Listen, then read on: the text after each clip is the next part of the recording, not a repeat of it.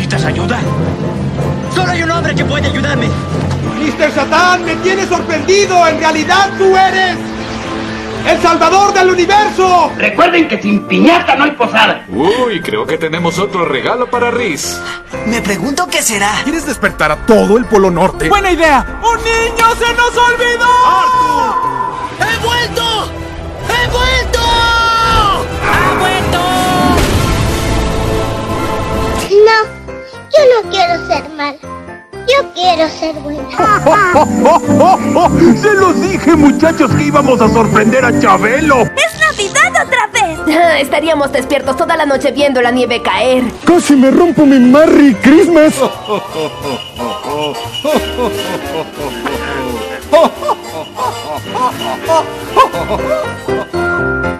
0249P 131221. Este es el episodio número 60 de Infancia Eterna Podcast. Yo soy Riser y en esta ocasión vamos a estar comentando, revisando como tema principal películas de terror navideño.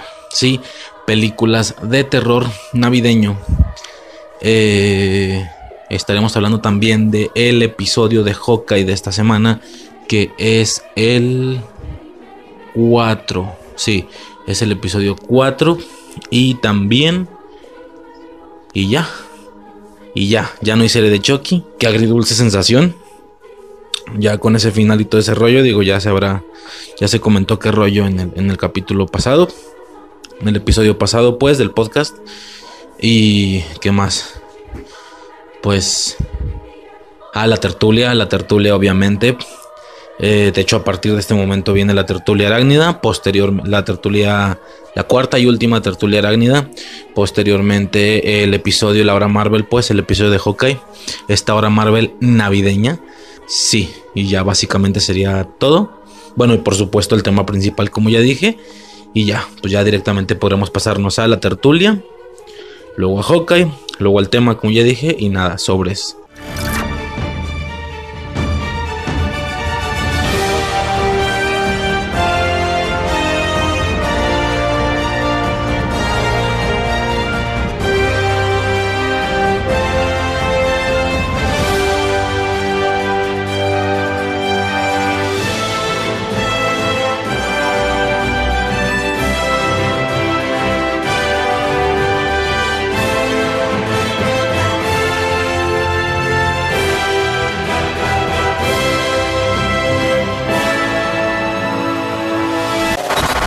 Ok, y para esta cuarta y última tertulia arácnida, antes del estreno de No Way Home, vamos a hablar de manera muy anticlimática sobre el tráiler de Spider-Man Across, Across the Spider-Verse. Digo anticlimática porque no tiene nada que ver con Spider-Man No Way Home en sí, a diferencia de las otras tres que sí que tenían que ver un poco con eso. Bueno, la segunda fue de Venom, pero eh, se entiende, ¿no? La, primera sí, los boletos, la tercera fueron los boletos, la anécdota de los boletos y en la segunda pues de Venom, pero pues de una u otra manera tal vez tenga que ver, ¿no? No sé si lo veamos en postcréditos o no, no sé, ¿verdad? Pero bueno, eh, como digo, eh, en esta última ocasión vamos a hablar de Spider-Man Across the Spider-Verse eh, ¿qué, putas pasó aquí, güey? A ver, verga, güey. yo creo que tengo que poner el contexto primero. Eh, a ver, quien haya escuchado el episodio número 56 de Infancia Eterna Podcast, hice un súper especial llamado eh, Spider-Verse confirmado de seis partes, un audio de seis partes en el que en alguna de ellas hablé de la película de Spider-Man Into the Spider-Verse. ¿sí? Esta película que nos traía eh, el Spider-Verse por primera vez en película, aunque al final es una película animada. Y bueno, ya me voy directo, ¿no? No voy a hablar mucho de la película, ya en su momento hablé de ella, pero la, la situación aquí es que en la escena post créditos de esta película, vamos a partirla en dos partes, por así decirlo, ¿no? por así decirlo. Eh, tenemos una primera parte donde, a ver, después de haber visto una película donde salieron las, por así decirlo, variantes de Spider-Man más icónicas o más reconocidas del Spider-Verse hasta ese momento, bueno, algunas de ellas, y digo reconocidas porque, bueno, yo no sé en el tema de cómics, repito, pero sí que mencionaba que yo, que yo pensé que era la primera vez que veíamos estas variantes.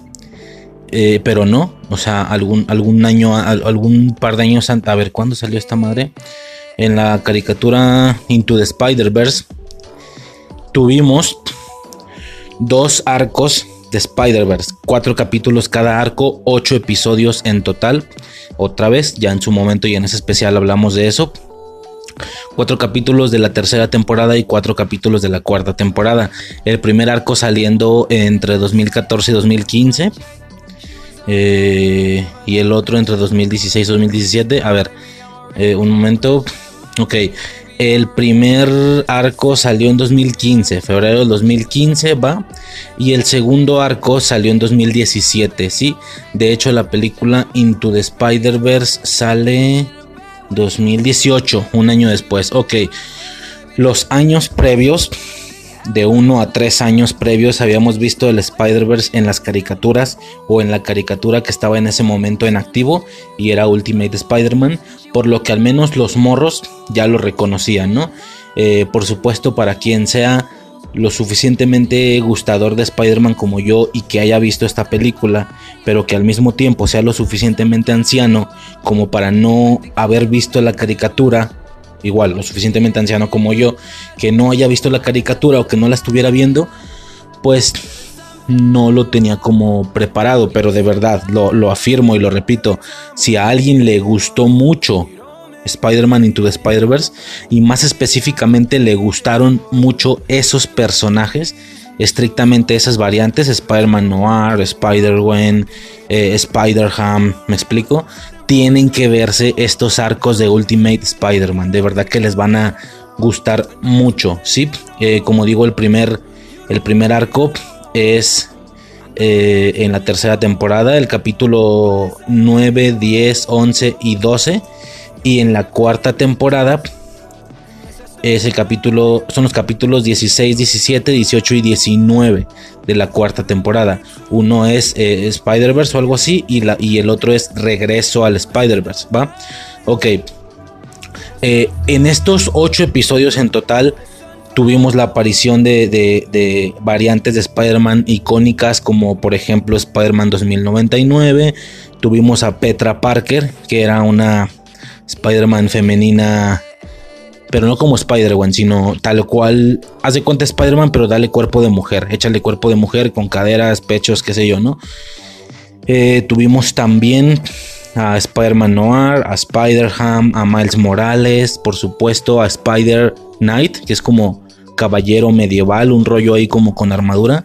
Eh, y tuvimos a, bueno, ya básicamente, ¿no? Y en el segundo arco tuvimos a Blood Spider y Wolf Spider sí, una situación ahí muy específica. De hecho, uno de ellos, no acuerdo cuál, creo que el Wolf era el, villano del arco en sí. Tuvimos también relleno, para mí es relleno. Ya entre tantas variantes, por supuesto que unas son serias y por supuesto que otras se prestan para hacer un poquito más de relleno, más cómicas, como lo fue el hombre araña pirata y el hombre araña vaquero. Esto ya se me hace súper relleno. Tuvimos a Spider-Punk ¿sí? Y a, Spider-Gwen también en, ese arco. Y volvió a repetir Spider-Man Noir, creo, si no me equivoco, en el segundo arco. Bueno, yo en lo personal los vi por primera vez, pero bueno, mucha gente, sobre todo morros, seguro ya los estaban reconociendo, ¿no? Quien, se, quien le tocó ver las caricaturas en los 13, 14 años y luego volvió a ir a los 17, 18 al cine, ya con noviecilla o qué sé yo, pues de unos tres años antes le tocó ver estos cabrones, ¿no?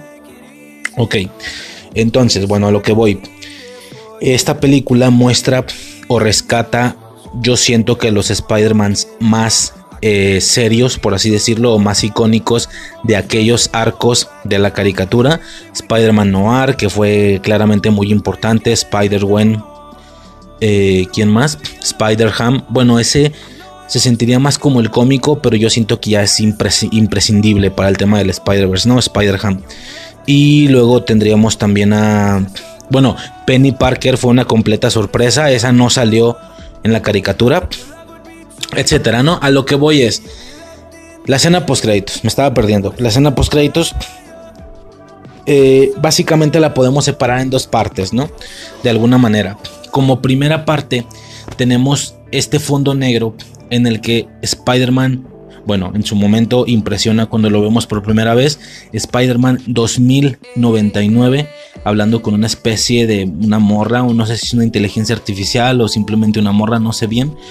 Eh, especificándole que ya tiene el dispositivo preparado, el gizmo, ¿sí? un reloj con el que va a poder estarse moviendo entre dimensiones. ¿Ok? Eh, todo parece muy misterioso, muy bla, bla, bla, ¿no? Incluso dando alusión a que él eh, tiene contemplado o entiende lo que sucedió en la película previa, ¿no? De inicio, eh, el de la impresión, ¿no? Porque definitivamente en la película casi pareció que nada más faltó Spider-Man 2099.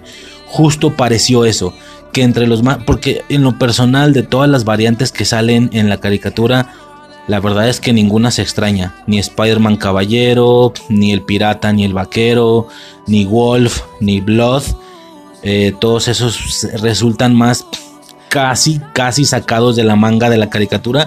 Creo que sé que no, si acaso, creo que sé que no, creo que obviamente son de cómics y tal, pero bueno, yo yo me estoy especificando en caricatura y película, ¿no? Eh, tampoco son muy extrañables, si acaso quien pudo sentirse que faltara fuera un poco Petra Parker y no tanto. Yo creo que los más imprescindibles, dignos del Spider-Verse, yo creo que tendría que ser Spider-Man 2099 y Spider-Punk. Spider-Punk, este güey que está vestido como punk ¿sabes? Con Moicana y todo el pedo, medio rockerillo ahí el güey. Yo creo que son de los dos más icónicos que casi se sintió que faltaron en la plantilla de los Spider-Mans aparecidos en la película. Y en una de esas podemos sacar un poco al punk también. Yo creo que queda nada más el 2099, el que se sintió que faltó junto con toda esta plantilla muy específica y muy icónica del Spider-Verse, ¿va? Noir, eh, como digo, Penny Parker está un poquito de más, es para dar ahí el, el gatazo de, güey, no mames, un Spider-Man, yo creo que es el más diferente de todos, ¿no? Pero los básicos, eh, Noir, Ham, eh, Gwen, por supuesto, infaltable, un Spider-Man normal, y esto sin contar al rubio, al inicial, y Miles Morales como protagonista de la película, ¿no? Bueno, en esta plantilla casi pareciera que solo faltó 2099 entre los más destacados o los más fijos. Sí, 2099 es un Spider-Man que, que no es para nada nuevo. Ese cabrón es incluso viejo, güey. Es de, es de mis años, güey. Gwen Stacy, Miles Morales son cosillas más nuevas. Noir, Ham también son de las cosillas más nuevas. Pero 2099 no. Desde aquellos tiempos en los que yo jugaba el juego de PlayStation 1, ahí aparecía Spider-Man 2099. O sea, poco faltó para verlo en ese primer Spider-Verse de la serie de los noventas. Aquel Spider-Verse donde salía, ya lo he comentado muchas veces, un Spider-Man con más manos, uno con los tentáculos de Octopus, otro con armadura. Eh, sale la araña escarlata, Ben Reilly con ese traje que me fascina tanto, etcétera, ¿no? Por ahí va un poquito el, el cotorreo. Bueno, ¿qué sucede? Casi pareciera que los que faltan, ah, bueno, decía, eh, antes no salió el 2099 desde aquella ocasión en aquella caricatura de los 90 porque ya estaba activo, ya estaba funcional y, existente el señor Miguel Ojara, ¿no? Eh, por lo que ya en esta en en estas nuevas bueno iba a decir en estas nuevas películas en esta nueva película yo siento que los que más hacen falta son el Araña Escarlata y 2099. Pero bueno, la Araña Escarlata es algo viejo, así que eh, la Araña Escarlata de hecho ya no salió en el, en el Spider-Verse de la caricatura de Ultimate Spider-Man.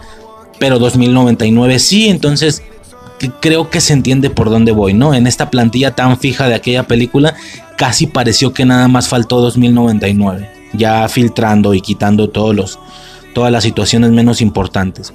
Entonces, ¿qué pasa? Empieza la escena post créditos y vemos justo al que faltó. A Spider-Man 2099, Spider-Man del futuro, algo así. Bueno, ese es otro, pero se entiende, ¿no? Miguel Ojara, ¿no? Ya de inicio esto es impresionante, porque mucha gente estoy seguro que estaba viendo la película pensando, no mames, falta este güey, no mames, falta este güey, es que falta 2099, es que falta 2099. Para que en una escena post créditos, ¡pum!, te lo pusieran, ¿no?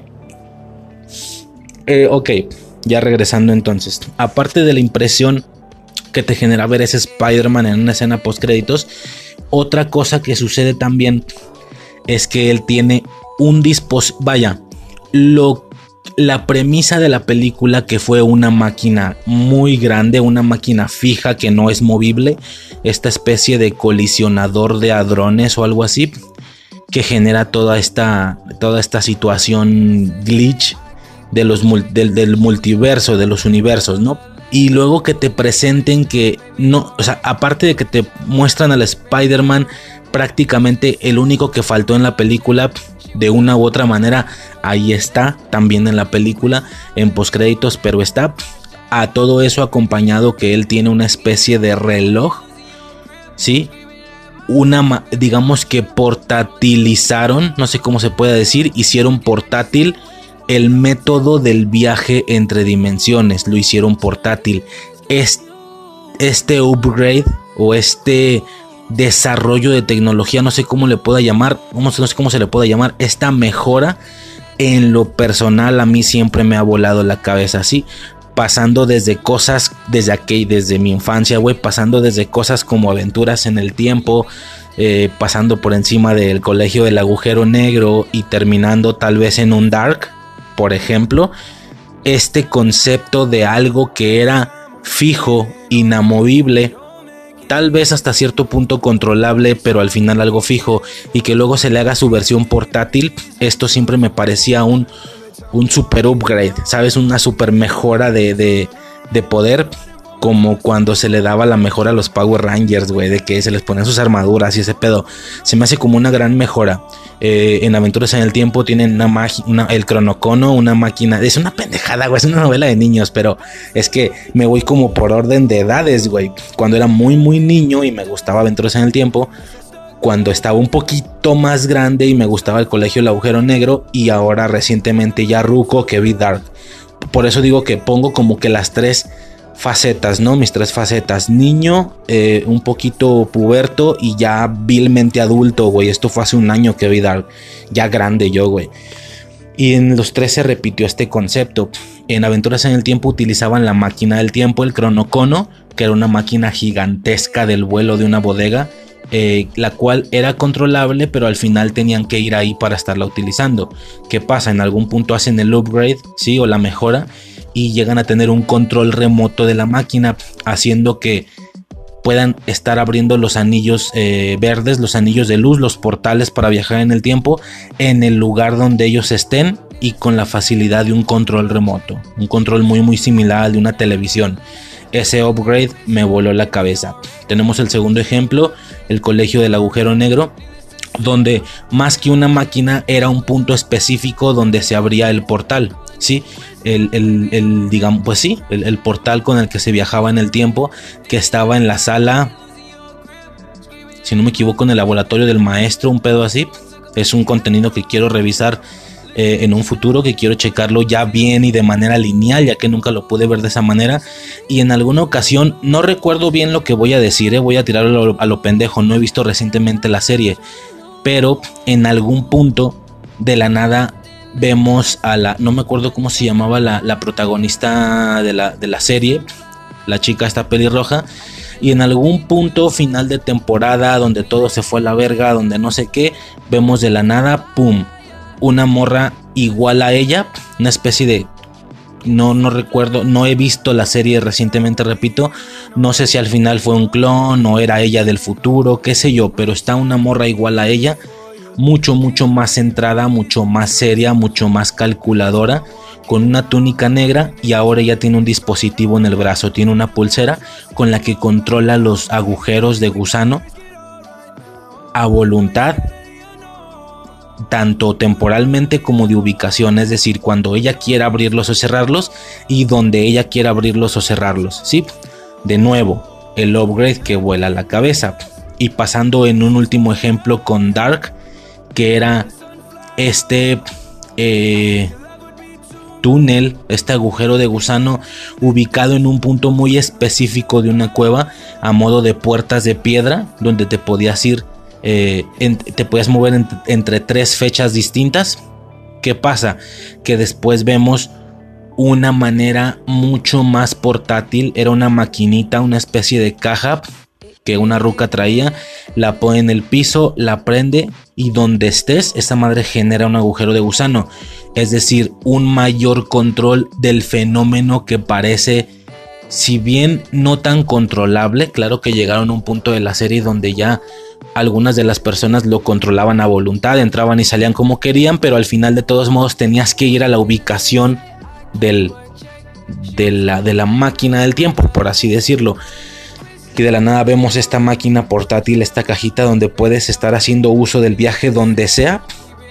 Eso me voló la cabeza. Y todavía le aumentan otro nivel de situación, otro nivel a ese upgrade cuando en, alguna, en, algún, en algún punto de la más bien al final de la segunda temporada, eso ya no lo voy a spoilear, por alguna situación, por alguna razón, vemos a un personaje que parece ser réplica de otro una situación ahí muy muy específica con el tema de una chica, pero esta vez con pelo negro, quien vio Dark me entenderá.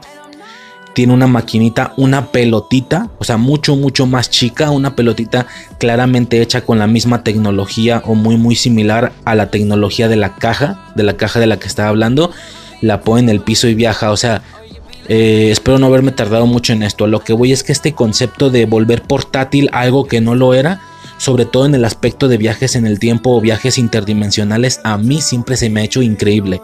Entonces, esta primera parte del tráiler es lo que nos traía el Spider-Man que casi casi se sentía que fue el único que faltó en la película, como diciendo, hey, de una manera o de otra, al final sí estuvo en la película. Perfecto.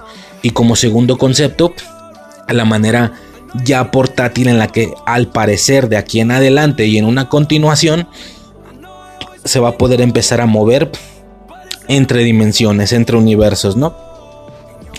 Perfectísimo.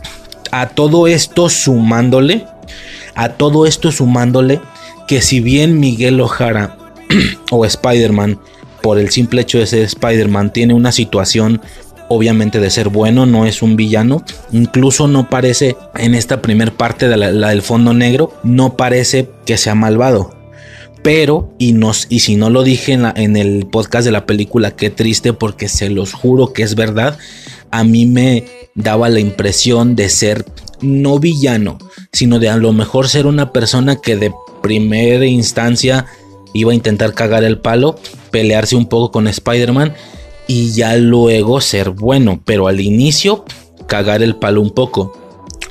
Repito, no parece en ningún momento que Miguel Ojara tenga esa actitud, pero a mí me dio la impresión, tal vez, tal vez, por el tema del arco de Ultimate Spider-Man. Repito, en la ocasión en la que 2099 sale en la caricatura de Ultimate Spider-Man, él primero se pelea con Spider-Man no llega directo con un, como un aliado como todos los demás. Él primero se pelea con él por la situación de que no le cree que realmente sea Spider-Man. en el universo en el que él existe, o en el futuro más bien, Spider-Man es un icono, es un logro, hay una estatua gigantesca de él. Él de hecho está haciendo, eh, digamos, apología o está haciendo homenaje a Spider-Man utilizando ese traje hasta cierto punto similar, ese traje en su mayoría azul y un poco de, rojo, unos detalles en rojo, él está intentando ser una especie de legado de Spider-Man, sí, está intentando revivir a la leyenda, no revivirla, sino intentar hacer todo lo bueno que él hizo. Bueno, llega una persona diciendo que él es Spider-Man del pasado, eh, y por supuesto luciendo no tan serio, haciendo bromas, medio tontón. Esto aparte de que el tono de la serie es mucho más menzón, cosa que muchos se, quejan de esto, que es mucha comedia. o bueno, 2099 no le cree, Miguel Ojara no le cree y se pega un poco con él, se pega un, poco con él hasta que ya después llega algún punto donde eh, pues le cree y ya, ¿no? Ya, eh, alianza, ¿no? Compañero, ok. Pero bueno, a lo que voy es que no sé si sea por esto o no sé bien por qué o porque simplemente la, apariencia del traje te da como, como ciertos aires de villano, tal vez por la, la, calavera en el pecho, no sé, pero aunque Miguel Ojara en esta postcréditos no tiene esa actitud, él de todos modos da la impresión de que vaya a no ser una persona completamente buena, no al inicio al menos. Yo sé que desde este punto temporal es muy fácil decir lo que estoy diciendo, porque sí, ya vimos un tráiler donde le está pegando a Miles Morales, donde claramente va tras él, va por él, está pegando alrededor de una especie de pelea multiversal. Eh, ahí ya estoy hablando del tráiler, ¿va? Entiendo que desde este punto es fácil hablarlo o es fácil notarlo, pero yo te juro, te juro que lo que te estoy diciendo era antes de haber visto este tráiler, antes de siquiera saber que venía. De hecho, ese es el, ese es el punto o ese es el concepto de la conversación, es, justo a lo que voy. Tal vez quien sí escuchó aquellos podcasts completos más o menos ya sabe para dónde va el pedo. Bueno, sobre todo, no, no, no completos, quien escuchó esa parte de, de la, de, la, de la ocasión en la que hablé de la película de Into the Spider-Verse en aquel eh, gigantesco episodio 66 de Infancia Eterna, ¿no? Bueno, eh, entonces, digamos que la postcréditos está partida en dos partes. Una primera, donde vemos a este Spider-Man casi siendo el único que faltó. Esta manera ahora portátil de moverse entre dimensiones. A esto súmale el aire que a mí me daba de no ser completamente héroe, no al inicio, ok, hasta ahí queda, ¿no? Como que la primera parte, por así decirlo. Eh, y luego, aparte, no hay un problema que resolver. No hay un problema. Entiendo que si hay, si hay un problema que resolver, entonces él va a utilizar el dispositivo para ver cómo lo arregla. Pero no hay un problema que resolver. Aún así, él tiene un dispositivo en su mano, en su muñeca, diciendo que va a viajar entre dimensiones porque se supone que si no hay ningún problema tú empezarías a generar uno. Pareciera que en lugar de arreglar algo que no hay nada que arreglar, más bien él va a empezar un problema. No sé, había ciertos aspectos que te hacían pensar que era no completamente bueno en sí. ¿Me explico? De hecho, el comportamiento de este personaje en la de Ultimate Spider-Man, que creo que es la única vez que lo he visto en un producto audiovisual, fuera de esta pequeña postcréditos, por supuesto, es un poco rudo, es un, es un poco Batman, es Spider-Man, ¿sabes? Es un poco más badass, más serio, no hace bromas, directo a lo que va, directo a la justicia. Espero se esté entendiendo a qué voy, ¿va? Total, mucho pedo. Esa primera parte. Y la segunda parte de la postcréditos, por así decirlo, es un decir, yo la estoy separando en dos partes. Primera parte, todo lo que tenga que ver con el fondo negro, Ojara hablando y todo lo que nos eh, expresa esa escena, ya lo dije, el Spider-Man, el dispositivo portátil, eh, que no hay un problema que resolver y aún así él va a empezar a viajar, ¿no? Ok. Y la segunda parte es viendo el resultado de su viaje, viendo cómo el vato dice, eh, tengo que viajar al inicio, a la Tierra 67, tal vez me estoy equivocando, haciendo referencia a que fue el año en el que salió aquella primera caricatura de Spider-Man. Bueno, lo que este señor hace es, hace un viaje y ¿dónde cae? Cae en la caricatura del 67. Específicamente cae en ese episodio icónico del que se sacó el meme aquel meme en el que, según el episodio, ya lo había comentado también en aquel podcast, Misterio se disfraza, por así decirlo, ya ubicas el tema de la ilusión de Spider-Man. Entonces, los policías, Jameson, no saben quién es el Spider-Man real. Y ahí sucede esta ya tan icónica escena de que se juntan los dos uno frente al otro y se apuntan, se apuntan con la mano. Bueno, esto generó un meme, ¿sí? Esto generó un meme de dos Spider-Mans apuntándose. No, no, no de esos Spider-Mans. Lo utilizaban para cualquier cosa, ya lo había dicho yo. No sé, el meme decía, cuando ves que tu amigo y tú se llevaron la misma playera a la fiesta. Y te apuntas, ¿no? Es como, eh, a huevo. No sé, algo así, ¿no? Eh, o diferentes memes, pues diferentes motivos. Bueno, ¿qué sucede? Que Spider-Man 2099 cae justo a la escena de la caricatura de aquel episodio del que se sacó el meme, reemplazando a uno de los dos Spider-Mans y repitiendo el fenómeno este de que tenemos a dos. Ah, y luego no lo dije, y luego el meme, perdón, evolucionó, por supuesto, ahora con el tema de No Way Home. Pues ya son tres Spider-Mans los que aparecen en esa escena. Hacen edición y a una, de una manera caricaturesca meten a los tres Spider-Mans en el que si bien tienen el mismo traje, queda claro quién es quién. Queda por ciertos aspectos que ya mencioné, ciertos detalles en los trajes, queda claro quién es Tobey Maguire, quién es Andrew Garfield y quién es Tom Holland, ¿no? Eh, y se están apuntando entre los tres a modo de triángulo, ¿no? Es como un meme muy usado. Bueno, total. ¿A, ¿A, qué voy con todo esto? Esta madre era un meme desde mucho tiempo antes y O'Hara cae justo a esa parte reemplazando a uno de los dos Spider-Man, técnicamente reemplazando al que se supone que era Misterio, o sea, mandando a la verga la trama del capítulo, por supuesto, no es importante, reemplazando al que técnicamente era Misterio, porque si no me equivoco, el Misterio era ese, el de enfrente, no el de espaldas, reemplazando a ese y teniendo a dos Spider-Mans por el traje de Miguel Ojara, en esta ocasión no tan parecidos. Son muy diferentes. El Spider-Man normal y el Spider-Man de Miguel Ojara. Ah, por supuesto, Miguel Ojara ya con el efecto de dibujo de ese capítulo. Está dibujado como de caricatura vieja. No se ve en 3D como se vio al inicio. Y se apuntan, ¿no? En plan, tengo que hablar con usted, yo vengo del futuro. No, pero me estás apuntando. Tú me apuntaste primero y, o sea, y empieza un meme. Por supuesto, es obvio que la película Into the Spider-Verse decidió hacer esto y decidió hacer este chistecillo justo por el meme. No estoy diciendo que casualmente Miguel Ojara cayó al momento de la caricatura del que se sacó el meme. No, lo pusieron ahí por el meme, porque en esos tiempos era un meme. Vamos a hacer un meme, vamos a hacer un chiste de él apuntando eh, bla bla bla, ¿no? Que él sea uno de los dos X, güey. ¿A qué voy con todo esto? Son dos partes de la postcréditos, por así decirlo. Primera parte, fondo negro, dispositivo en la mano, bla bla bla, ya lo dije. Él está dispuesto a viajar, no sabemos para qué. Y luego vemos la segunda parte donde vemos a dónde viaja, a la caricatura del 67, para revivir o representar el meme de alguna manera, ¿no? ¿Qué pasa? ¿Qué pasa? Por alguna extraña razón, mi cabeza borró la segunda parte. En aquella ocasión en la que yo vi esa película, en aquel ya 2018, hace ya tres años, mi cabeza borró la segunda parte. No entiendo por qué. Quiero suponer que la vi, obviamente, pero la borré, güey, la borré por completo.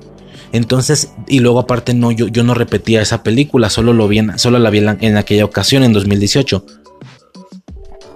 Esto generando, ¿qué pasa? A ver, creo que se entiende para dónde voy, ¿no? Intenta imaginar esto.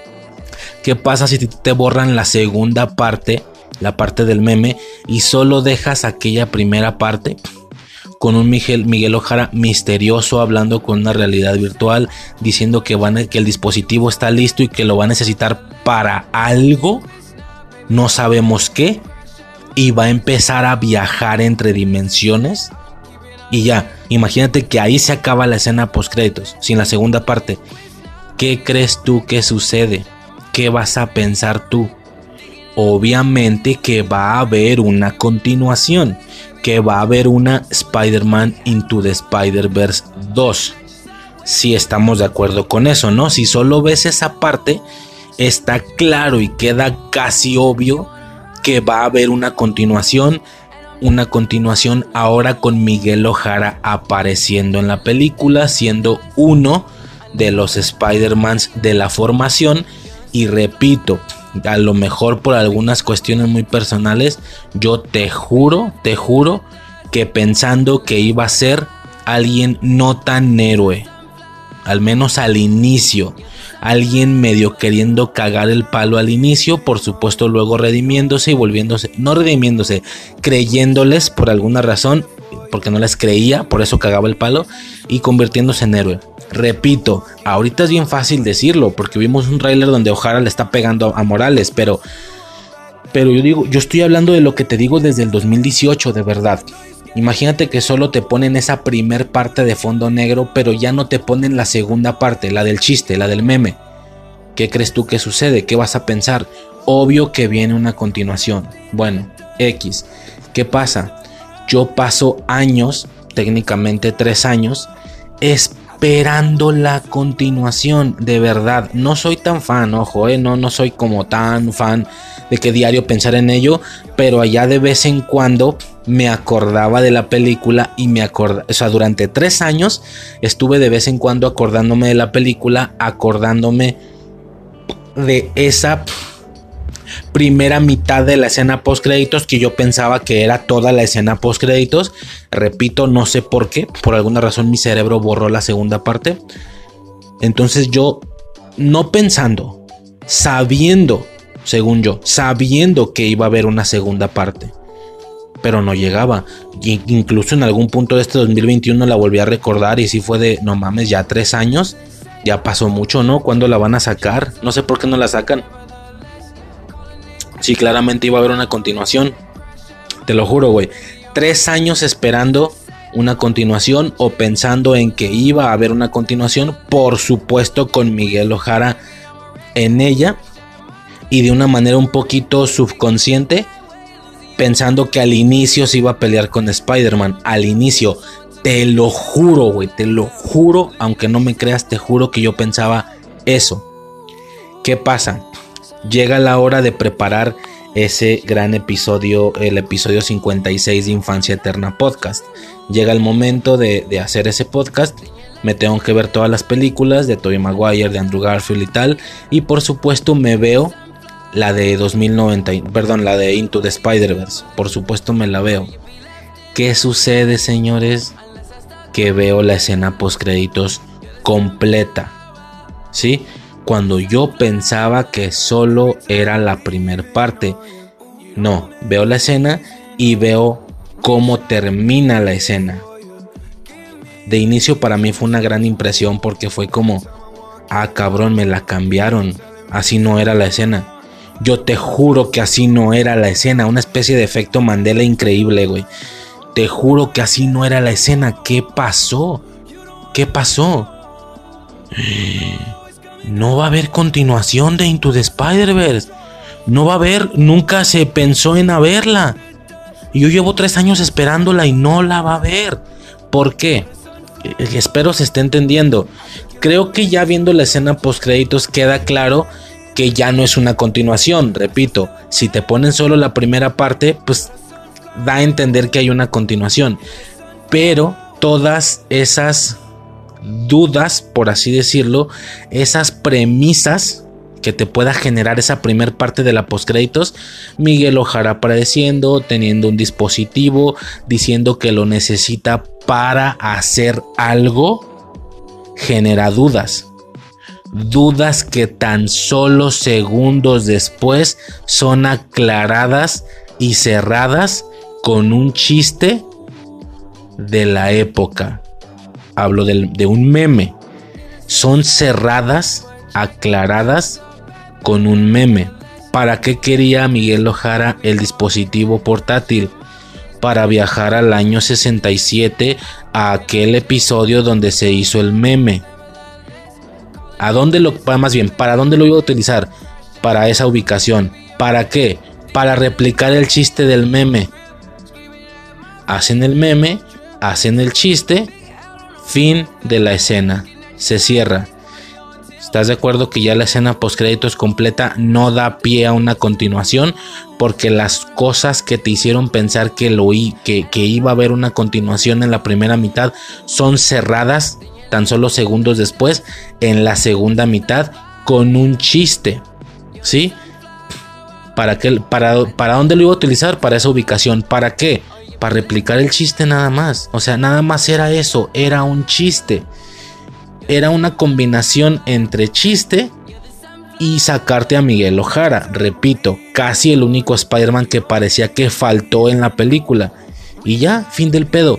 Viendo la escena completa, por supuesto que no da pie a una continuación porque solo era, repito, una broma. Por así decirlo, por supuesto, por hacer referencia a aquella primera caricatura, toda la gente mayor, los, frikis más rucos, y dijeron: La mejor escena post-créditos que he visto en mi vida. Qué manera de equilibrar la comedia con la epicidad, con la referencia a las caricaturas. Bueno, o sea, está bien, pues no hay pedo. Pero eh, claramente cierra el círculo, dejando a Spider-Man Into the Spider-Verse como un círculo cerrado, como un globo del que ya nada puede salir. Es un producto completamente redondo, y con redondo no hablo de, de, de esto que los críticos dicen que es una película redonda, porque todo está bien, porque no tiene fallas en la, en la trama, porque no tiene agujeros de guion, que porque el desarrollo de personajes, que porque si la fotografía, que si la no sé qué, que si la banda sonora. No, no, no. Yo no, yo no sé cuántas veces lo he dicho, yo no sé de estas cosas, yo no estoy hablando de eso. Yo estoy hablando que vuelve una película redonda en cuestión al suceso, es decir, al evento, a lo que sucedió, a la diversión, una película para niños y ya, fin del pelo, fin del pedo. Una película completamente redonda que no va a tener secuelas. Muy, muy similar a. Pues qué sé yo, güey. ¿Qué películas redondas, qué películas hay animadas que nomás haya sido una y ya? Por supuesto que no va a haber continuación ni nada. No sé, por ejemplo, qué sé yo, hormiguitas, güey. O bichos. O. Ay, cabrón. Op. Op no tiene continuación, o sí, no sé, no la he visto. Eh, me gusta mucho Operación Regalo. Por ejemplo, Operación Regalo no tiene una continuación. Eh, el extraño mundo de Jack es un decir, es un producto cerrado que no va a tener continuación. Es una, una, película en individual que solo existe una, que no tiene secuelas y que funciona muy bien y que es recordada a lo largo de los años. Así, güey, Spider-Man Into Spider-Verse es eso, una película redonda. ¡Wow! para mí fue una impresión porque sí fue como tres años creyendo que iba a haber una continuación. Tres años creyendo que iba a haber una continuación. Y hoy, después de tres años, se cierra mi espera. No la va a ver. La película es redonda, es película individual, única. Que las únicas dudas que te genera esta primera parte de la postcréditos son cerradas en la segunda parte de la postcréditos. Para eso quería el guismo, para un chiste y ya, fin del pedo. Un chiste, mm, por supuesto, para nosotros, quiero decir. No que Miguel Ojara ahí en su cabeza, en su canon, pensara que iba a ser un chiste. No, no, no, pues, o sea, estoy hablando de Sony hacia nosotros. Pues, bueno, ok. Entonces, si entienden lo, lo, irónico del asunto, si están entendiendo lo gracioso del asunto. Tres años esperando una continuación para que al final y porque vi la película, güey, por prepararme para el podcast. ¿Qué pasara si yo no tendría... A ver, ¿qué hubiera pasado, por ejemplo, si yo no hiciera Infancia Eterna? Si yo nunca hubiera empezado el podcast. No me prepararía tanto, no haría temas, no repetiría películas. Con No Way Home seguramente de todos modos me hubiera repetido... Eh, Tobey Maguire Andrew Garfield, sus cinco películas, pero no creo que me haya visto Into the Spider-Verse otra vez. No, la, no le veo relación, ¿sabes? No de momento, ahora dicen que también, yo no sé. Pero bueno, de momento no le veo relación ni parece que vayas a necesitar Into the Spider-Verse para algo, para No Way Home, la verdad. ¿Qué hubiera pasado si yo estoy en este mood? Llevo tres años esperando la continuación y luego veo este tráiler de Across the Spider-Verse. ¿Qué hubiera pensado? Ah, efectivamente.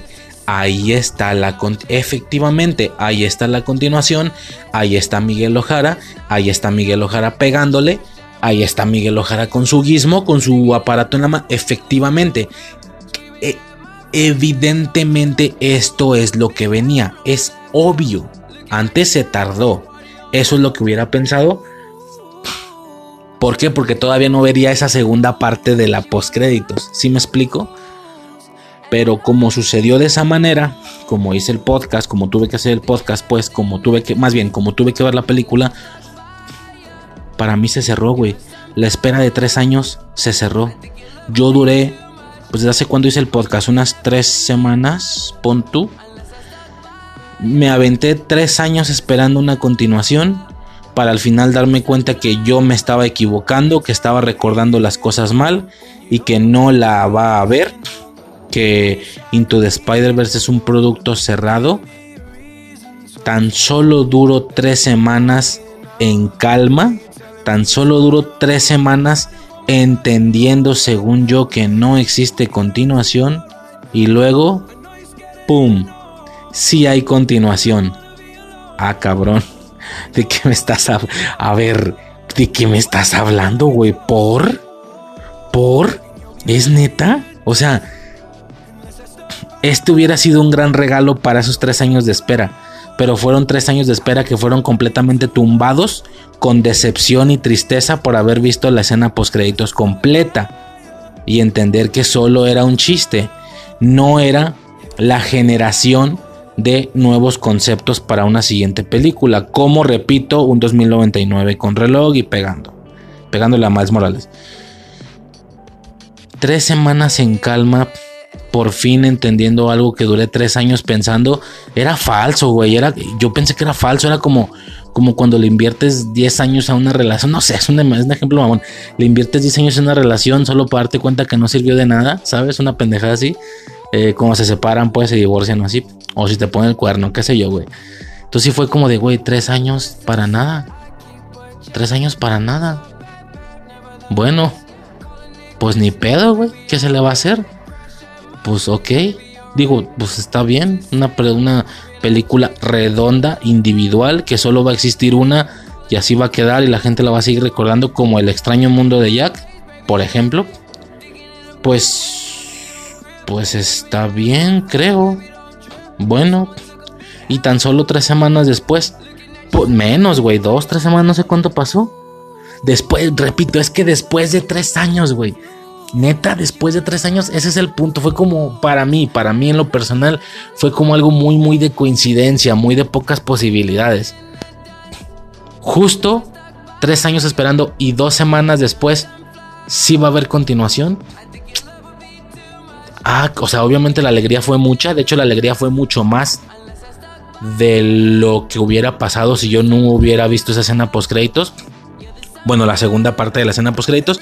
La alegría fue mucha porque obviamente no es lo mismo a que te digan si va a suceder, si va a suceder, que te desanimen diciéndote siempre no. Y luego te vayas a las nubes otra vez como te digan que siempre sí. A que te digan siempre sí, siempre sí, siempre sí. Efectivamente, siempre sí. Yo explicaba esta analogía del, de ese fenómeno con la de Far From Home explica, ya, no lo voy a repetir, lo, lo, dije en su momento, que no hubiera sido lo mismo que desde Far From Home nos hubieran confirmado el multiverso, hubiera sido algo más relajado, hubiera sido algo casi incluso a modo de, sí, pues era obvio, güey, pues era, pues ya, ya acabaron con Thanos, ¿qué seguía? Supongo que ahora seguían universos, diferentes Iron Mans, tiene todo el sentido, está bien, está bien, Marvel va bien, o sea, algo así muy mamador, muy de crítico, pero no. Como primero lo desmintieron, como primero se burlaron de nosotros, como primero nos dieron un zape diciéndonos, no, pendejo, no hay multiverso, nos desanimamos para que luego siempre sí, la sorpresa es mucho mayor después de uno que si nunca te hubieran dado el no. No sé si me estoy explicando. Entonces, yo creo que es un poco lo que pasó. En mi caso, que sí fue como más emoción cuando de la nada veo eh, Spider-Man Across Spider ¿Qué es eso? ¿Lo pongo? ¿De qué me estás hablando? Es que es justo lo que yo pensaba. Es que es justo lo que yo pensaba. El regreso, yo sabía, de hecho yo cuando, o sea, no he dicho esto, pero en esos tres años que yo la esperaba, pues obviamente pensaba cosas. Yo decía, ¿cómo podrá ser la segunda parte? Mmm tiene todo el sentido que la plantilla de los Spider-Mans cambie. ¿Para te no tiene sentido que te regresen a los mismos. Tienen que ser diferentes, por supuesto, respetando obviedades de personajes muy importantes. Por, por ejemplo, a un Spider, al Spider-Man normal y a Spider-Gwen te los tienen que respetar a huevo. A lo mejor los que ya son más intercambiables son los otros tres: Noir, Spider-Ham y, Penny Parker. A lo mejor esos tres, a lo mejor eh, cámbiamelos por otros tres, ¿no? No sé, se me ocurre basándome en Ultimate Spider-Man que es donde salieron por primera vez, producto audiovisual quiero decir, mm, pues supongo que un Spider-Punk va muy muy al corte de, estas películas de, de Into the Spider-Verse. Un, un Spider-Punk va muy acorde. Eh, yo a lo mejor al Ham sí regresa logo y ese es icónico, pero el Noir y Penny Parker yo ya no los veo necesarios. En una de esas veo más necesario el Noir que a Penny Parker. A lo mejor Penny Parker sí, casi estoy seguro que no vuelve a salir. Puede ser que Noir regrese, puede ser que no. Puede ser que Ham regrese, puede ser que no. Quien regresa evidentemente es Spider-Man. Y sin ver el trailer, repito, lo que yo pensaba en aquellos tiempos. No, buena huevo regresa. Esa sí es imprescindible. Un Spider-Man normal con traje, no, no, me malentiendas, no que Miles Morales no sea normal, pero pues es que Miles Morales no es un Spider-Man normal, es uno diferente, con traje negro y con poderes eléctricos. No, no, no. Uno normal, por supuesto que no falta, con el traje icónico rojo y azul. Tiene, no sé si sea ese mismo el que vimos en la película o algún otro, pero que sea el normalito. Ese y Spider-Man fijo no faltan. Por supuesto, la idea sería que cambien la plantilla. Y si no la van a cambiar, si la van a dejar igual, tienes que meter a más. Tienes que meterte un par de Spider-Mans más. No la puedes dejar igual. Porque ese es el chiste del Spider-Verse. Rolar Spider-Mans. Eh, por supuesto, un Spider-Punk no se vendría, pero para nada mal. Tal vez un Spider Caballero, pero ya lo veo más imprescindible. El pirata y el vaquero son viles bromas. Viles bromas. Aunque ya sea algo antaño, algo viejo, ¿por qué no? Tráete la araña escarlata no sé, Spider-Punk casi estoy casi fijo aparece en la película, ¿eh? Across Spider En alguna de las dos, güey, seguro fijo. Eh, y pues nada, ¿no? Básicamente esa es como la situación. Eh, yo durante tres años estuve pensando en eso. Para que luego de la nada me saquen el tráiler. Y el tráiler trae justo lo que yo pensé durante tres años. Justo traía lo que yo pensé. El regreso de Spider-Man efectivamente sale Miguel Ojara 2099 como, la, como parte de la plantilla. Ah, este es uno de los intercambios justamente técnicamente. Eh, y, y, ya sumándole algo mucho más personal, algo que no se nos dio pauta en la postcréditos, pero algo que a mí me daba impresión se cumple también. Por alguna razón Miguel Ojara le está pegando a Miles Morales, lo está atacando, lo mismo que yo pensaba. Si no me quieres creer, no hay pedo, no me creas, pero yo te juro que desde 2018 estoy pensando en eso, en que Miguel Ojara iba a entrar queriendo seguir por Miles Morales o por el Spider-Man normal o qué sé yo. Eh, la, ilusión es matada con, con esa segunda parte de la escena post créditos para que luego me digan que siempre sí pero, pero la escena post créditos no da entrada a una continuación y aún así la va a ver. Qué raro, ¿no? no sé qué pasó. Obviamente estoy feliz, o sea, lo prefiero. Más que no preferirlo, por supuesto que lo prefiero. Y pues nada, ¿no? Esa, esa tenía que ser la tertulia de este episodio. Tenía que explicar ese, eso que me sucedió de manera muy personal. Que obviamente fue una gran sorpresa ver el tráiler porque fue como de... Oh, pues no que no. Estuvo raro, güey. Y no suficiente con eso se viene el paquetote, porque no solo es la continuación, confirmadas dos películas. Va a haber Spider-Man, ya no es Into the Spider-Verse, ahora es Across the Spider-Verse. Es como, ¿qué? Como cruzando el Spider-Verse o a través del Spider-Verse o algo así. Da la, da la alusión que ahora no son los demás los que van a llegar al mundo de Miles. Más bien él va a estar viajando entre a los diferentes universos muy, muy, mucho más parecido a los dos Spider-Verse de la caricatura, de la caricatura, qué pendejo estoy, güey, de la caricatura de, Ultimate Spider-Man, que ahí es al revés, él es el que viaja a, las, a los mundos, pudiendo ver no solo la animación en el, no solo viendo la, la diferente animación en los personajes, como pasó acá, que Spider-Noir traía su propia animación, eh, eh, Penny Parker creo que también traía la suya, obviamente Spider-Ham. No, no, aquí vamos a ver las diferentes animaciones en los respectivos mundos, que fue más o menos lo que vimos del tráiler, que durante una parte la animación es así, es exageradamente distinta, más básicamente la pelea con Miguel Ojara. Eh, y no suficiente con eso, van a ser dos películas, no una. Es Spider-Man Across the Spider-Verse Part 1 parte 1 y va a haber una parte 2. O sea, no solo es una la que tenemos que esperar, son dos. Obviamente la 2 va a dejar eh, ciertas situaciones ahí intermediarias, eh, va a dejar personajes listos, va a dejar villano listo. A lo mejor se va a quedar mucho, a lo mejor va a ser mucho, mucho menos autoconclusiva de lo que fue Into the Spider-Verse. Para luego tener la segunda parte, es decir, la tercera parte de la trilogía, eh, con una gran película, super evento Spider-Verse, güey. Güey, yo siento que, yo siempre lo, creo que sí lo mencioné, en Ultimate Spider-Man, el villano del primer arco, de los dos arcos que son, es el Duende Verde. Bueno, este Ultimate Duende Verde raro monstruo, incluso hasta alas tenía o algo así. Bueno, nos quedan dos duendes verdes, el del Spider-Man normal y el de Miles Morales. Ya de por sí ninguno de los dos es el normal.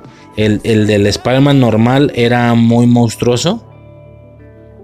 Bueno, es que es, es que es Ultimate Spider-Man, pues yo sé, pero pero no es el normal, entonces el duende verde no es el normalito, eh, no es así con deslizador y ese pedo. Bueno, creo que se usa deslizador, pero ya me entienden, es un pinche Hulk escamoso, o sea, es verde así todo y el de Miles Morales era todavía mucho, mucho más monstruoso. Era.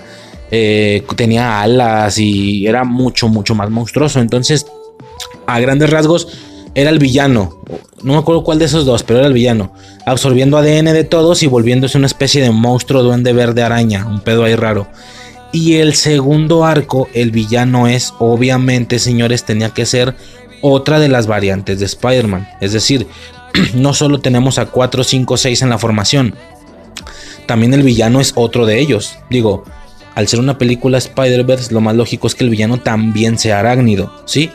Eh, yo explicaba lo de Null en las películas de live action. Aquí no creo que sea Null. No sé ni siquiera si vayamos a ver a Venom o algo relacionado con el simbionte en estas dos partes siguientes. Pero si no es ninguno de los dos, entonces tiene que ser un Spider-Man a huevo. De hecho, en el primer Spider-Verse de los años 90, el primer Spider, el, perdón, el villano del arco es otro Spider-Man, uno al que se le puso el simbionte de Carnage y se ve así todo culerote, ¿no? Y en, el segundo arco de la caricatura es Wolf Spider, creo que sí lo mencioné también. Wolf Spider, eh, que es otro Spider-Man más, pero súper monstruoso. Le salen patas de araña de la espalda al puro estilo del Iron Spider, pero estas no son metálicas. Se supone que estas son reales. Y es como a la verga, güey. Le salen cuatro patas, pero no se ven metálicas, se ven culeras, así cafés, casi peludas. Qué puto, no mames, qué puto asco. Y nada, ¿no? Dos partes. Muy impresionante la parte donde este güey va cayendo y de la nada Madres, güey, se deja venir el Miguel Ojara y le pega un vergas. No mames. Muy impactante, muy sorpresivo. Pues nada, güey. Feliz, feliz, feliz, feliz. Eh, se viene otra. Se, digo, se vienen dos películas. La parte 1 confirmada para el 2022. No sé si las vayan a tirar cercanitas. Digo, si tú. Yo creo que sí, ¿no? Una debe ser en 2022 y otra en 2023. Porque si vas a darle tres años de la segunda a la tercera como sucedió, pues para qué anuncias la tercera, güey. Mejoras la segunda y al rato en dos años haces la confirmación de la otra. Ah, no, y no van a ser tres años, van a ser cuatro, güey. Del 2018 al 2022 son cuatro años cuatro años de la primera a la segunda, no creo que te avientes otros tres, cuatro años de la segunda a la tercera, si no, no hubieras confirmado la tercera. Si estás confirmando ambas partes es porque vienen seguiditas, una en 2022, con un año de separación, ¿no? Eso quisiera suponer yo, pero bueno, eso era todo. El fenómeno estuvo muy, muy curioso. Eh, pues nada, ahí está, ¿no? Ahí está. Eh, ese, ese evento across de Spider-Verse Nada tiene que ver, pero estamos en tertulia arácnida. Me acordé el otro día que estaba ahí comentando con una persona. Una persona me llegó a comentar que, que pues que él sí cree que no vayan a salir estos güeyes, que, que en No Way Home, que, en No Way Home quiero decir, que va a salir, que van a salir tres Tom Hollands. Bueno, dos, otros dos contando al inicial. Me acuerdo, y me acordé de, de lo que hablé en el podcast de de esto que sí sería más similar al nombre Spider-Verse que sí sería que sí le llegaría más a la talla al término Spider-Verse de que técnicamente no tiene ningún sentido que sean tres Spider-Mans iguales de traje con diferentes caras. Lo preferimos, por supuesto, porque los Spider-Man ya los vimos. Pero algo más cercano a la realidad, pues es esto, son diferentes Spider-Mans, de diferentes sexos, eh, y los que, y, y, de hecho es completamente normal que sean el mismo Peter Parker, por así decirlo, en apariencia, pero que tengan trajes diferentes. ¿Sí? Este, así como en su momento sucedió con aquel primer Spider-Verse de la serie de los noventas. Cuando se quitan la máscara te dan a entender que todos, o sea, por lo que te permite ver el dibujo, te dan a entender que todos son iguales a Peter Parker, todos. Eh, en esta de Ultimate Spider-Man, por lo que te permite ver el dibujo, también te dan a entender que todos son iguales. O sea, de hecho, Wolf Spider, el villano del segundo arco, es igual al Peter Parker de la caricatura. Nada más que con la piel así azul y más malvado, pero técnicamente es ese. Entonces lo que yo me acordé de ese pedo, de, de que me dice, no, si vas a hacer Tom Hollands. Y yo le dije, pues mira, mira, si llegan a no salir Toby y Andrew, y realmente van a salir dos Tom Hollands más, si ya no vas a utilizar el recurso de los actores ya conocidos por otras franquicias de Spider-Man, lo mínimo que puedes hacer para hacer un buen Spider-Verse entonces es, sí, ¿por qué no? Traerte otros dos Tom Hollands, pero les pones diferentes trajes. O tú estás imaginando que traigan el mismo. No, pues sí, el mismo. No mames, si te sí, claro que no, güey. Si se traen a tres Tom Hol a dos Tom Hollands, lo mínimo que pueden hacer es cambiarle los trajes, como sucedió con Loki. ¿Me explico? Eh, uno tendría, y si le empecé a mamonear, uno tendría que ser alguno que desde el inicio su mentor no fue Stark, sino Strange. Pon tú. Tal vez por eso el traje negro ese como con magia que es lo que ya hemos visto en los trailers. El otro podría ser, no sé, alguno que nunca conoció a Stark y, pero de una u otra manera, de todos modos, llegó a su traje de Spider-Man, así como sucedió con Toby y Andrew, que pasaron de su pijama rara a un traje más en forma. Pues si este nunca conoció a Stark, no creo que se hubiera quedado con esa pijama toda la vida. Eventualmente iba a llegar de todos modos al diseño final de su traje por lo que veremos un Spider-Man mucho, mucho más mecánico, mucho más como Tobey Maguire, es decir, veríamos un Tom Holland con un traje completamente de costura, sin tecnología, pero tal vez resulta que es más sabio que este, por haber estado solo desde el inicio, más sabio que el principal, quiero decir, por haber estado solo desde el inicio, tal vez tiene mucha más sabiduría, te dan incluso alguna lección ahí de que, de que nuestro Tom Holland se siente abrumado porque él, por tanto apoyo, vengadores, armaduras, eh, trajes tecnológicos, tal vez no ha aprendido lo suficiente o lo que debía de aprender. Ahí están tus dos Tom Hollands. Y de paso, pues güey, si ya vas a hacer esa pendejada, pues mínimo amplias el Spider-Verse, ¿no? Metes a una... La que no falta es Spider-Gwen, ya lo estoy diciendo, ya lo he dicho. La que se supone que no falta es Spider-Gwen. Pero lo que, lo que sucede con Spider-Man es que se supone que el efecto que la chica debe de provocar es que tú digas, ah, Gwen Stacy, aquella persona normal, sin poderes, en ese universo a ella fue a la que le picó la araña. Y en una de esas, si es como en Ultimate, que en Ultimate en la caricatura, que te dicen que... Y fue su amigo Peter Parker el que murió, o sea, su motivación no es un tío como ven. Es Peter Parker el que murió y que era el lagarto. En su universo, Peter Parker es el que se convirtió en lagarto y murió. Esa es su motivación. Entonces, el detalle o el chiste con Gwen Stacy es que tú debes de decir, ah, es en, su universo a ella la mordió la araña. Pero para que tengas ese efecto, tienes que haber visto una Gwen Stacy normal. Como nosotros no la hemos visto, lo más lógico es que no nos pusieran a una Spider-Gwen, sino a una Spider Zendaya. Y el vato me dice, sí, sí, a huevo, sí, vi la imagen, qué pendejada. No, bueno, me dice, me dice, sí, sí, ya vi la imagen, qué pendejada, pero no lo había pensado así. No, pues no, güey, porque no se detuvieron a pensar nadie en ese pedo. O sea, una Spider Zendaya con un traje diferente, con un traje así más, pues el del fan art estaba muy bueno, un traje así azulito, ¿sabes? Un traje así azul. Este, bueno, quiero decir, lo que Spider-Man trae rojo, ella lo traía azul. Y lo que Spider-Man lo trae azul, ella lo traía negro. Este, pero con mangas cortas, igual con sus redes en, en las partes azules. Y ya de paso, mamoneándole, tráete a Flash Thompson como agente Venom, güey. Ese Flash, ese, para que vuelva a generar el mismo efecto. Que digas, ah, no mames, en su universo, Flash Thompson se volvió agente Venom. Y que sea el mismo actor, ese actor pedorro moreno con bigotes de cantinflas, pero acá que se vea imponente el güey, porque en su vida le ha ido diferente.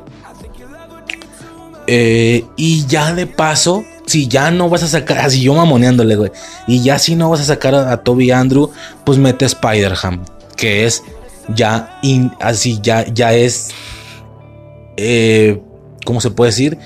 Infaltable, la palabra existe, no sé, pues ya es eh, importante en el tema del Spider-Verse, ya es algo que no puede faltar, un Spider-Ham. Y tal cual, lo que yo les dije en el podcast, no, güey, se va a ver bien absurdo ahí, no se va a ver real. ¿Y cómo lo hacen con Rocket? ¿Y cómo lo hacen con Jaguar del Pato? Ah, no mames, de veras. Ahí está, güey, Spider-Ham. Entonces, ya si no vas a ver a Toby y a Andrew, jodido que te pongan algo así. Que de hecho eso daría más la talla de un Spider-Verse. Imagínate, güey. Un Tom Holland normal, el de la película. Una Spider Zendaya un Flash Thompson como agente Venom, un, un Tom Holland con traje mágico, un Spider-Ham, un Tom Holland que su mentor es Strange, un Spider-Ham. Y échale un. Y si quieres ni uno más, si quieres ahí ya párale, güey. Ya no me eches el otro, el de, que, el que es más normalito y más sabio. O sí, como quieras. Y el vato se queda. Y el vato se queda. No mames, eso no suena nada culero. Nada culero. Y yo, pues es que es lo que te estoy diciendo, güey. La gente está hablando lo más al peso, güey. O sea, cuando hablan de tres Tom Hollands, ¿a qué se están refiriendo? ¿A tres Tom Hollands con el mismo traje? No tiene sentido. Ya ponle diferentes trajes, güey. Ya mínimo, ¿no? Diferentes colores o qué sé yo. O diferentes eh, artilugios, qué sé yo, ¿no? O sea, ya échale algo diferente, obviamente, güey. Y diferentes comportamientos incluso. No seas mamón. O sea, tuvo mamón. Ah, de hecho también me acuerdo que le dije, porque sí me dijo, pero estaría mamón, güey, porque Venom no ha entrado al MCU y que, y que la primera vez que entre no sea con Venom, sino que sea con agente Venom, que es algo que se supone que viene cronológicamente mucho después. Y fue lo que yo le dije, pues sí, güey, pero imagínate, más cabrón todavía, porque Imagínate que no hubieran sacado esa escena post créditos en Venom, que no lo hubieran sacado, que primero hubiéramos tenido a agente Venom como Flash, ese Flash Thompson como agente Venom diciendo pues ese pedo, ¿no? Eh, y digo, si no saben de qué estoy hablando, búsquense agente Venom ahí en Google Imágenes. Y que cuando se haga el movimiento de que él habla con su simbionte, con Venom, ya sabes, ¿no? Que se le hace la tira esta como la tripa de simbionte y la cara sale, la pura cabeza de Venom. Que cuando haga ese movimiento, el Venom que vemos sea exactamente el mismo que el de la película de Venom. No mames, güey, la puta sala brinca en plan, vete a la verga, es el mismo, es el mismo Venom de Venom, ¿sí? Y obviamente entiendo que hubiera, habría confusión, en plan, eh, y esto pasa antes, pasa después de Venom. Pues no, ninguna ni otra, güey. Técnicamente es una realidad alterna donde en lugar de pegársele a, Eddie Brock se le pegó a Flash Thompson, fin del... No sé, güey. Esto ya es fantaseo. Es mamada. Es... Es babosada, güey. Pero total que se dio esa conversación en algún momento y si fue de... Güey, pues así ya culero no suena. Yo, pues es que no está culero, güey. No está culero, pero la banda Ve Spider Zendaya y no mames, no, no, no, no, no, chinga tu madre. Vea. Vea. Tres Tom Hollands. No, no, no, no, no, chinga tu madre. Yo no sé qué están imaginando. Si tres trajes iguales o qué sé yo. Eh, es más, se me hace raro. No he visto el chiste, güey. No he visto el chiste. Antes no falta que digan. en lugar de que salgan Toby y Andrew, va a salir Spider-Ham. Como si fuera algo culero. Y es como, pues no sé, güey, de verdad suena tan feo. Spider-Ham es infaltable en, en el tema del Spider-Verse, pero bueno, es un decir, estoy mamoneando. Al final, por supuesto que si tú a mí me preguntas qué prefiero, claro que prefiero lo que posiblemente vamos a ver a tu y Andrew. Obviamente, yo prefiero eso. Pero no es tan malo la otra opción. Ahora, ojo, yo estoy hablando de un Spider-Verse. Ya lo dije también.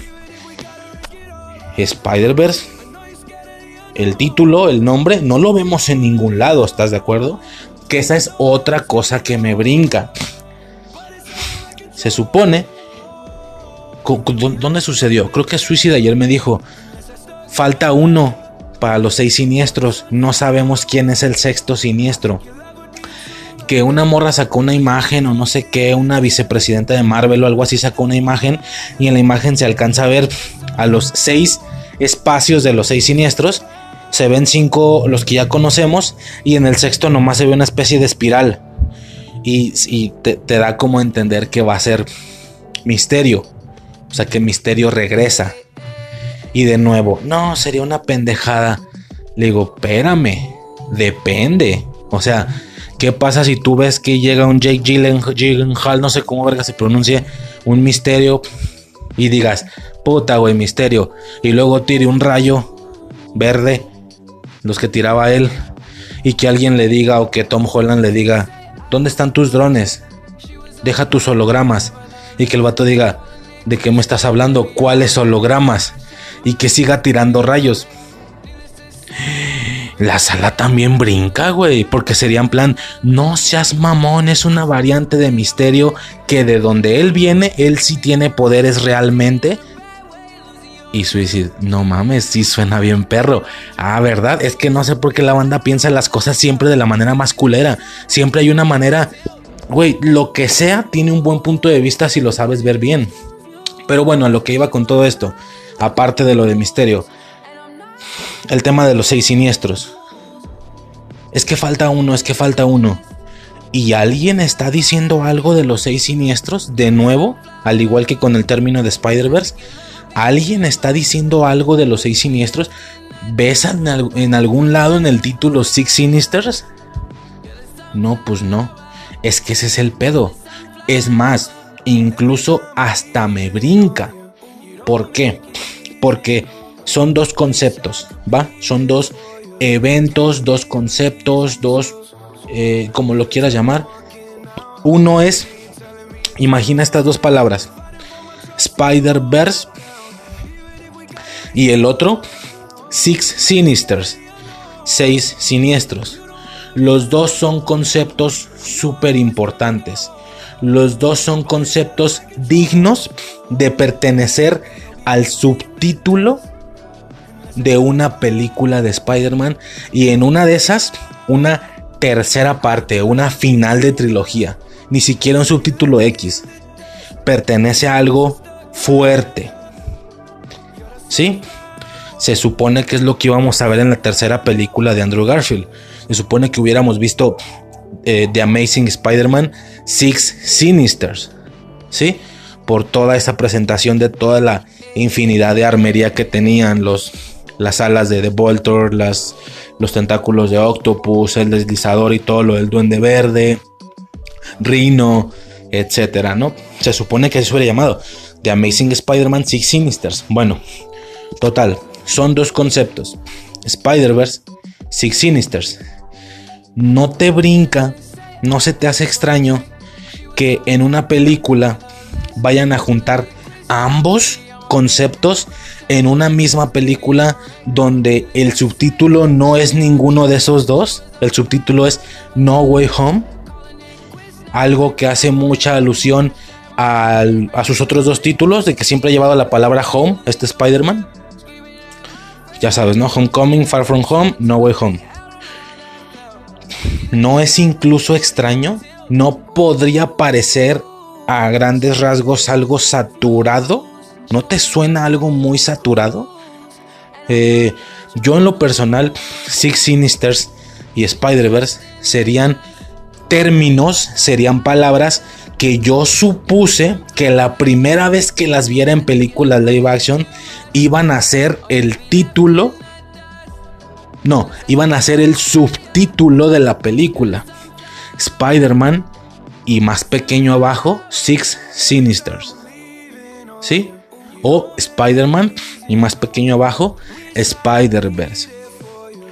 O, o, o vámonos más lejos que ambos términos no fueran subtítulos, que fueran el nombre de la película, como sucedió con Secret Invasion, que durante años la gente supuso que Secret Invasion iba a ser un subtítulo de Avengers, Avengers Secret Invasion.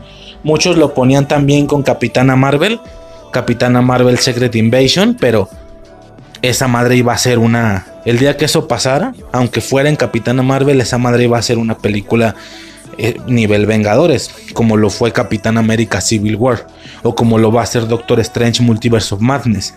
Una Capitana Marvel Secret Invasion hubiera sido otro Vengadores a grandes rasgos. Y no, tenemos la sorpresa al final de que no va a ser un subtítulo de nada. El evento, la película, en este caso serie, la serie se va a llamar Secret Invasion. Sin ser un subtítulo de nada ya generaron o ya pusieron un nuevo concepto en el MCU.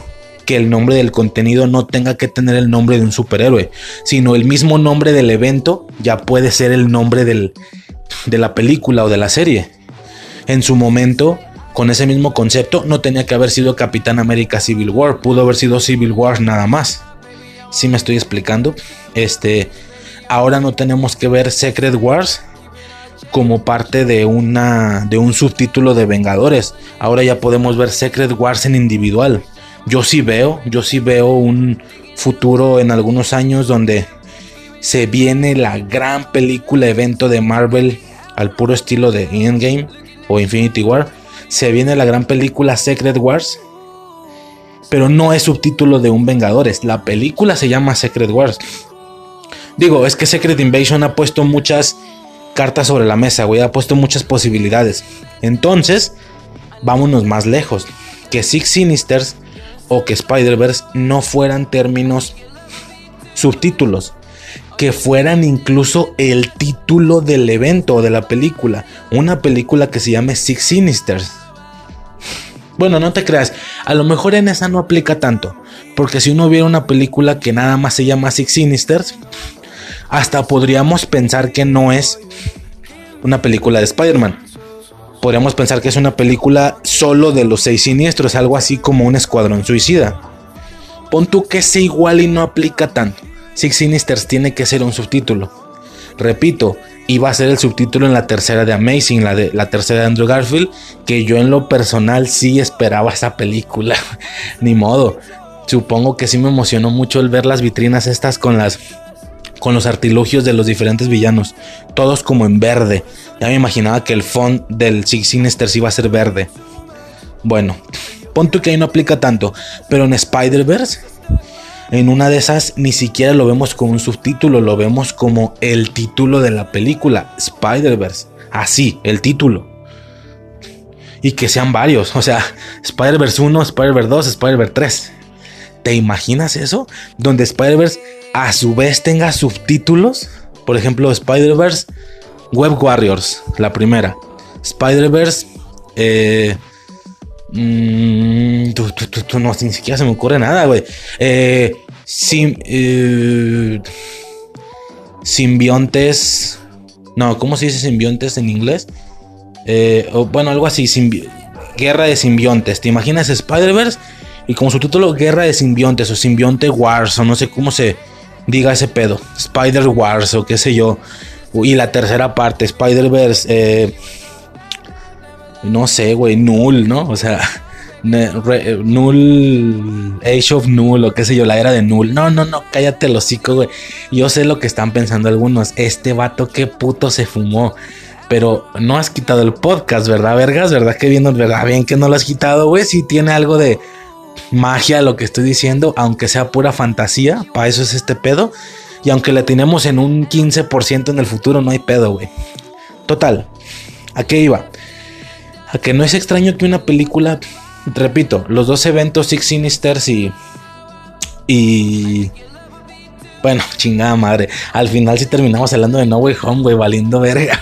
Yo decía que nomás íbamos a hablar de Across the Spider-Verse. Bueno, eh, no es extraño que dos eventos tan importantes, Six Sinisters y Spider-Verse, sean eventos que uno supondría que son tan importantes que la siguiente vez que los viéramos iban a estar en el título de una u otra manera y resulta que no. Resulta que la misma película Spider-Man No Way Home va a abordar ambos conceptos cuando ambos conceptos tienen el suficiente poder para tener una película, bueno, un título completamente suyo. Y si lo piensas más detenidamente, uno no tiene que ver con el otro. Técnicamente uno no tiene nada que ver con el otro ya es suficiente evento que Spider-Man se vaya a pelear con seis villanos al mismo tiempo, no con uno o dos como estamos acostumbrados. Y por otro lado, ya es suficientemente evento que vayamos a ver variantes de Spider-Man en un evento Spider-Wars, donde lo lógico sería que el villano de ese evento sea también y a su vez una variante de Spider-Man, como lo fue en la caricatura de Ultimate Spider-Man en ese segundo arco, no, y en una de esas hasta el primero también tiene un villano araña. Es el duende verde, pero tiene un rollo ahí mutación araña.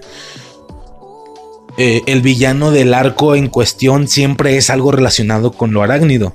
Entonces, no sé, podría sonar hasta aborazado que estén incluyendo dos conceptos que no tienen nada que ver el uno con el otro en una misma película que no lleva ninguno de los dos como subtítulo. Esa es la primera instancia al mismo tiempo y la realidad es que ellos no están diciendo nada. Sony no está diciendo, esta película va a abordar los seis siniestros y el Spider-Verse. Ellos no están diciendo eso. Yo le explicaba a Suicida ayer.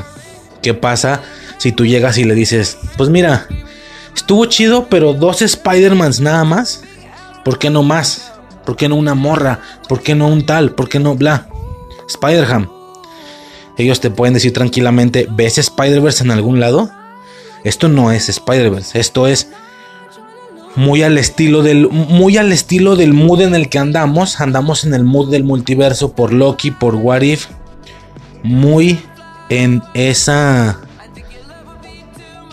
muy en ese mood. La siguiente película de Spider-Man también va a abordar el tema del multiverso con dos variantes de Spider-Man perdón, un pequeño cortecillo. Eh, no sé en qué chingos estaba. Que yo, ellos te pueden decir, güey, ¿ves Spider-Verse en algún lado? Lo que nosotros estamos haciendo es muy en mood de que andamos con el rollo del multiverso. Ya tuvimos Loki, ya tuvimos What If, se viene Doctor Strange. Muy en ese mood nosotros metimos el concepto del multiverso a Spider-Man. Y esto es, y esto es básicamente dos variantes diferente actor. Porque ya quedó claro que hay variantes mismo actor y diferente actor. Dos variantes diferente actor. Así como lo viste con Loki. Exactamente lo mismo que Loki. Como viste un Loki negro, un Loki anciano. Bueno, ya dijimos que el anciano y el niño no sabemos si sean Tom Hiddleston grande o chico. Bueno, dos variantes diferente actor seguras y fijas. El negro y la mujer. Sylvie. Diferentes actores es lo mismo, es muy al estilo de Loki, es dos variantes, diferente actor.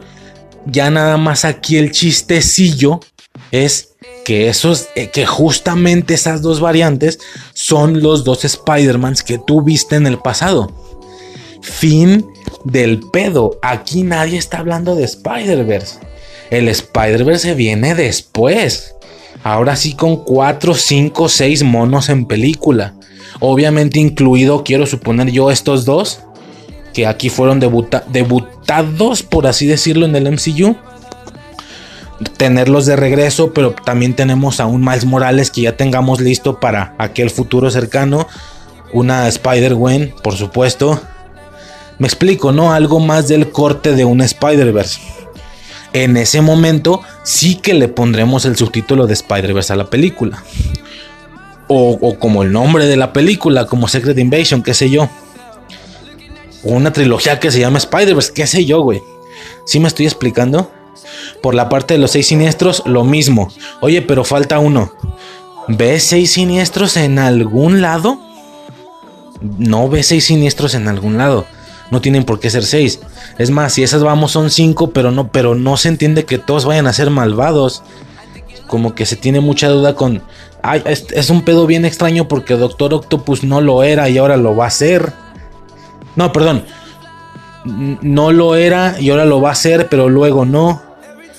Eh, hombre de arena se supone que no era villano. ¿Qué pasó? ¿Por qué anda haciendo destrozos? Electro, pues sí, punto que se sí. Duende Verde es malvado y murió malvado, pero no se ve en la secuencia final. O sea, eso no es un Six Sinisters, güey. Eso es un primero dos y luego tres. ¿No? ¿O qué pedo? No sé. Yo sí esperaría que como la película no, lo, no tiene ninguno de los dos conceptos en el título, efectivamente ninguno de los dos vayan a ser ya lo único que vamos a ver de esos dos conceptos. Yo sí espero un Six Sinisters como subtítulo en el futuro. Y si espero algo de así tal cual Spider-Verse en el subtítulo o en el título en un futuro. Y esto solo sea el inicio, el debut, del calentamiento. ¿Sí me explico? Que tiene bastante sentido con la premisa esta de que Spider-Man va a tener tres películas más y luego está el rollo con Venom y luego el tema con los simbiontes y que Sony está preparando también su digamos que su universo que a la vez está conectado con el MCU pero su universo todo arácnido para terminar en una super película evento contra Null. Estaría bueno. No digo que ellos hayan dicho eso, pues ellos no hablaron de Null. Estoy diciendo que a mí como que es lo primero que se me ocurre, porque Null es un Thanos arácnido. O sea, es un, es un villano del nivel de Thanos, pero arácnido. No sé. A ver cómo se pone el pedo. Ya eso sería todo. A grandes rasgos por parte de esta tertulia, de esta tertulia arácnida.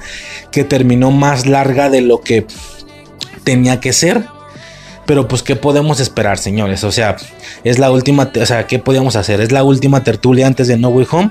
Esto es el precalentamiento. Esto es el...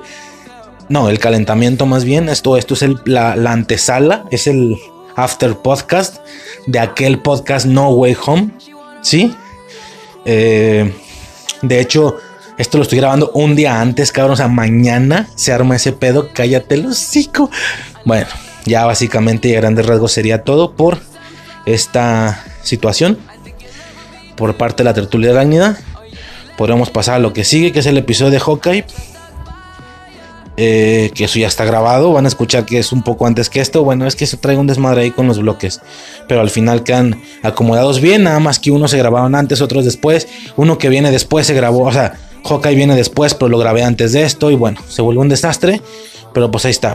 Nos vamos con el capítulo 4 de Hawkeye. Y pues nada, ¿no? So Bres. Laura Marvel.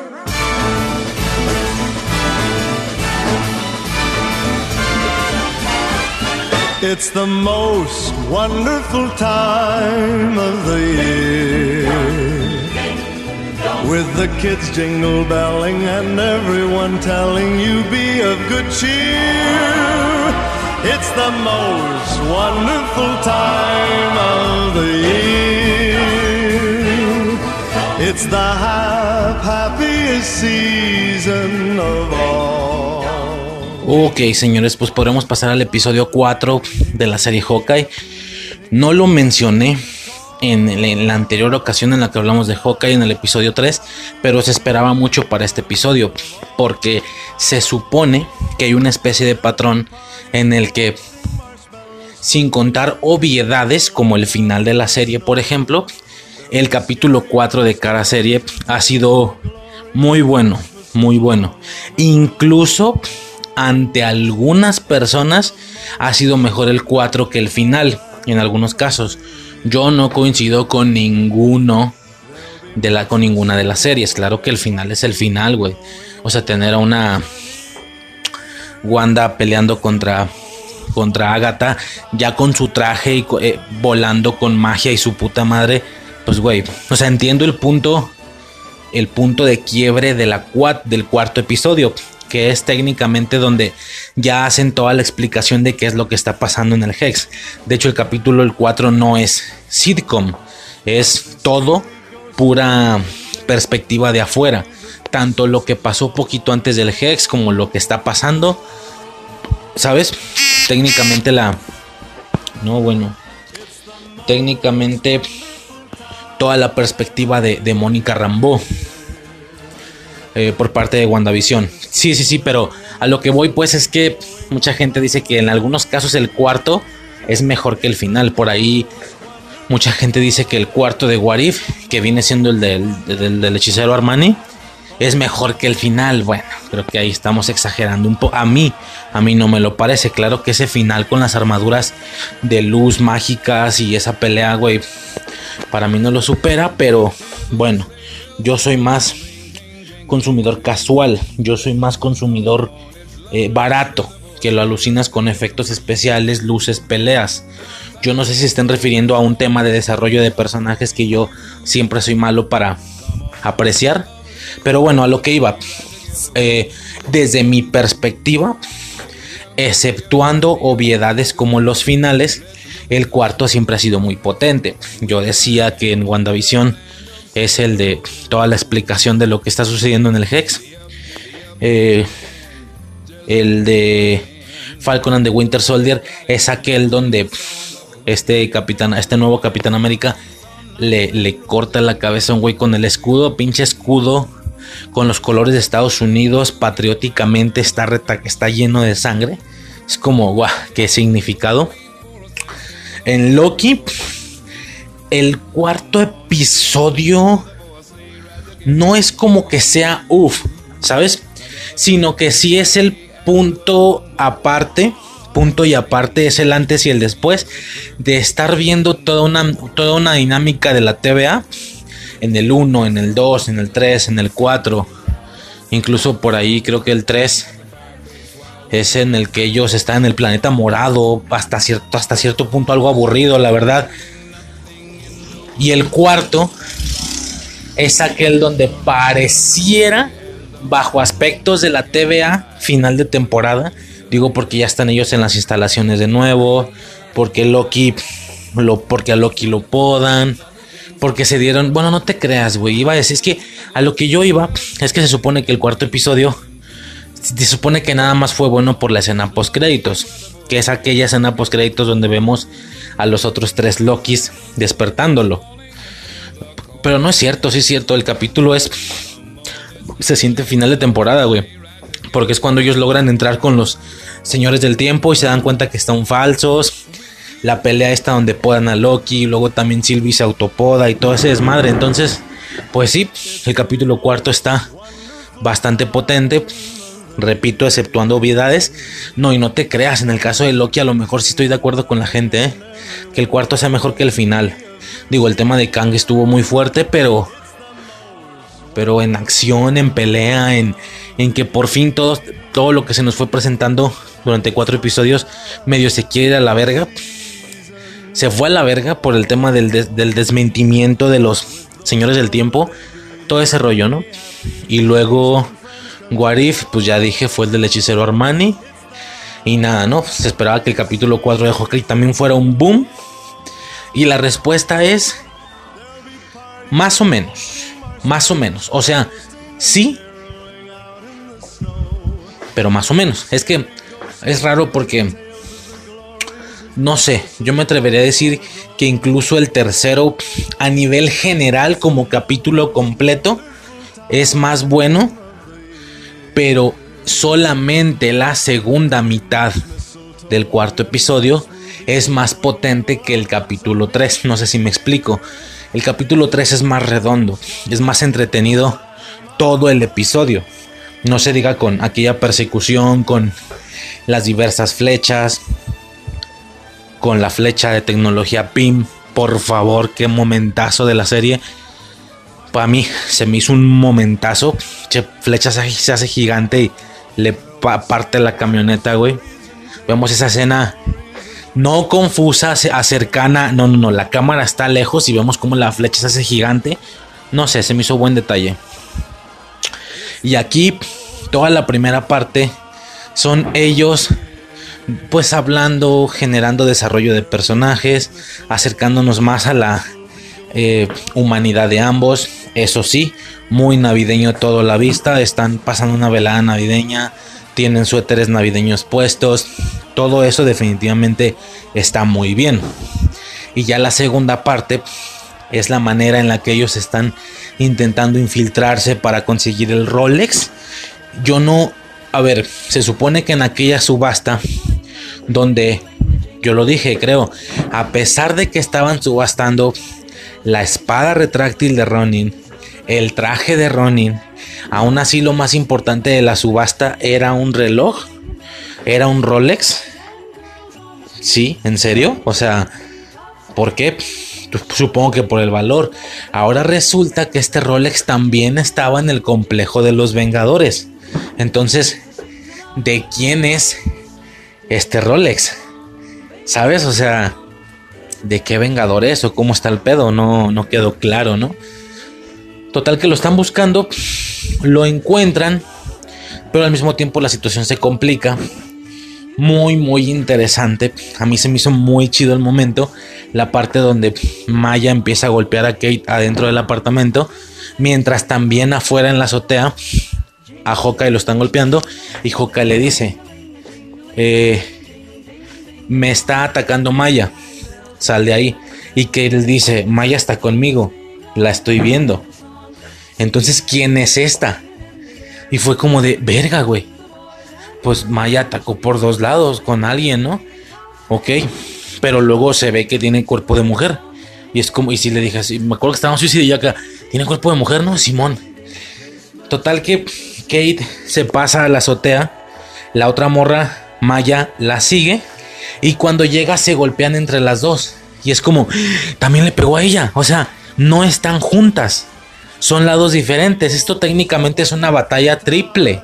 Son Hawkeye y contra la desconocida y contra Maya. Maya está también contra los dos. Y la otra morra lo mismo, ¿no? Que si bien claramente va por Hawkeye, pero pues bueno, al final la Maya que sabe pelear muy bien, claro que es una complicación. Total, que en la pelea queda claro cómo entre ellas también se están intercambiando golpes. Y es como, Güey, una maldita batalla triple. Pero entonces, ¿quién es? ¿Por qué le pegó? Yo ya había escuchado que Yelena Belova iba a salir en la serie. Pero no me acordé en ese momento, no lo tenía presente. Qué bueno, porque la sorpresa estuvo chida. Yo no lo tenía presente. Se están peleando, tal, no sé qué. Le quitan la máscara. Se le ve el pelo güero y es como. Yo no había aclarado esto, creo. Pero Suicide no ha visto Black Widow. Porque ya me preguntó, ¿crees que sea necesaria? Y yo le dije, pues es que depende, güey. O sea, técnicamente todo es necesario. En mayor o menor medida. Pero sí es un hecho que Black Widow está acomodada temporalmente en un punto intermedio. Ahora nos intentan vender que esto pasó despuesito de la Civil War y antes de Infinity War. Tanto que incluso tiene detalles que siempre se agradecen en este tipo de obras. Cuando digo este tipo de obras me refiero a cuando ensartan historia en un punto ya intermedio y no al final. Es muy común que ellos mismos te, te acomoden detallitos. Por ejemplo, vemos en qué momento se pinta el pelo y en qué momento se lo corta pon tú que eso es algo más X, pero vemos y nos enseñan que el chaleco que ella trajo toda la Infinity War, no Endgame, toda la Infinity War, ese chaleco era de Yelena. Entonces, digo, es un decir, claro que condición Infinity War ni tenían pensado eso. Pero ahora que ya tienen que hacer una película de Black Widow, pues ¿qué ponemos? Pues a ver, chécate Infinity War. Trae un chaleco, güey, vamos a decir que es de Yelena. ¿Sabes? O sea, una cosa así más random. Pero igual son detallitos que siempre te llaman la atención. En plan, eh, a huevo. O sea, también en Infinity igual uno podría pensar que Falcon, Capitán América y Widow estuvieron juntas, juntos todo el tiempo. Y no, la verdad es que se aventó gran parte del tiempo sola, hasta después se unió con ellos, cuando uno pensaría que desde la Civil War están juntos. ¿Sabes? Bueno. Total que... Eh, ese, ese, tipo de detallitos siempre son importantes. Bueno, fue lo que yo le dije a Suicide. Fuera de esos detallitos básicos, pues no creo que sea tan necesaria. Nada más que sí queda claro que entra un nuevo personaje. Y claramente va a salir después. Es más, en una de esas, Yelena Belova también es gestación para los Young Avengers. Claramente, también Yelena es de los Young Avengers. ¿Por qué? Porque tiene un aspecto bastante rejuvenecido. No es como tal una niña rollo Kate Bishop, pero pero sí se siente que va a ser como que cada quien cumple la función de su predecesor. Yelena va a ser la Black Widow joven, por así decirlo. Kate Bishop va a ser la Hawkeye joven. Tenemos a Wiccan, bueno, pronto tendremos a Wiccan y Speed. Como mamos, que ya los quiero ver, güey. A Wiccan y Speed. Ironheart. El Patriota es el que más fuera, más fuera está de todos. En una de esas, mientras más pasa el tiempo, más pienso que a lo mejor solo fue una referencia. ¿Sabes? O sea, en plan, si ubican que en los Young Avengers el que cumple la función del Capitán América es el Patriota y aquí es el hijo de, Isaiah Bradley. Árale. y ya, es como, este güey en los cómics es alguien, bla. Eso ha pasado toda la vida en el MCU.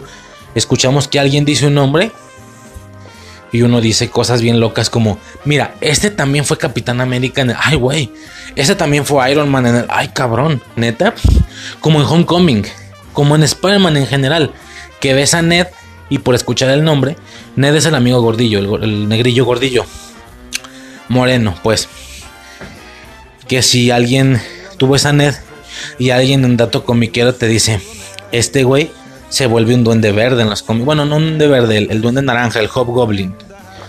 Y es como, ¿él? Bueno, a ver, como referencia está bien. No creo que estrictamente aquí se vaya a convertir en un Hobgoblin. La veo. Pues no sé, güey, le quedan muchos años a Marvel, puede ser, pero de momento no parece que esté ni cerca de hacerlo. O es, como, o es lo mismo que Flash Thompson. Tú ves a Flash Thompson, cató prietillo el güey queriendo ahí ajerar con su dinero y no sé qué. Y es como, oye, en los cómics este güey se pone el simbionte de Venom y se vuelve agente Venom. Y es como, what the fuck, como referencia está bueno, pero no creo que suceda. No de momento. ¿Sabes? Entonces es algo parecido. Es como, ¿sabes que este güey es el patriota y es de los Young Avengers? No creo que suceda, nada más fue una referencia. Porque sí quedó muy fuera, güey. No quedó nada, nada, nada preparado.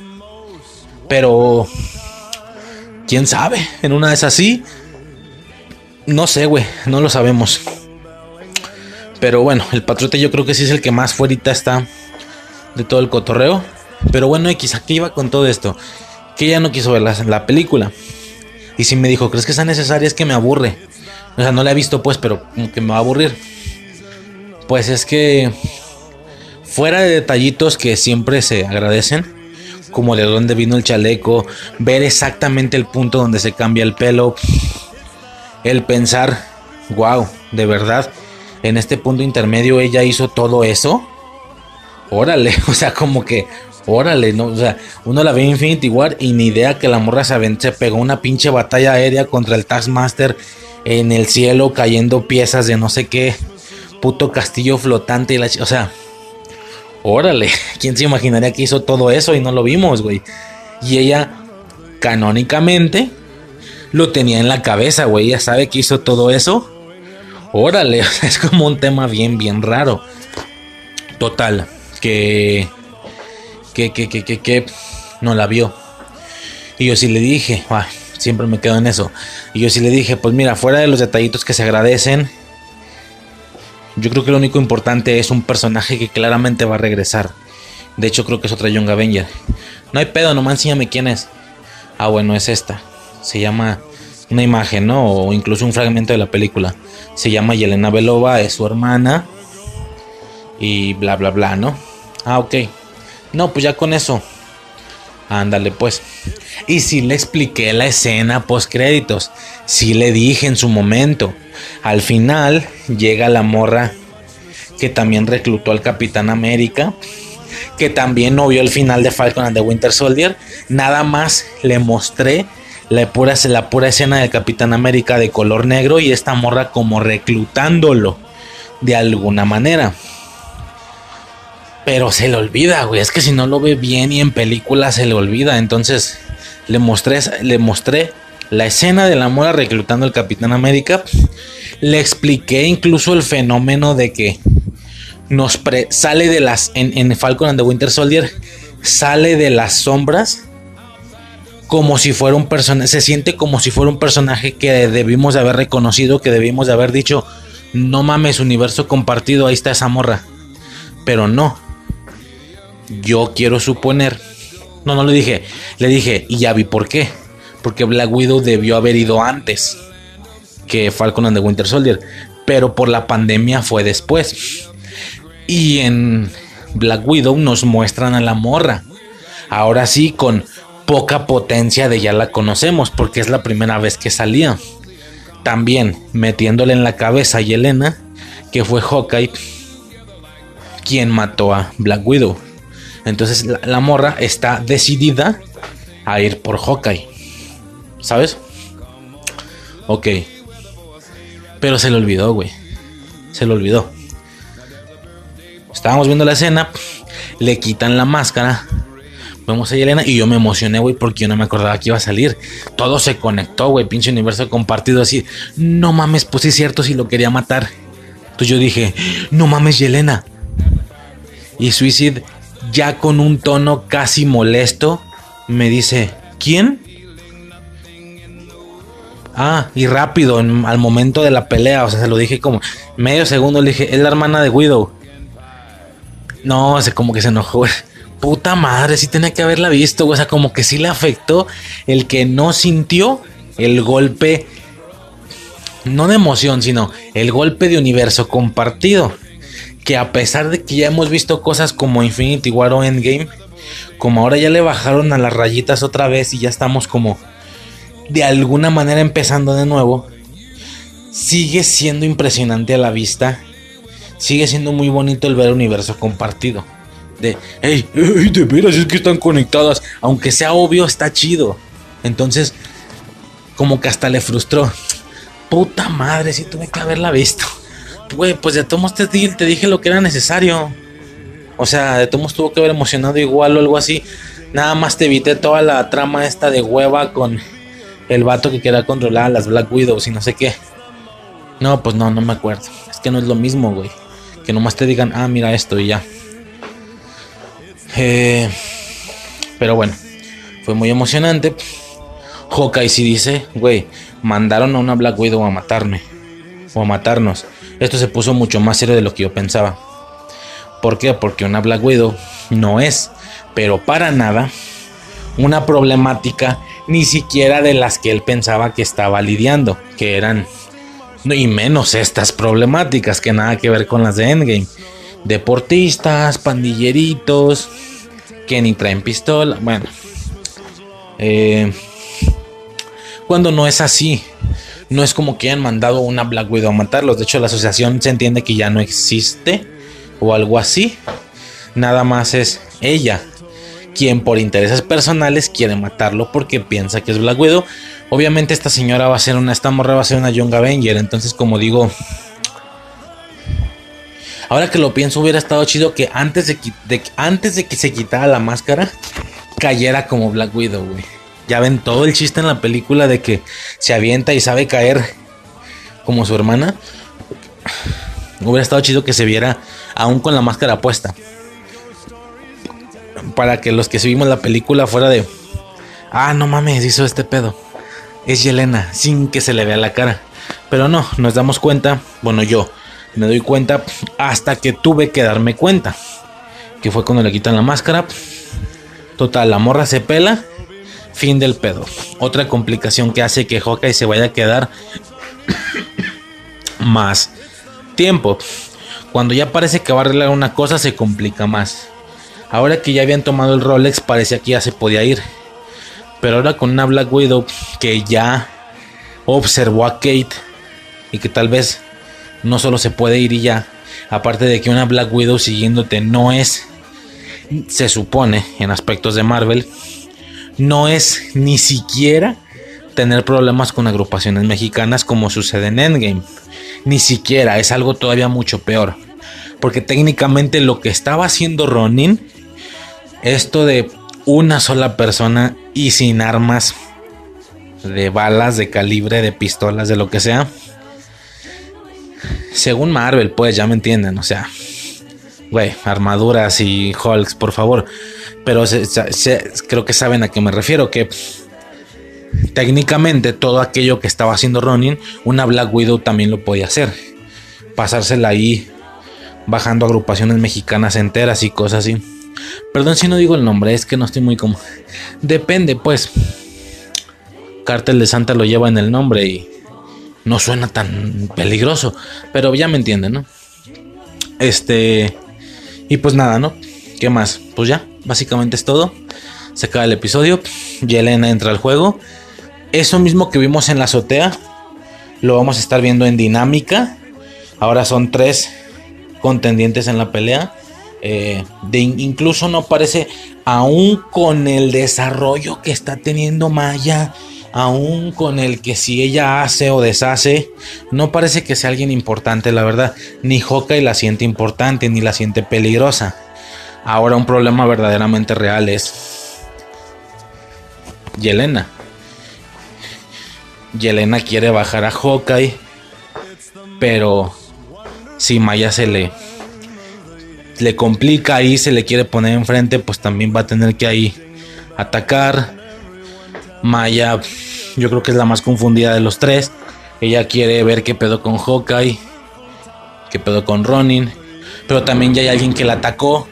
Y si bien Maya pareciera el lado más débil de los tres, casi para no tomarle importancia, cuando salga su jefe, el Kingpin, va a pasar a ser el más fuerte de los tres lados tranquilamente, más que Yelena, más que Hawkeye.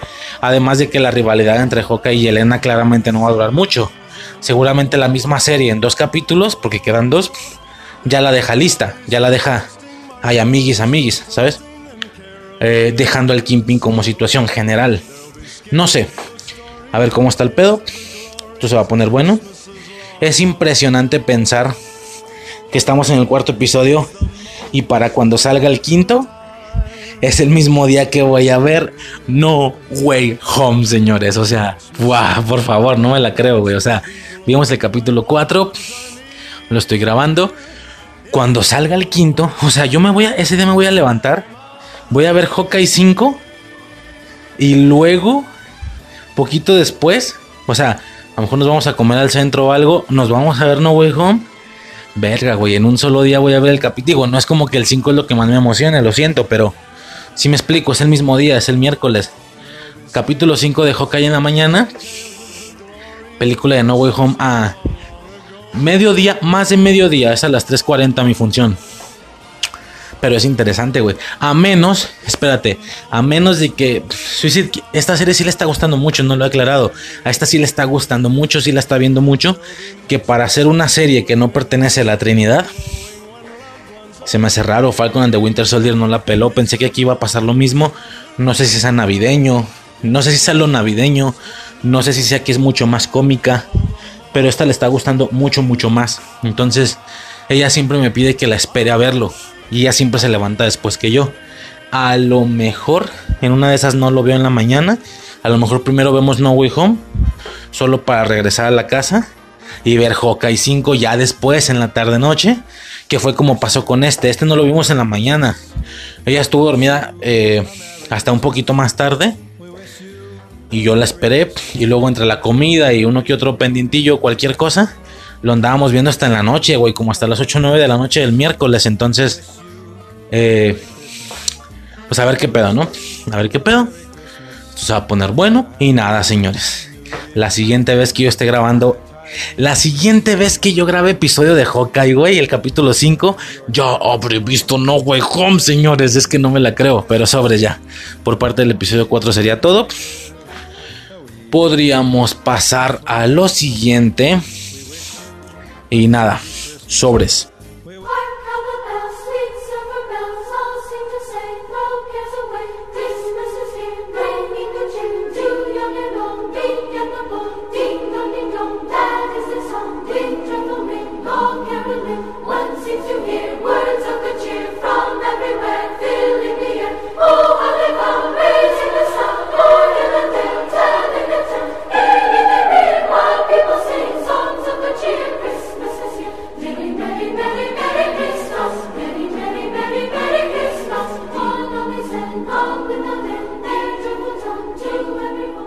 Ok, ya podremos pasar directamente al tema del podcast, el tema principal, y este es películas de terror navideñas, volumen 2. Sí, es la segunda vez que se hace esto. Ya se había hablado el anterior año de este tema. De hecho, muy curioso porque tengo como muy en memoria ese podcast porque fue la oficialmente la primera vez que yo grabé podcast solo. Sí, para quien escuche el podcast y sepa, esto se empezó como un proyecto en pareja con Suicide. Eh, por una u otra razón ya no sale tan recurrentemente. Para nada se ha retirado definitivamente, creo yo, creo, eh, creo. Sino que la recurrencia bajó mucho. Y estos últimos eh, meses no ha salido nada, pero por temas que ya comenté en alguna ocasión. Sin embargo, Básicamente, eh, fue interesante, fue curioso ese podcast porque fue la primera vez que grabé solo. Sí, lo estuve escuchando el otro día y pues sí, definitivamente se nota el, el, desenvolvimiento, no sé cómo se le puede llamar, la expresión. Tenía, aparte de mucho frío, mucho nervio, porque era la primera vez que lo hacía. Ahorita ya el tema del nervio me la pela. Ya se han podido dar cuenta que me voy de filo. Ya no tengo ninguna bronca con eso, pero aún así es una me acuerdo siempre que esa fue la. Va a ser el, oficialmente el primer podcast que grabé solo, ¿va? Tuvo algunos detallitos, pues sí, por esa misma razón, por el tema del nervio, ¿va? Por lo que tal vez no es lo más correcto, pero definitivamente le voy a dar un repaso rápido, rapidísimo, güey. Para nada va a ser algo duradero. Rapidísimo un repaso a aquel podcast o aquel tema, porque en su momento no me pude desenvolver bien. Y ya posteriormente pasaríamos a este tema, al volumen 2, ¿va? Eh, primero que nada, primero que nada, eh, también otra cosa que quería mencionar como premisa, por así decirlo, del tema, es curioso cómo,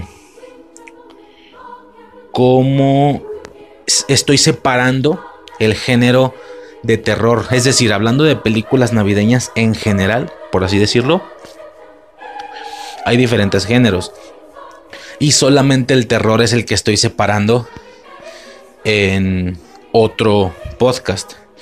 ¿Sí? Cuando estoy juntando en, en uno solo todo lo demás, que viene siendo el anterior, el de películas navideñas en general. El año pasado sí se separó, pero en live action y animadas. Eso no es el género en sí, es como la técnica, por así decirlo. Pues sí, como la la manera de hacer la película, ¿no? Live action y animada. Pero eso sigue sin ser el género. Eh, si nosotros nos enfocamos en películas navideñas en general, hay diferentes, eh, se puede decir, ¿cómo se le puede llamar? eso, pues géneros. Por ejemplo, desde un crónicas navideñas, ¿cómo se llama? Crónicas, eh, crónicas de Navidad o Santa Cláusula, que son como del tipo a Duro de Matar, que es una película de acción, pero al final es navideña. Si a esas vamos, si estoy haciendo esto con películas de terror, ¿por qué se supone que no lo hago con todo lo, con todo lo demás, no? Películas de acción navideñas, películas infantiles navideñas, películas eh, de comedia navideña, ¿sabes, no? ¿Por qué no sucede?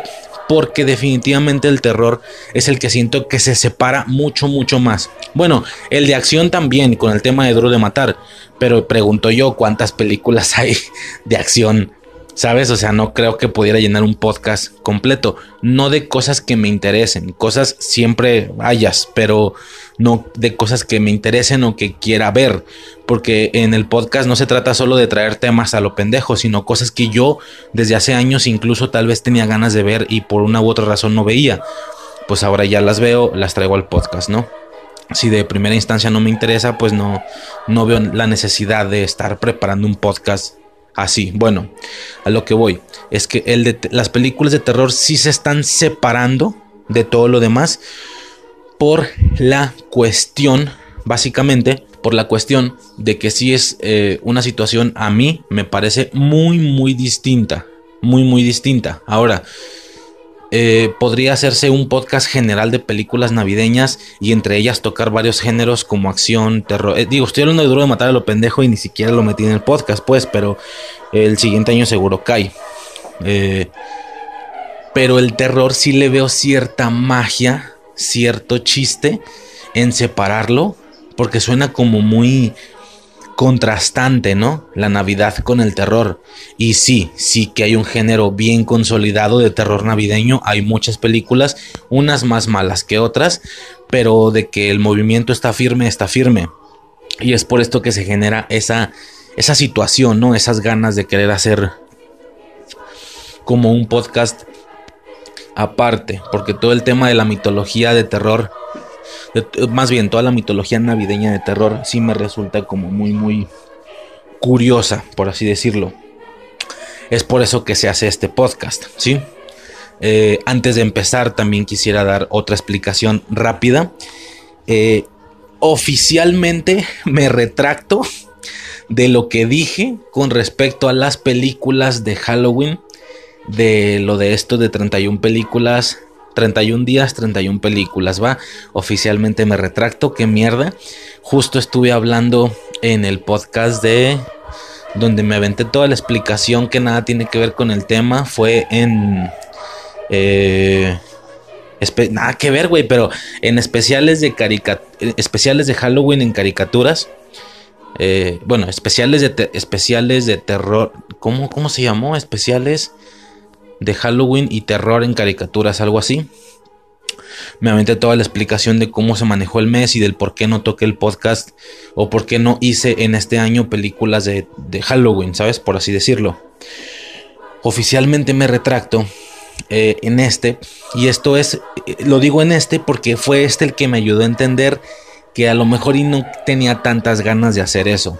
Yo ya había explicado que había visto un par de podcasts que manejaban este proceso de en lugar de hacer un podcast con 6, 7 películas, hacían todo el mes una película por día.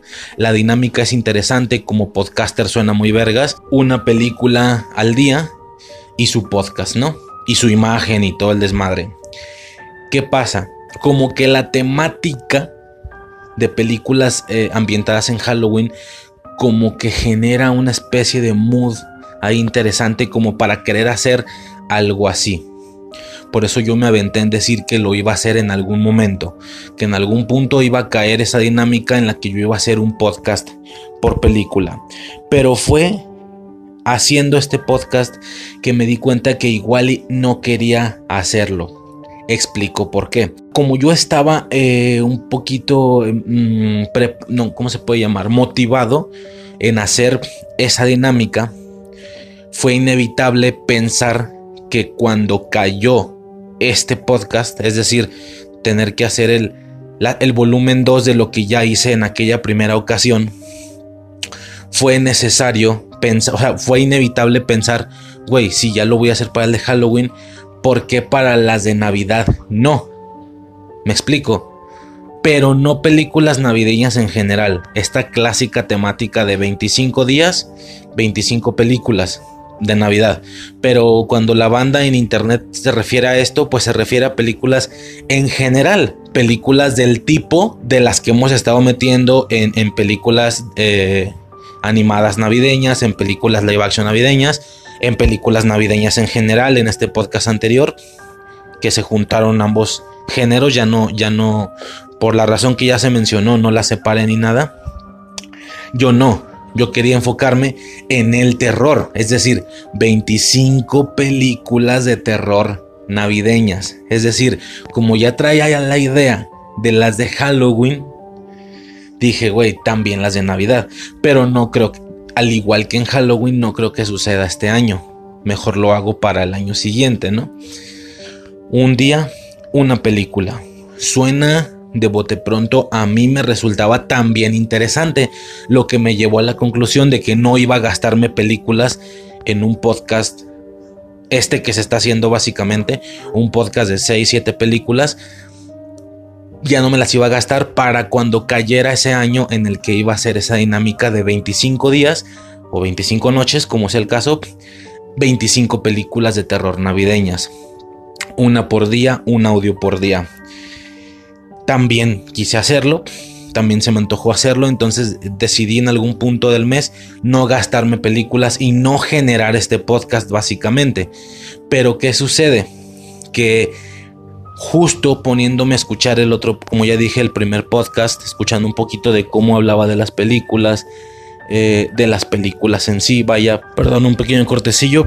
Entonces, eh, pues básicamente, al, al estar como recordando en sí las películas que vi y demás, me percaté de que igual y no quería hacer algo así. Es decir, eh, ¿cómo lo explico? No es que no sé cómo aterrizarlo, pero básicamente, a grandes rasgos me di cuenta que no quería hacer 25 películas de terror navideñas, una por día. Y al darme cuenta de eso, tampoco quería hacer el de Halloween por las mismas razones técnicamente. Y esto era es que son diferentes razones, güey. No sé ni cómo describirlo. Eh, el volumen de audios, el volumen que se generaría en el podcast Infancia Eterna, el volumen que se generaría de audios, eh, y luego lo cortos que serían estos audios. Eh, no sé cómo explicarlo. Si es un hecho que cuando tú te adentras en uno de este tipo de temas, por ejemplo, películas de terror navideño o películas Halloween, pero me iba a enfocar en el terror, hablando de este especial de 31 películas y no sé qué. Lo que ocurrió fue, o lo que sucede, es que lo que sucede con estos temas es que así como hay una que otra joyita, sí, también hay basura, hay mucha basura en este tipo de situación. ¿Tiene algo de chiste? Sí, pero ese chiste solo aplica para este tipo de dinámicas. Un solo podcast con 6, 7 películas, que 4, que 3, 4 de ellas sean basura, 2, 3 joyitas y ya, ¿no? O sea, realmente por ahí va el pedo. Pero, ¿qué iba a pasar el día en el que, es decir, de estos 25 días o de estos 31 días, en cualquiera de los dos casos aplica igual, ¿qué iba a pasar el día en el que me tocara una película súper exageradamente basura? Una película en la que vaya, en, la que no tuviera más de 5 minutos para hablar en una de esas menos. ¿Qué iba a pasar? ¿En serio? Iba a subir 25 audios o 31 audios donde muchos de ellos durarán 5, 7, 8 minutos. Supongo que de alguna manera por ahí va el pedo, ¿no? O, o 10, 15 minutos incluso y ya echándole mucho relleno como que mi, como que mi mentalidad original fue, lo siento si suena soberbio, pero yo pensé, güey, pues es que siento que sí la armo para hablar. Siento que sí la armo para de algo pequeño hacer algo grande. ha, ha, habido ocasiones en las que de un capítulo de Marvel, de una serie de Marvel que dura 40 minutos, yo hablo hora y media. Hablo más que la misma duración que el capítulo. Entonces, como que mi lógica fue que sí podía dar para algo así. Y, repito, en estos especiales en cuestión, 25 películas o 31 películas, sí que iba a haber ocasiones en las que alguno de esos podcasts durara mucho, hora, hora y media, ¿sí? Por ejemplo. Pero, pero, pero, pero, ¿y qué pasa con los otros? Con esos otros que iban a durar muy, muy basura, o sea, porque algo, ya, sé cómo escribirlo. Algo que yo no tomé en cuenta es que cuando estos señores hacían estos súper especiales, 25 audio, bueno, no, de Navidad creo que no me ha tocado ver, eso sí iba a ser algo que a mí sí me iba a antojar hacer, 25 películas de terror navideñas, una por día. Pero bueno, hablando del señor este, y estoy hablando de Seth Costner de Desde Abajo, eh, este señor hace esto de 31 películas, una por día. Pero lo que hace este señor para que los audios duren, porque checas todos los audios y todos duran una hora, hora y media, 40 minutos jodido, jodido. Lo que este señor hace es, aparte de divagar mucho, que yo también lo hago, eh, aparte de eso, que ahí también rellenas, pero repito, no vas a divagar una vez diaria, la veo difícil. Aparte de eso, lo que este señor hacía era describir la película casi escena por escena. Lo que ya he explicado yo, por ejemplo. No, entonces, básicamente la película va de un chavillo que vive en un pueblo bicicletero de Dakota del Norte. Eh, este chavillo resulta que tiene eh, una familia disfuncional porque su esposa la dejó su vato y ahora tiene un novio. Y pues básicamente este niño, eh, hay una, o sea, después de esto va a la escuela y conoce a tal y así, ¿no? O sea, estar describiendo como escena por escena casi, casi. Por eso hace ese volumen de tiempo.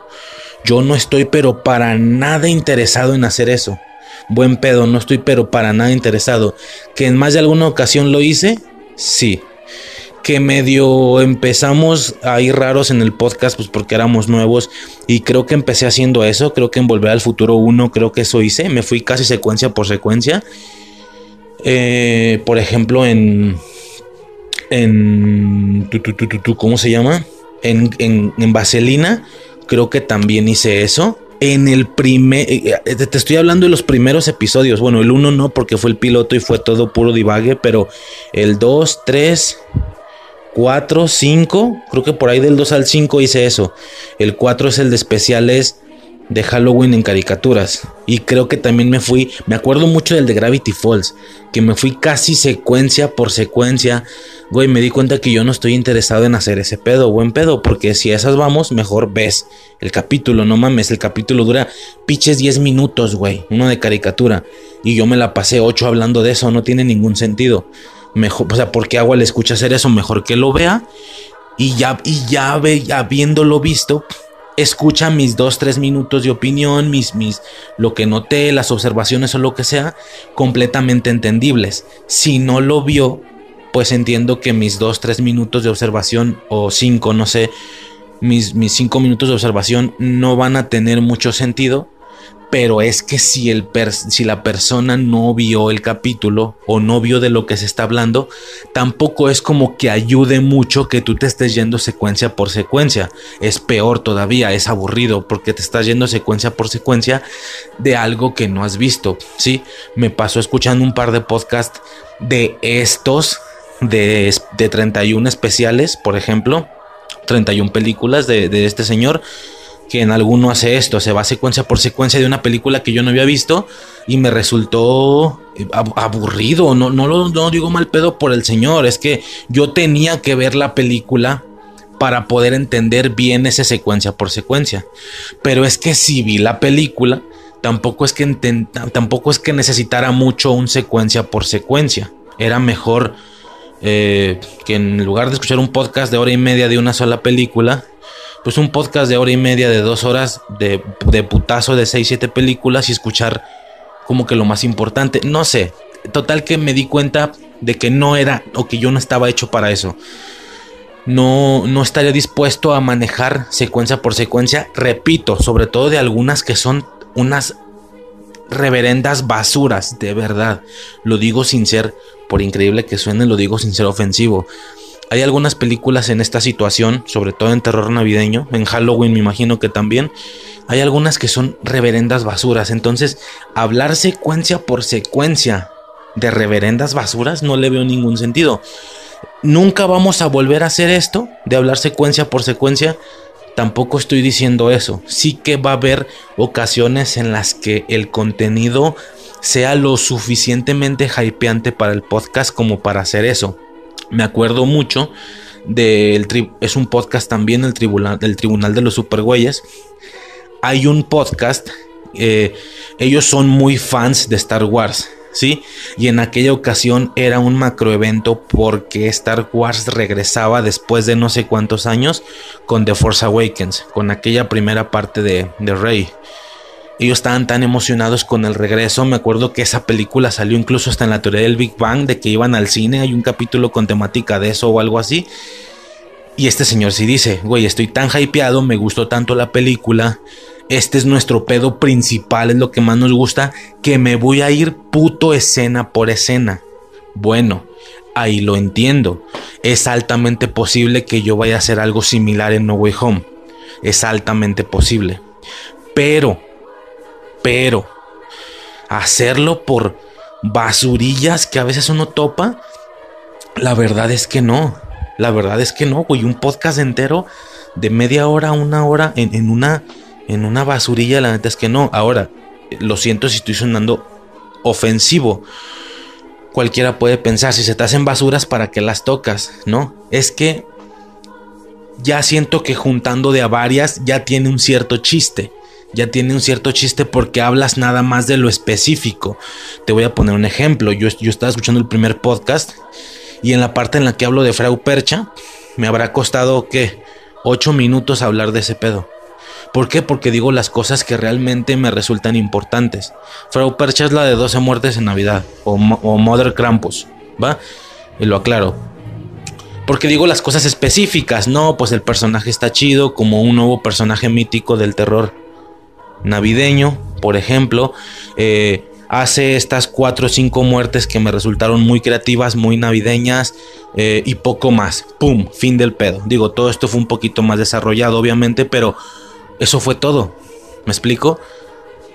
No tenía, de verdad, de verdad que esa, por ejemplo, esa película resultó algo aburrida, algo lenta, porque son películas cine B. Entonces, hablar secuencia, hablar escena por escena de la película, yo no estoy, pero en lo más mínimo interesado. Hablando de que si esa película hubiera caído en una dinámica de 25 días, 25 películas de terror navideño. No estoy interesado. Entonces, creo que esa es la manera en la que lo podría describir. A todo esto súmale el volumen de audios. No estoy muy interesado en que este podcast tenga un gran, gran, gran volumen de audios. Con volumen me refiero a cuando tú estás revisando un podcast, si el podcast está como más contadito, ¿sí? Ah, tiene 120 episodios. Ok, 120 episodios. Más o menos sé por dónde voy mientras estoy bajando para ver qué temas me interesan de cuando descubres un nuevo podcast. Pero cuando caes a podcast un poquito más caóticos y no precisamente tiene que ser malo, donde hayas un puñado de audios a lo puto pendejo, te pierdes y no sabes bien ni cómo vas a buscar lo que quieres. No sé si me explico. Este y a esto súmale que hay muy respetable, cada quien puede hacer lo que quiera, pero hay algunos podcasters que ponen, que ponen títulos extraños, no ponen el, nombre del contenido tal cual. Por ejemplo, por ejemplo, hay ocasiones que me ha tocado ver, eh, no sé, mm, ¿cómo te explico? Eh, por. Eh, ay, güey, es que voy a inventar, ¿va? Voy a inventar. Pero. Imagínate que en la misma semana salió eh, una película de Spider-Man y una película de Ghostbusters. Por ejemplo, estoy inventando Cazafantasmas, más bien. Spider-Man y Cazafantasmas. Lo que estos señores hacen, yo en lo personal dejaría los títulos tal cual. Es decir, en este podcast se va a hablar de Spider-Man, por ejemplo, Spider-Man Far From Home, más Cazafantasmas, tal película. Me explico. Así, tal cual, para que, para que al momento de buscarlo te salga mi podcast, por ejemplo. Pero estos señores hacían incluso ahí situaciones raras de caza arañas, como que juntaban los títulos. Caza arañas. ¿sabes? O arañas fantasmas, así. ¿Por qué? Porque muy en el porque muy de esa semana fueron esas dos películas. Fue lo más renombrado. Estoy inventando, es un ejemplo. O también es muy de los podcasters que pongan cosas como de eh, de arañas, de arañas y fantasmas. No, no sé cómo explicártelo, güey. Así un rollo eh, así, ¿no? Como de, de que de arañas y fantasmas agresivas o no sé, una mamá así. Y es como, ¿cómo? O sea, yo no me va a salir el podcast, güey. No me va a salir el podcast. Y si yo estoy descubriendo el podcast y estoy scrolleando para ver qué tienen, seguramente me lo voy a pasar porque habré visto el nombre y yo, ¿qué es esto, güey? Vámonos. Y, a esto súmale que no sea un podcast que ponga imagen de cada podcast, sino que tenga la misma. No, güey, se vuelve un desastre. Entonces, como que no soy muy fan de ese pedo. No soy muy fan de perderme en un podcast. No soy muy fan de ¿sabes? No soy muy fan de escuchar como alguien habla de una película secuencia por secuencia. Soy más de que se hable de manera general de otras cosas como los temas que hacen que se te ocurran en base a la película, no sé ni cómo describirlo bien. Las observaciones, ¿sí? Como las pendejadas que acostumbro hacer de, de, de, de decir algo relacionado con, no, pues es que mira, eh, aquí esto está raro porque no debió haber sido de esta manera. O que si las puertas, por ejemplo, por dar un ejemplo, cuando hablamos del extraño mundo de Jack, no, no, no hablamos secuencia por secuencia, sino que hablamos de las de manera un poquito más abierta, hablamos de las puertas, hacia qué mundos te dirigían, que por qué esto, por qué el otro. No nos la pasamos diciendo. Entonces Jack llega al bosque abre la puerta, güey, esa madre es casi como una especie de audio película o algo así, pues mejor veo la película. Total, todo esto sumado al volumen de audios, que es lo que estaba diciendo al inicio, perdón, me perdí. No estoy muy, no estaba muy, o sea, como que no estuve muy en pro de hacer de la nada, pum, aventarle 31 audios al podcast. Sabes, la lista se haría gigante, por sí ya es grande. Entonces, hacerla así, gigantesca, y que muchos de esos podcasts van a durar 7, 8 minutos porque son basurillas, o sea, no le veo ningún sentido. De verdad que no le veo ningún sentido. Esto me sucedió para el de películas de terror navideño. Cuando me puse a, me puse a acordar de algunas películas que hablé en el podcast, hablé de 12 muertes en Navidad, hablé de... ¿Qué otra estuvo así pinchona? 12 muertes en Navidad, Saint, Saint o Saint, algo así me puse a pensar, güey, ¿qué, hubiera pasado el día de esos 25 días, el día en el que cayera alguna de esas películas? Hubiera estado de hueva, güey. O sea, yo de Frau Percha no tengo más que 3, 4, 5 minutos para entregarle. De Sint no tengo más que 5 minutos para entregarle. De verdad, no tengo ni 10, no llego ni a 10. ¿Qué voy a hacer? Voy a subir el podcast así de 6, 7 minutos, el podcast de ese día entre los 25 podcasts.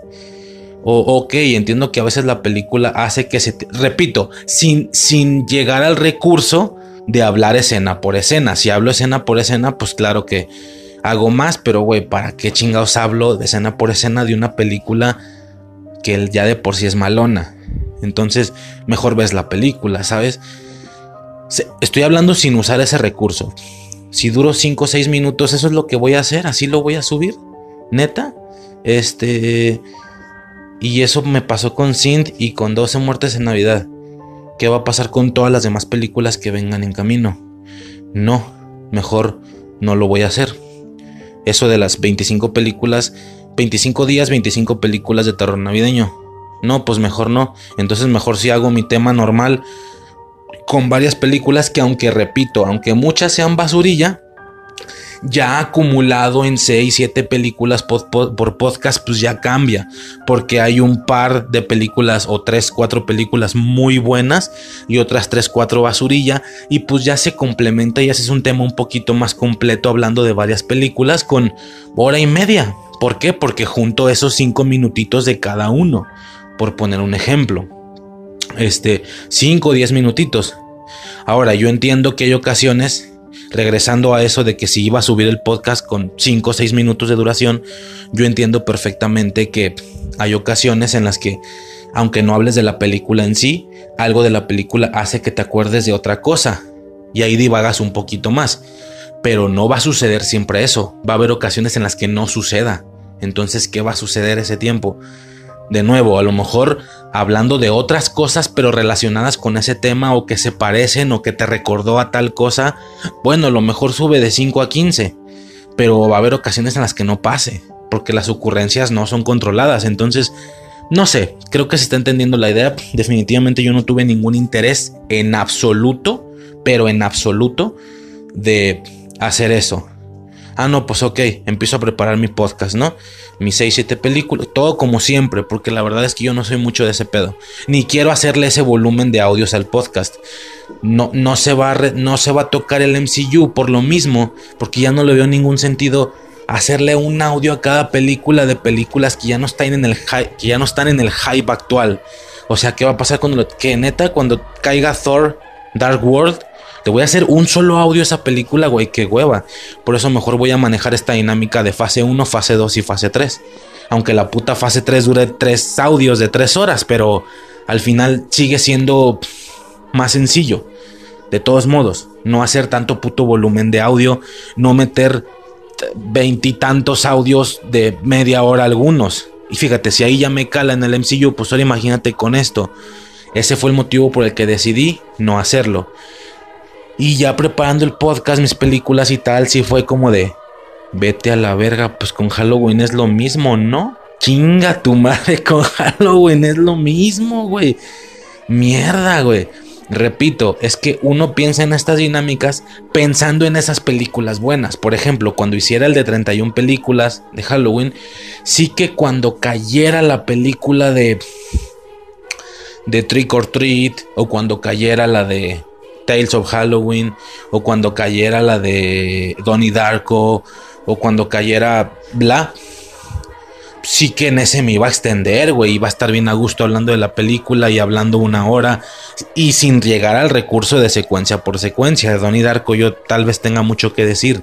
Por ejemplo, cuentos de Halloween, media hora cagado de risa, que ya sucedió en el podcast pasado. Pero ¿qué va a pasar cuando caiga a las otras?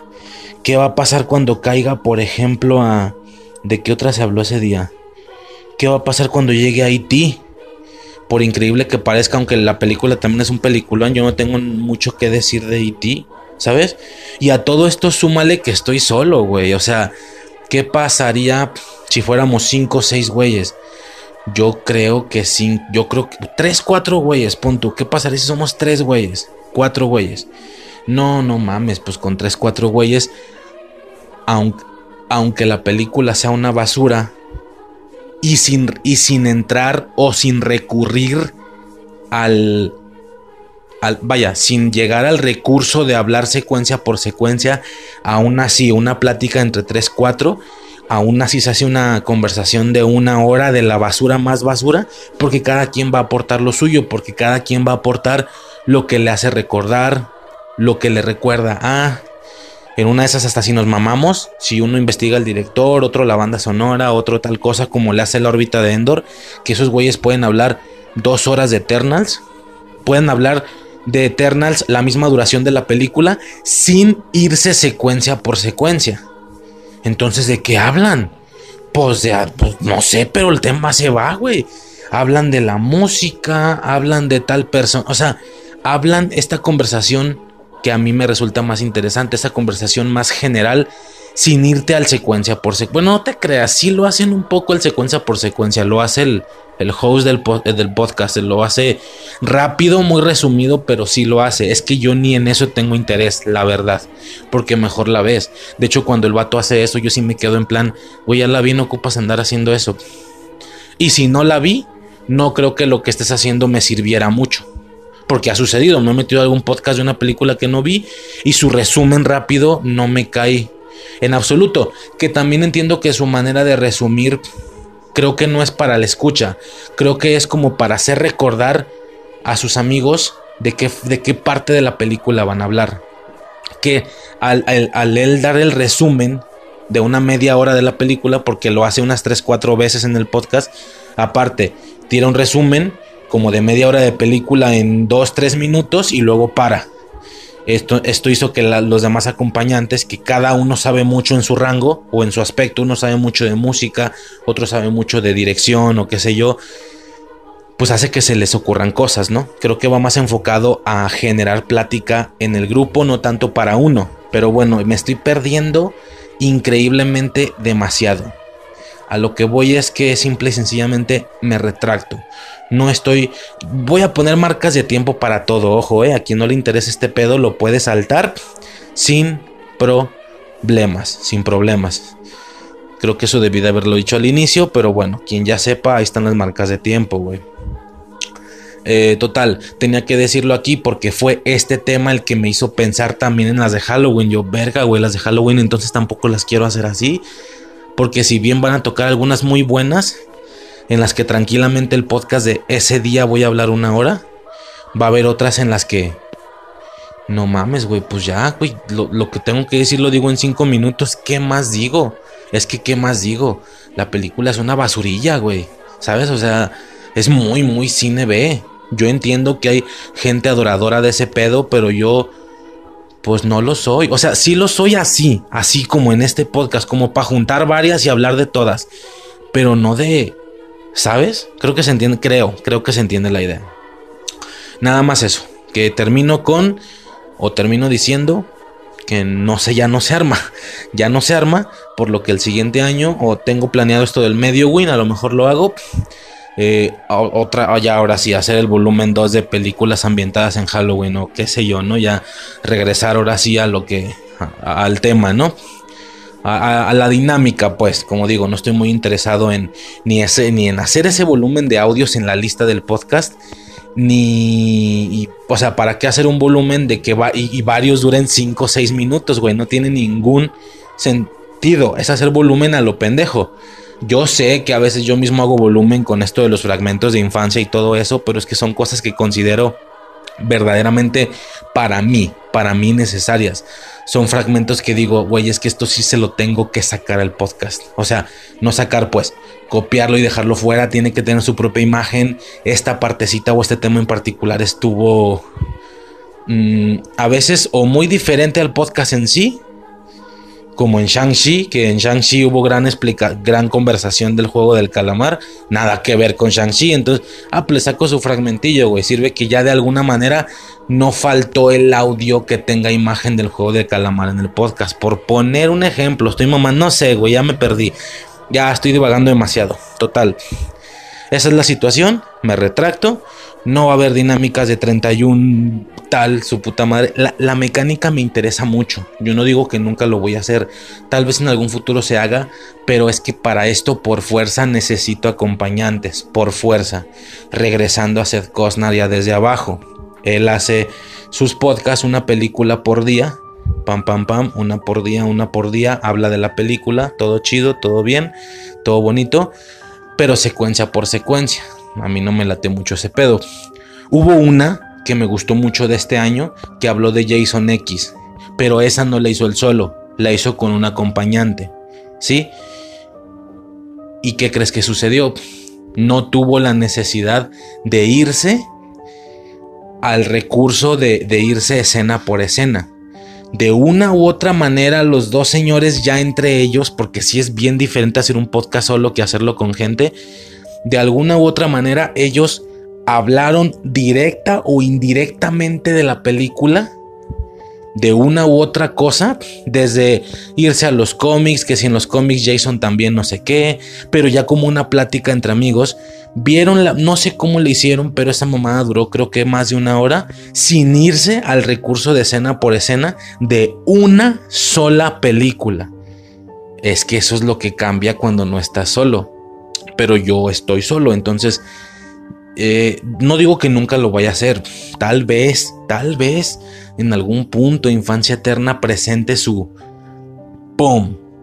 25 películas de Navidad, ya sea en general o de terror navideño, un audio por cada puta película pero pues, güey, si ya voy a hacer eso, no quiero que, algunos o muchos de los audios duren 10, 15 minutos. ¿Para qué, güey? No, no, no. Si se va a hacer es porque hay que, hay, que hablar de esa película. Entonces esto ya yo creo que será con acompañantes si es que algún día llego a, a tenerlos, ¿no? Con Halloween exactamente lo mismo, con el tema de las 31 películas. Y ya, a grandes rasgos eso sería todo. Esa era toda la explicación eh, muy, muy al estilo de del de especiales de Halloween en caricaturas, que me aventé una explicación que nada tenía que ver con el tema. Absurdo, pero pues es parte del podcast para mí. Porque fue este podcast el que me hizo desistir de generar o de hacer esas dinámicas que si bien de bote pronto y de lejito se ven bastante interesantes, una película por día, un audio por día, muy en mood de Navidad, muy en mood de Halloween, cual sea el caso, muy en víspera, está chido. Sí, de bote pronto suena bien, pero ya si te metes, va a terminar pasando ese tipo de cosas, que haya audios generando un espacio en la lista del podcast que duren 5 minutos, güey, ¿para qué? No estoy interesado en hacer eso. Repito, lo que, lo que yo no capté fue que para lograr eso y que cada audio dure jodido media hora, era recurrir al, recurso este de, hablar escena por escena. Yo no capté cuando dije que quería hacer esos especiales, yo no capté que yo no quería hacer eso. Entonces, por eso prometí, ya no se arma. Así, todo bonito, juntando de a varias películas, hablando ya en volumen y en general de todas, ¿va? Y ya, básicamente por la explicación aburrida, yo sé que aburrida para algunos, ya sería todo. Y ya podremos pasar directamente a hablar de las películas, ¿va?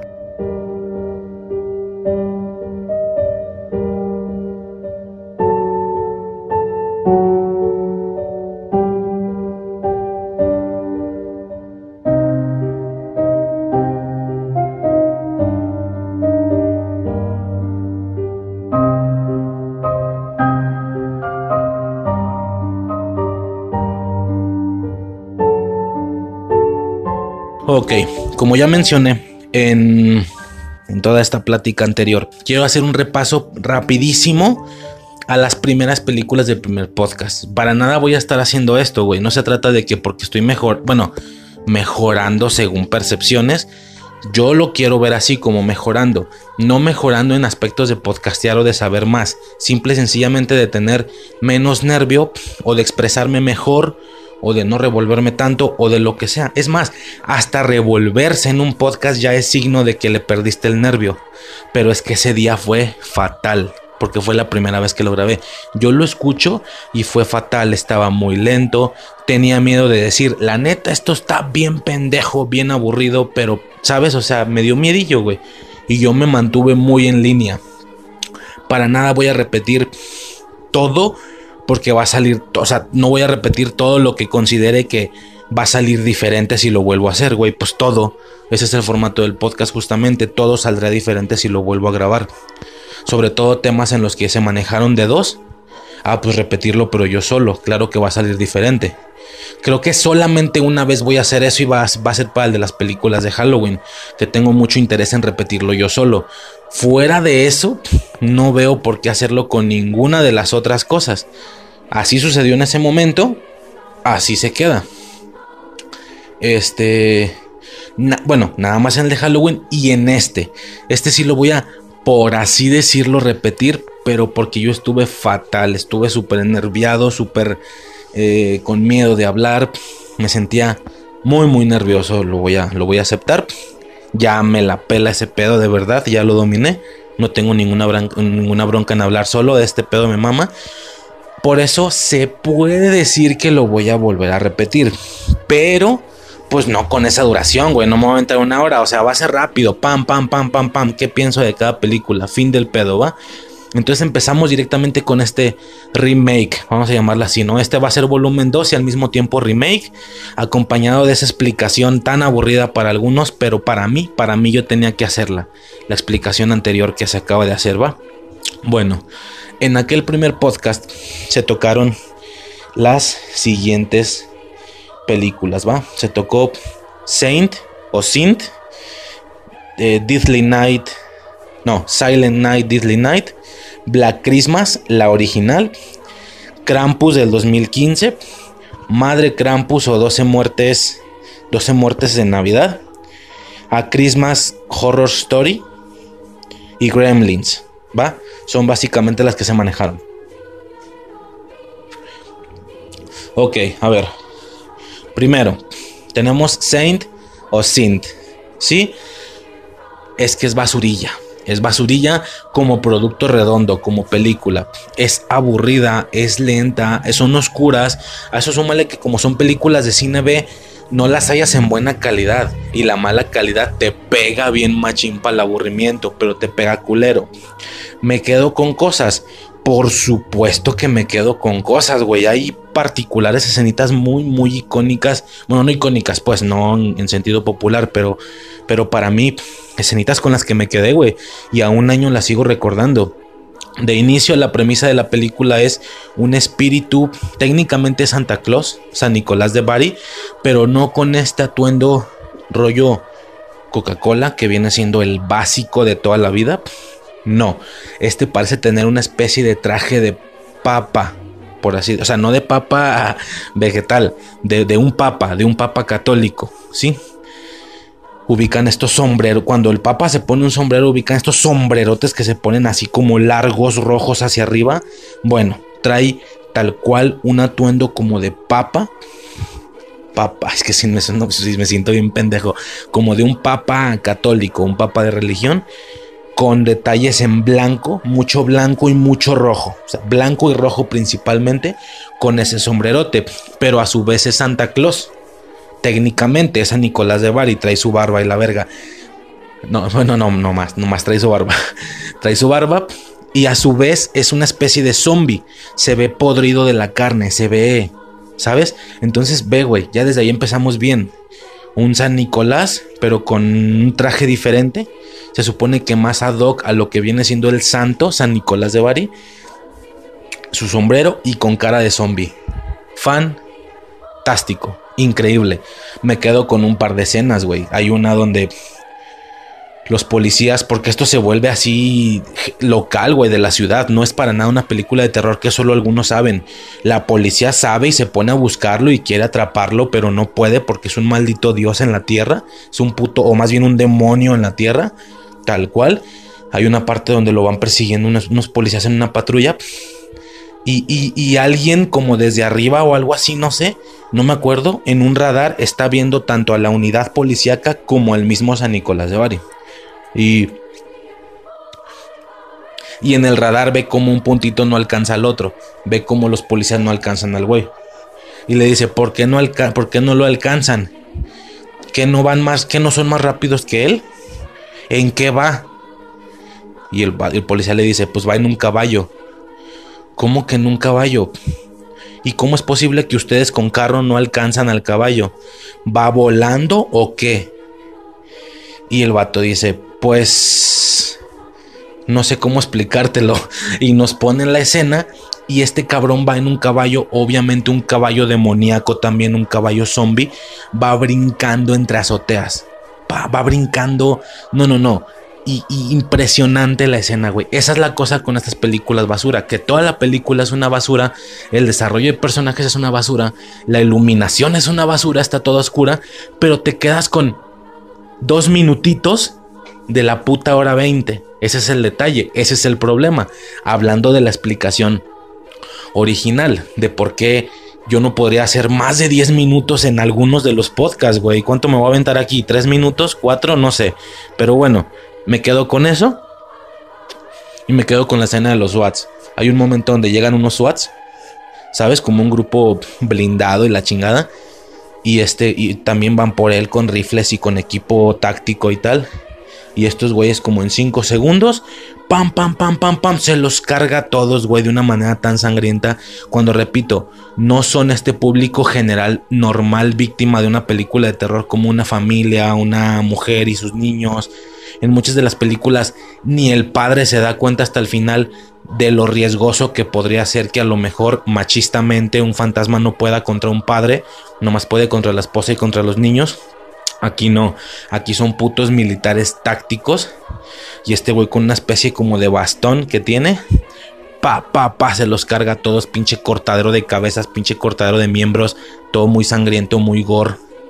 Impresionante. Segunda película, Deadly Night. Puta madre. Silent Night, Deadly Night. Refiriéndose a. Se ubica, ¿no? El villancico es Noche de Paz, Noche de Amor esta traducción es un poquito diferente porque lo real es Silent Night, Holy, Night. Es como no, no, noche de paz, es como noche de silencio, pero refiriéndose a pacífica. Silent Night, Holy Night, que es como noche de silencio, noche de víspera, noche de vacación, noche de descanso, por así decirlo, no sé. Holy es como celebración, ¿no? Noche de celebración. Bueno, este clásico villancico Silent Night eh, Holy Night, que aquí es noche de paz, noche de amor, ¿no? Aquí hacen referencia a eso, hacen una especie de juego de palabras que en lugar de holy es diddly.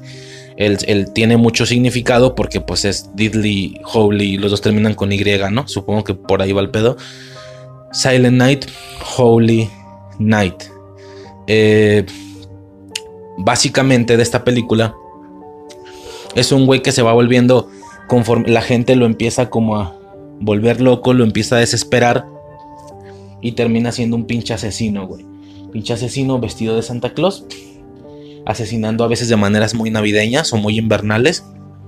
Pero no es nada ente de ultratumba, ¿eh? Rollo, yo creo que por eso no se ha quedado en el colectivo junto a Michael Myers, junto a Freddy Krueger, junto a Jason Borges, porque el güey es un hombre completamente normal. De hecho, vemos su cara, vemos sus expresiones, su actuación todo el tiempo y eso lo humaniza demasiado. Y yo creo que para ser parte de estos señores tienes que ser una especie de ultraente raro. Entonces, ¿sabes? Inmortal o qué sé yo.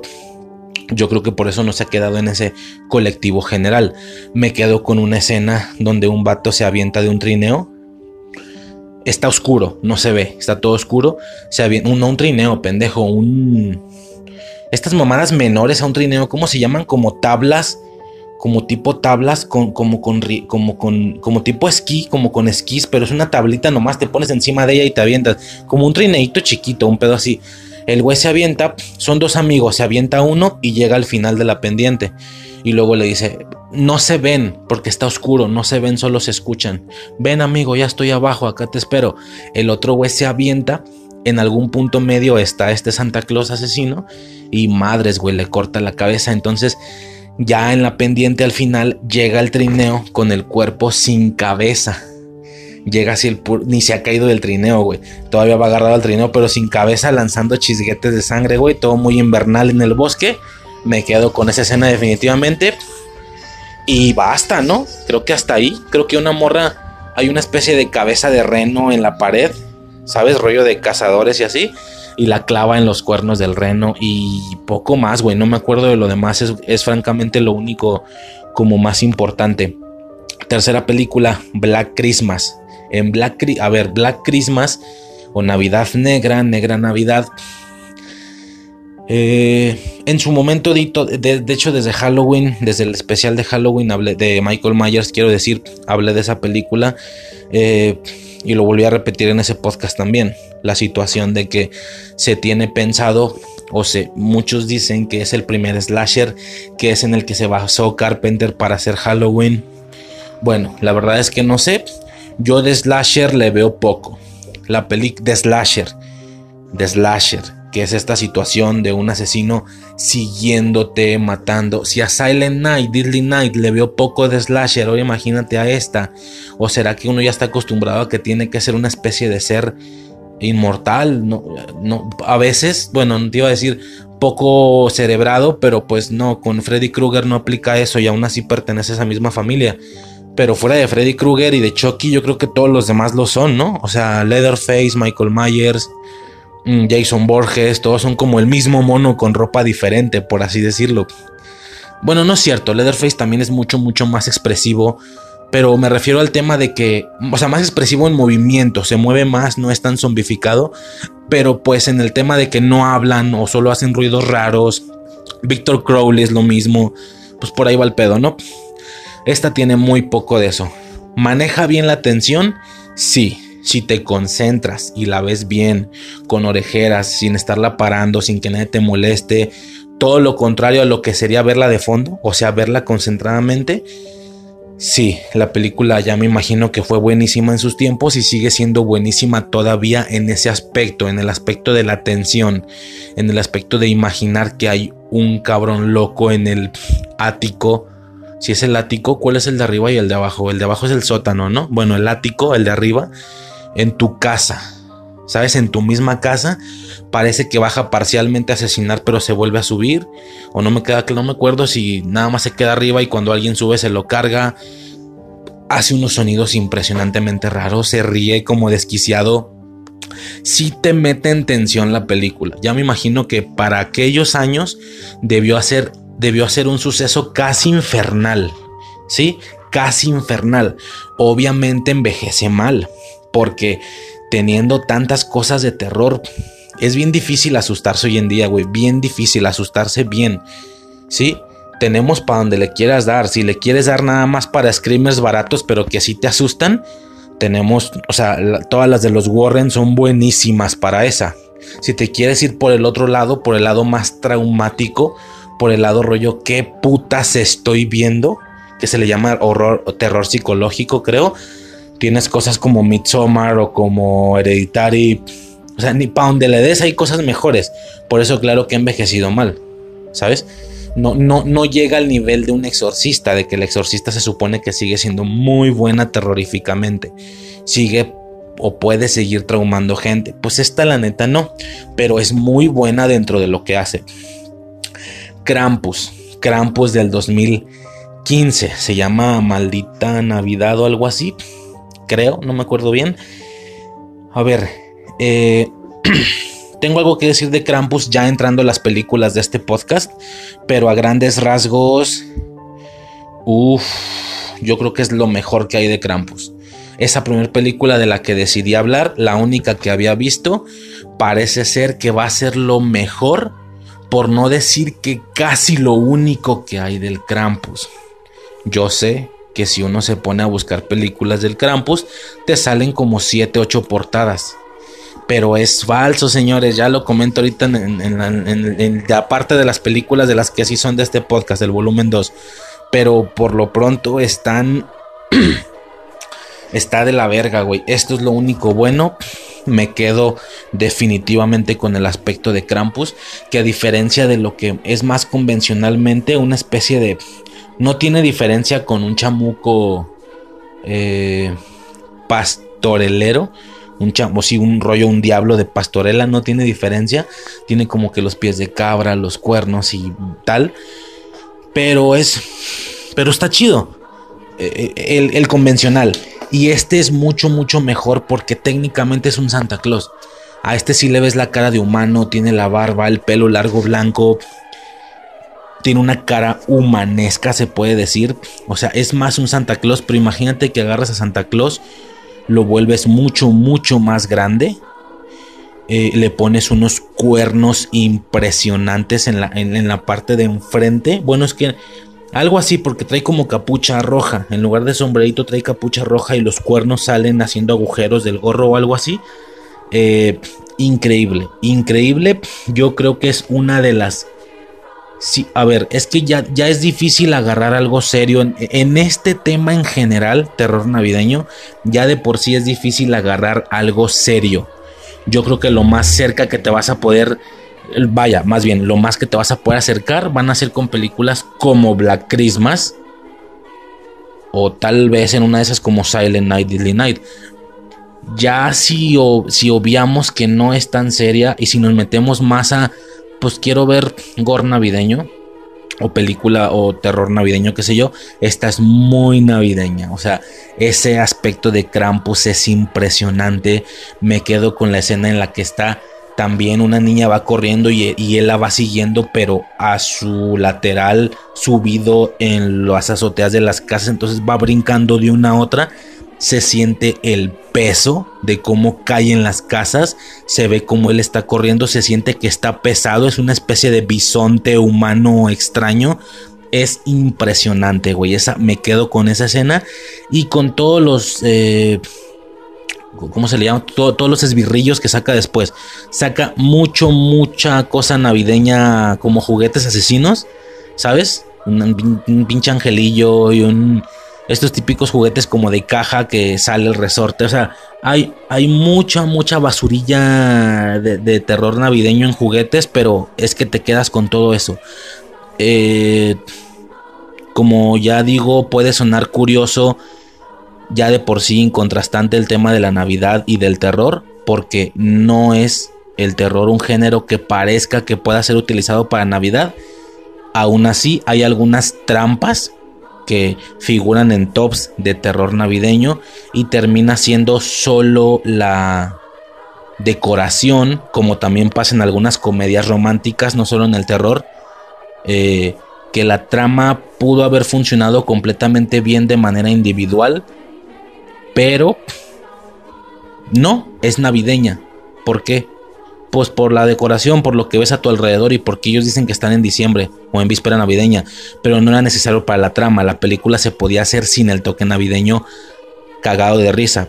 Bueno, muchas de las películas usan, muchas de las películas de, de estos dos temas, tanto este remake como la otra, se manejan en esa situación en una de esas hasta Black, Christmas me podría atrever a que se maneja bajo esa perspectiva. Black Christmas pudo haber sido una película de un loco en el ático completamente normal, nada más le agregaron la decoración navideña, la verdad. con Silent Night pues es más difícil porque trae su traje. Eh, con Saint o Saint, pues ni se diga, es un, es un demonio navideño, ¿ok? Bueno, a lo que voy, es que si hablamos de películas que no que no sean de solo la decoración o solo la ambientación, sino que la trama o al menos los esbirrillos sean estrictamente navideños, esta es de las más vistosas pero que sí sean necesarias, por así decirlo, en la trama. Que la misma trama habla de un monstruo navideño del Krampus con todos los esbirrillos que usa. El tema de que está yendo por ellos porque a alguien se le ocurrió cagarla y decir que odia la Navidad. Impresionante. O sea, es una de las, yo creo que sigue en mi top 5 de películas de terror navideño, a pesar de ya haber visto varias. O sea, se queda muy alto, hasta en un top 13. Y no porque sea buena en lo que hace, buena en el terror. ¿Realmente me asusta? No, güey, la neta no. Al chile no te asusta, pero es muy vistosa, es muy bonita, es muy entretenida. Esa es la cosa. Es como un gran, gran, yo siempre lo digo así, es como un muy buen capítulo de escalofríos o de Le temes a la oscuridad, pero muy bueno, con mucho presupuesto. Es como que la manera en la que lo podría como describir, ¿no? Eh, seguimos con Madre Krampus, según ellos, porque qué falso hay, de hecho, una de las portadas de la película es con un traje navideño, con un traje de Santa Claus. Eso es falsísimo, nunca sale así. El nombre, Madre Krampus, nada tiene que ver con el Krampus esta señora, pero nada. Y, el otro nombre que, que, va más acorde, 12 eh, muertes para Navidad o algo así. Y, y, a su vez esa portada sí le queda mucho, mucho mejor, porque es tal cual es una vieja con túnica negra. Eh, es una, se supone que es un personaje existente de, la de, leyendas de terror navideño. Ya lo había yo comentado en alguna ocasión, eh, o en ese podcast más bien. Yo comentaba que aquí en Occidente, no, pues no es Occidente, más bien aquí en, vamos a poner México y creo que en Estados Unidos también y está un poco pobre el tema de la mitología navideña. No hay mucho para donde dar.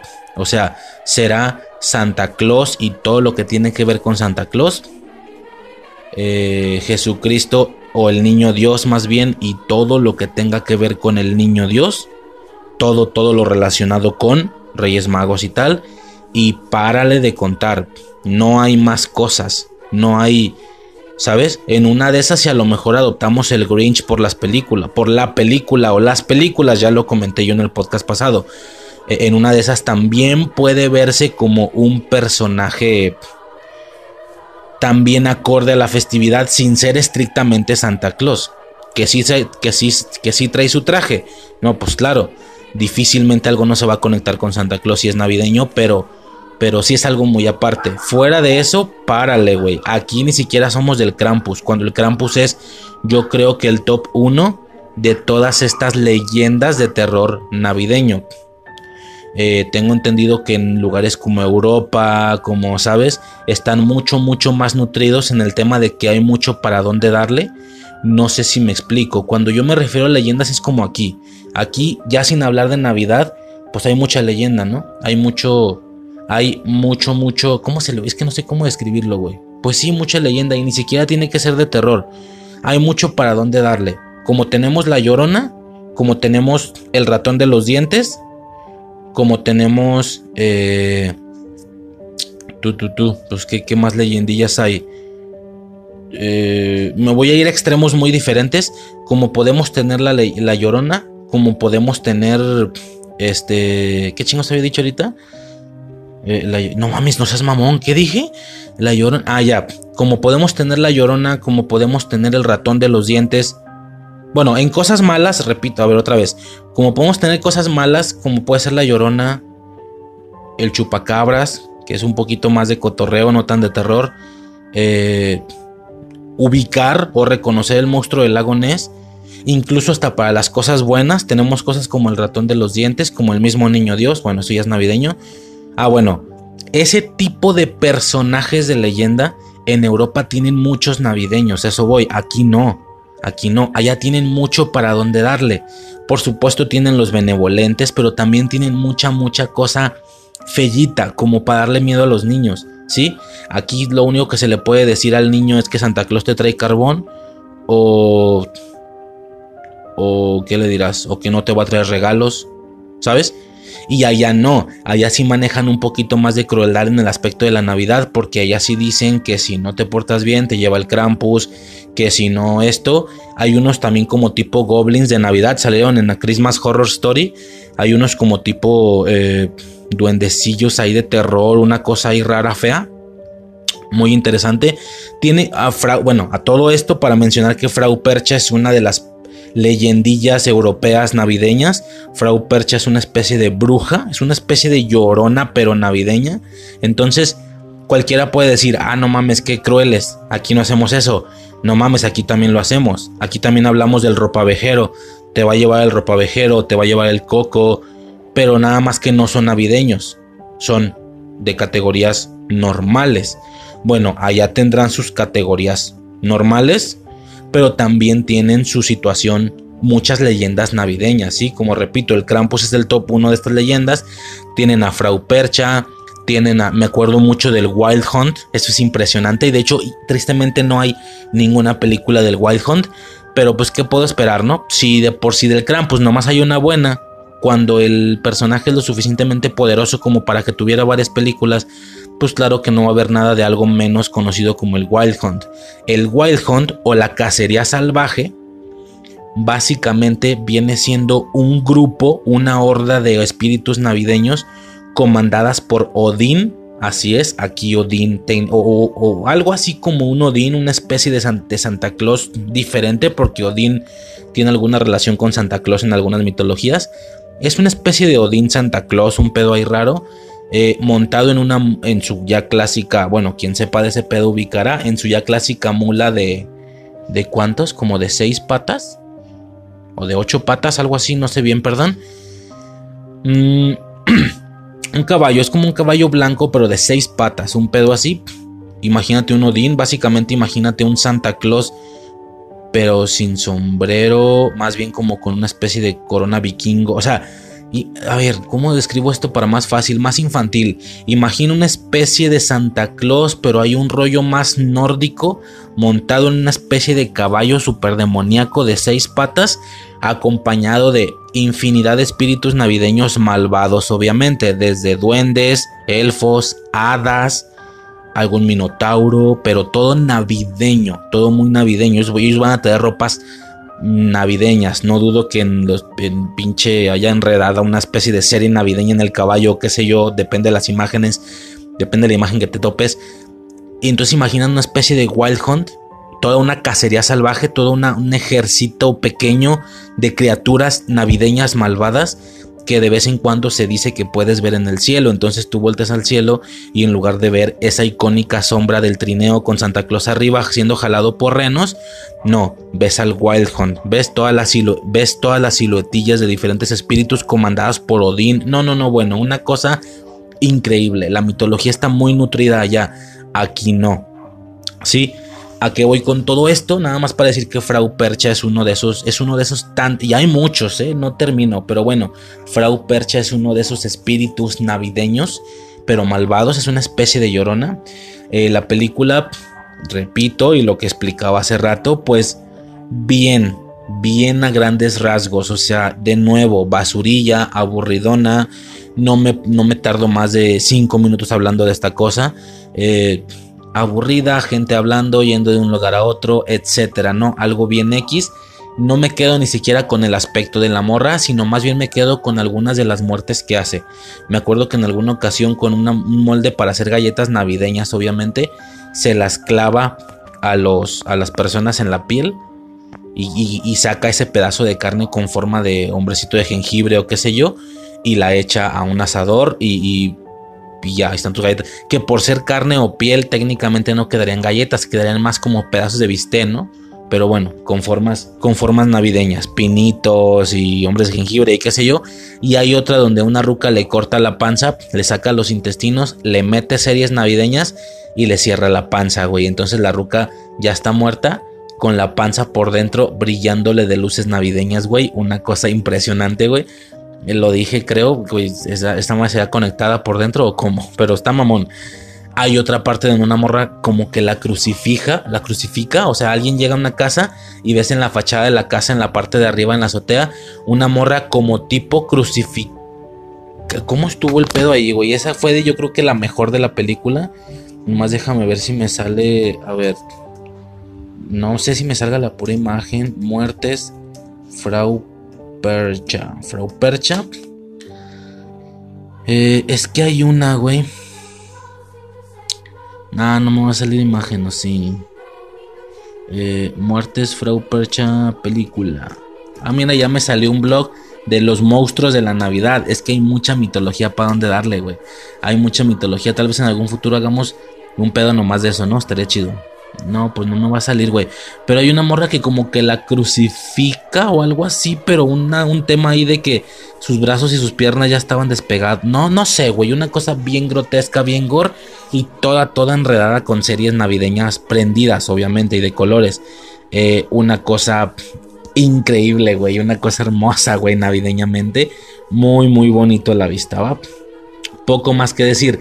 A ver, ese es el ejemplo, otra vez como mamo con la explicación inicial, ese es el ejemplo del cómo a lo mejor para Frau, si hubiera sido esto 25, 25 películas, sí que la Frau Percha pudo haber durado un poquito más, unos 15 minutos, 20 minutos, pero porque tuve que hacer toda la explicación de que Frau Percha es uno de los tantos personajes que existen en culturas europeas de, de Navidad que no son precisamente las convencionales, cosillas más de terror como el Krampus, como la misma Frau Percha, como el Wild Hunt. Hay mucha, mucha cosa. Como ya repetí, me salió hasta un, un blog como de monstruos, eh, monstruos de Navidad. A lo mejor en algún futuro, como digo, lo tocamos. Pero bueno, como para hablar de Frau Percha o para explicar que Frau Percha es una de estas leyendas navideñas, pero que no son buenas, son para asustar a los niños. Eh, para eso mismo tuve que explicar lo inicial. Entonces, ese, por ejemplo, hubiera sido un podcast que pudo haber durado un poquito más, unos 12 minutos.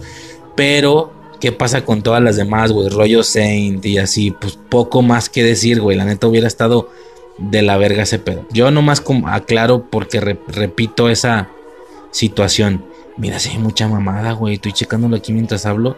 El Krampus, obviamente. Este los percha, los percha. Bueno, eso también es de Frau Percha, ¿no? ¿O qué pedo? Y luego está. Ah, Hulda. Frau Hole. Hay Midwinter. Hay mucha cosa, señores. Ah, no, qué baboso. Midwinter es la época. la diosa del invierno. Hay mucha mamada. Sí, hay mucha mamada. Pero pues bueno, si Krampus, que es el personaje más icónico de todo este rollo, no tiene películas, imagínate los demás. Es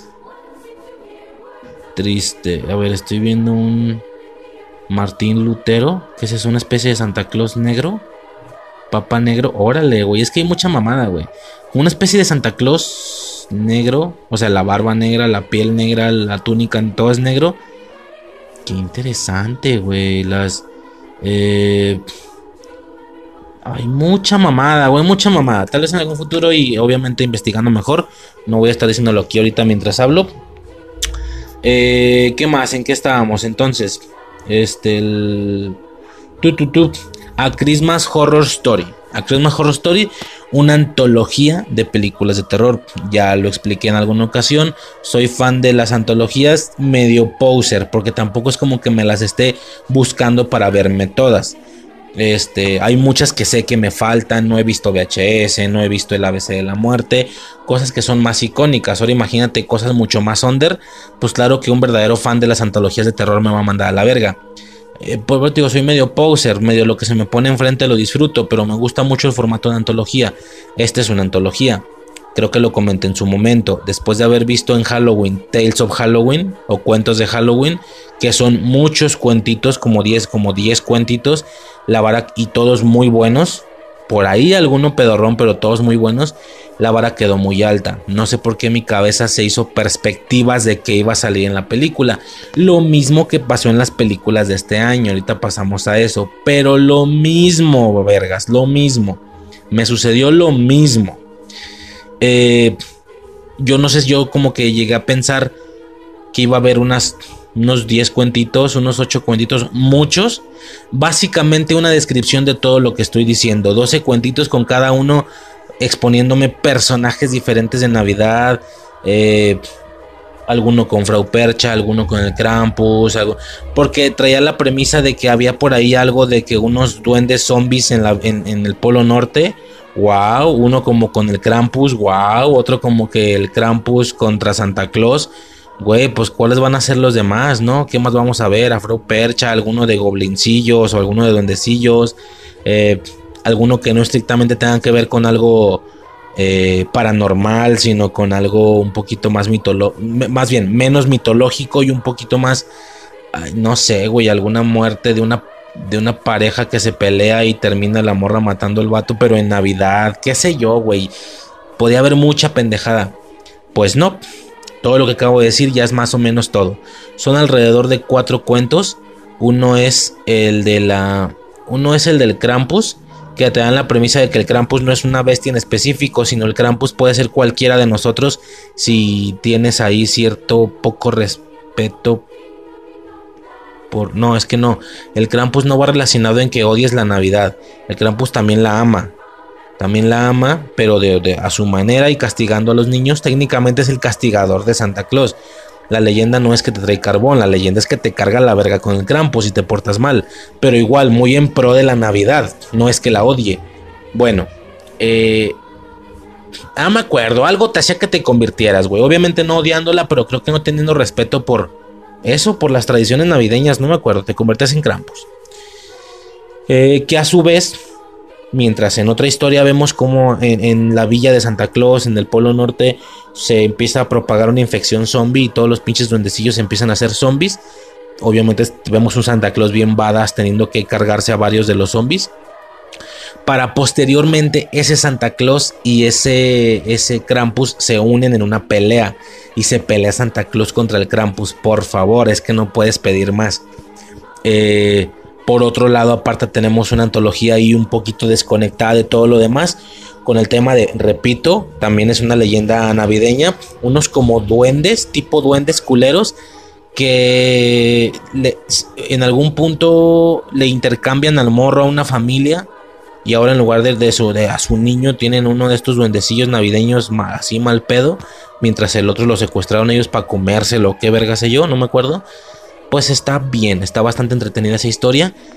Eh, y por último, una... Qué, qué porquería, güey. Para rellenar nada que ver con Navidad. Un tema ahí de una casa abandonada, una escuela abandonada. Con unos morros y luego aparece un fantasma de una vieja. Pero no tiene nada de navideño y nada de conexión. Basura, güey. Esa perspectiva vil basura. La de los duendecillos, eh, repito, no por si no lo he dicho bien, a Christmas Horror Story, como una historia de horror de Navidad. Mm, me quedo con todo lo demás. Ahora, con todo lo que dije, yo sé que puede sonar una súper buenísima película. Más o menos, compa, más o menos, porque todo lo que te acabo de decir son momentos muy puntuales. Lo mismo que he estado haciendo con Saint, con con todo, lo mismo que he estado haciendo con todo, que nomás te digo las muertes en específico. A todo eso súmale que todo lo que te acabo de decir dura una horita y media, entonces, o algo así. Entonces, pues, ¿qué crees tú, güey? Que hay mucho aburrimiento hasta cierto punto. Eh, todo conectado por un, un locutor de una radio que como que está hablando de ese, de ese pedo y hay un plot twist ahí al final. Eso sí, lo quiero dejar, no lo voy a decir hay un plot twist, ya quien la vio entenderá. El tema del Santa Claus y el supermercado. Güey, por favor, que, o sea, sí me gustó mucho el final de la película. Sí estuvo muy bueno. Esta sí se rescata mucho, ¿eh? Pasamos a Gremlins. Gremlins. Mmm, puta, güey, ¿qué decir de Gremlins? La realidad es que varias de estas películas. ¿Cómo te explico? Varias de estas películas son no desechadas y olvidadas a la basura por completo por el simple hecho de ser navideñas, porque ya eso la salva de pertenecer a algunos tops navideños. Por ejemplo, eso, ¿no? Tú buscas películas de terror navideño, son de las primeras que te salen, güey, Saint, Silent Night, Deadly Night, Black Christmas. Hay muchas que se salvan tan solo por ser navideñas, pero que en sí son basura. Como Saint, como Frau Percha, Básicamente, nomás esas, Saint y Frau Percha. Hay otras que no son basura, que sí son un poquito más del, del público en general, del conocimiento general. Son casi clásicos de terror navideño, como Diddling, como Silent Night, como Black Christmas, como Krampus. Pero aún así, o sea, son un poquito más reconocidas, son un poquito más de nicho y no tan basureables pero al final su trama se refiere a la Navidad, por lo que al final eso no quita el hecho de que la estructura de la película en sí es navideña. Gremlins, por el contrario, yo creo que es muy, muy eh, comparable a Duro de Matar, creo yo, en el aspecto de que la película ya funciona. ¿Cómo te explico? Tanto como mamo con Duro de Matar y este año no lo toqué, güey. El siguiente año sin pedos cae, ni la he visto, güey. Pero sé que es de acción, muy de acción y que es navideña. Yo creo que a Gremlins le pasa, a Gremlins le pasa el mismo efecto que a Duro de Matar. Que son películas que funcionan perfectamente por sí solas. ¿Por qué? Porque Duro de Matar es una película de acción random, pero muy buena. Digo, si para sacar tantas partes, obviamente es muy buena. Gremlins también es una. Siento que ambas son, son como películas muy buenas. O sea, no estoy hablando de Duro de Matar, ojo, esa no es de terror, pero es un decir que a Gremlins le, debe pasar algo muy similar a, a, Duro de Matar. No termino de decirlo, a Die Hard o a la Jungla de Cristal o como se llame. Y esto es que las películas funcionan perfectamente bien por sí solas. Son navideñas, pues sí, porque tienen cierta ambientación o ciertos motivos navideños en la trama no sé de Die Hard, pero quiero suponer, aunque lo poquito que yo he visto no le veo nada navideño, yo creo que va a terminar siendo solo la decoración. Algo así como mi pobre angelito, que por fuerte y navideñamente, por fuerte navideñamente que sea la película, no vamos a negar que si se le quita lo navideño, la película sigue funcionando exactamente igual, creo yo. Que las vacaciones, en lugar de ser navideñas, que fueran vacaciones de verano vacaciones que se van a la playa. Claro, quítale toda la nieve, quítale el árbol, quítale uno que otro chistecillo relacionado con la Navidad, pero la película Home Alone creo que funcionaría exactamente igual y sería igual de recordada, creo yo. Tiene un puntito de más porque ahora ya es un clásico de Navidad que no te puedes perder, Home Alone, lo entiendo, pero sin ese puntito seguiría siendo una película completamente reconocible y famosa, creo yo es lo mismo que pasa con Die Hard. Yo creo que sin ese aspecto navideño seguiría siendo lo que es. Nada más, lo único que perdería es que no figuraría en tops navideños. Es decir, si tú buscas películas navideñas, ahí aparece Duro de Matar o Home Alone. Lo único que perderían es que dejarían de estar en esos tops, pero seguirían siendo las películas que son. A diferencia de las otras películas como Saint o como 12 muertes para Navidad, que si le quitas lo navideño, por dar un ejemplo, digo Saint no se le puede quitar porque la misma trama es de eso, pero es un decir, son películas tan basureables que estoy explicando que Home Alone y Die Hard tienen una concepción de película propia, aparte aparecen en listas navideñas. Bueno, Saint o 12 muertes para Navidad no tienen una concepción propia. Lo único que tienen es que aparecen en listas navideñas. Si le quitaras eso, las películas se pierden por completo. Y hablando de cosas como Black Christmas o, Silent Night, sí tienen una concepción propia de película, pero es que son navideñas, por lo que técnicamente no le puedes quitar lo navideño y decir que siguen funcionando solas, porque no imagino qué sería. Ni siquiera son tan navideñas que no imagino qué sería. Bueno, a Silent Night pon tú que sí se puede. Quítale el traje de Santa Claus. Quítale la festividad y nada más deja un que lo desesperan y se vuelve loco y empieza a matar gente. Yo creo que sería igual de basureable. Pero lo que vuelve a Silent Night lo que es, que estuvo en pedos de debate en esos años y tal, es porque creo que era la primera vez que veíamos un Santa Claus asesino. Al menos de esa manera más comercial, ¿no? Y eso la gente sí fue como de, ¿cómo es posible que Santa Claus va a asesinar? Güey, pues es parte de la mitología, ¿no? Bueno, eh, a lo que voy. Gremlins es una película que si le quitas lo navideño, sigue funcionando perfectamente igual, creo yo. Es increíblemente icónica, es de la cultura popular. Por supuesto que, que ese puntito más de que es navideña, pues la hace figurar en listas de Navidad nada más. La hace ver como Home Alone, como una película clásico de Navidad que no te puedes perder, pero la realidad es que eh, es famosa ya por sus propios méritos sin contar la Navidad siento yo. Eh, ¿Qué más decir, güey? Pues son estos monstrillos de que, ¿qué? ¿Qué chingados era el pedo? Que si no les, no les des de comer, no, no sé qué, no lo otro. Hay un chingo de partes de estas madres, güey. Pero por lo que yo tengo entendido, no son navideñas, solo la primera. Volvemos a lo mismo, de hecho, de que la franquicia funciona sola. Eh, nada más por los monstrillos, por lo que son y por lo que hacen, fin del pedo creo que las demás no son navideñas, por eso ya no voy a continuar hablando de las siguientes partes, al menos en este tema. En algún futuro se puede hacer uno de todas las películas de Gremlins, pues puede ser, pero no fue algo mío de mi niñez, de mi nostalgia, la vi el año pasado, por lo que si, si eso llega a suceder, pues está hasta el final de la lista, güey, no sé cuántos años pasen para que avance, para que se termine mi lista. Obvio estoy enfocado primero en cosillas que yo sí vi, que sí fueron de mi infancia, como Terminator, por ejemplo, hablar de todas las de Terminator. Casi siento que ese podcast en el siguiente año cae. Creo, o no, no sé, ¿verdad? Este. Pues, ¿qué más decir, no? Gremlins. Así, sencillo.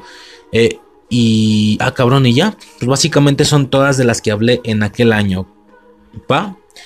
Eh, poco más que decir, la verdad, de estas películas. Muy interesantes, muy entretenidas. Muy padre, muy bonito. Va, más o menos aquí terminaría el remake.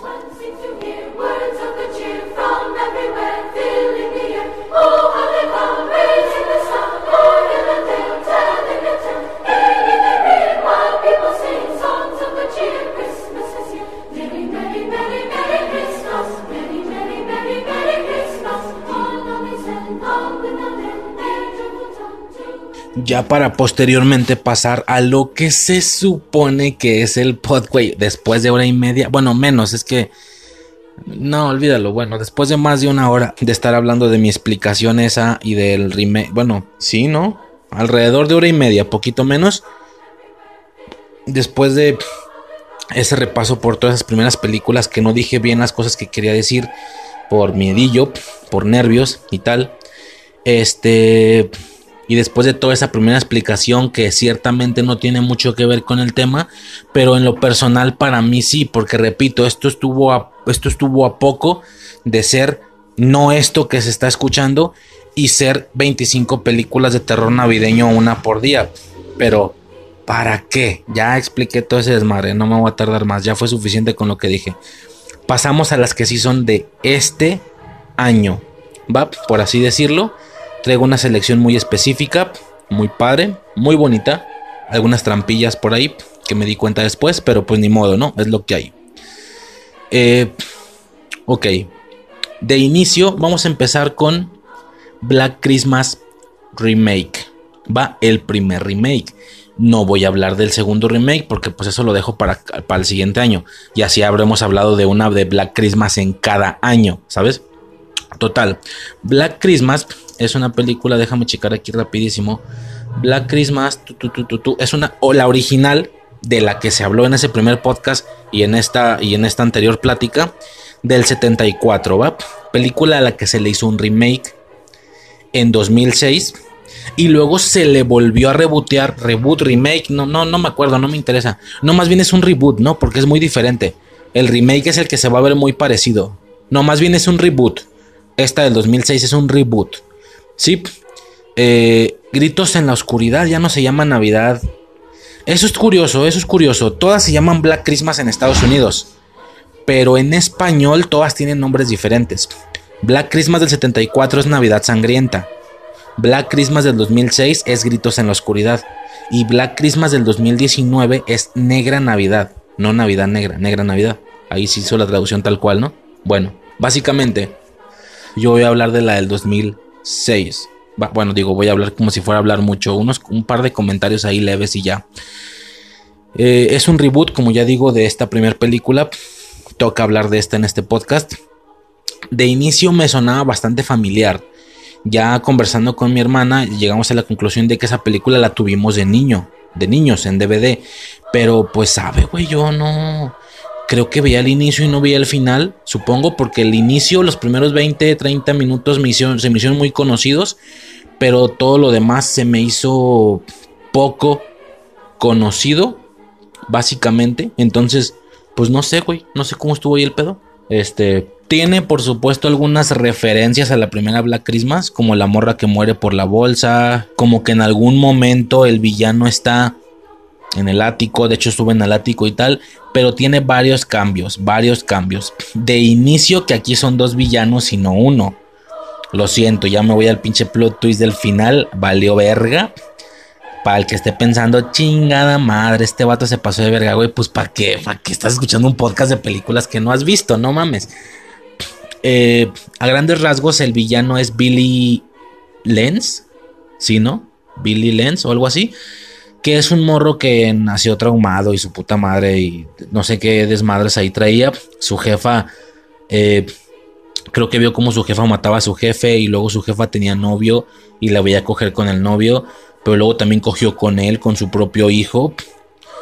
Eh, se supone que su piel es amarillenta, no sé eso para qué.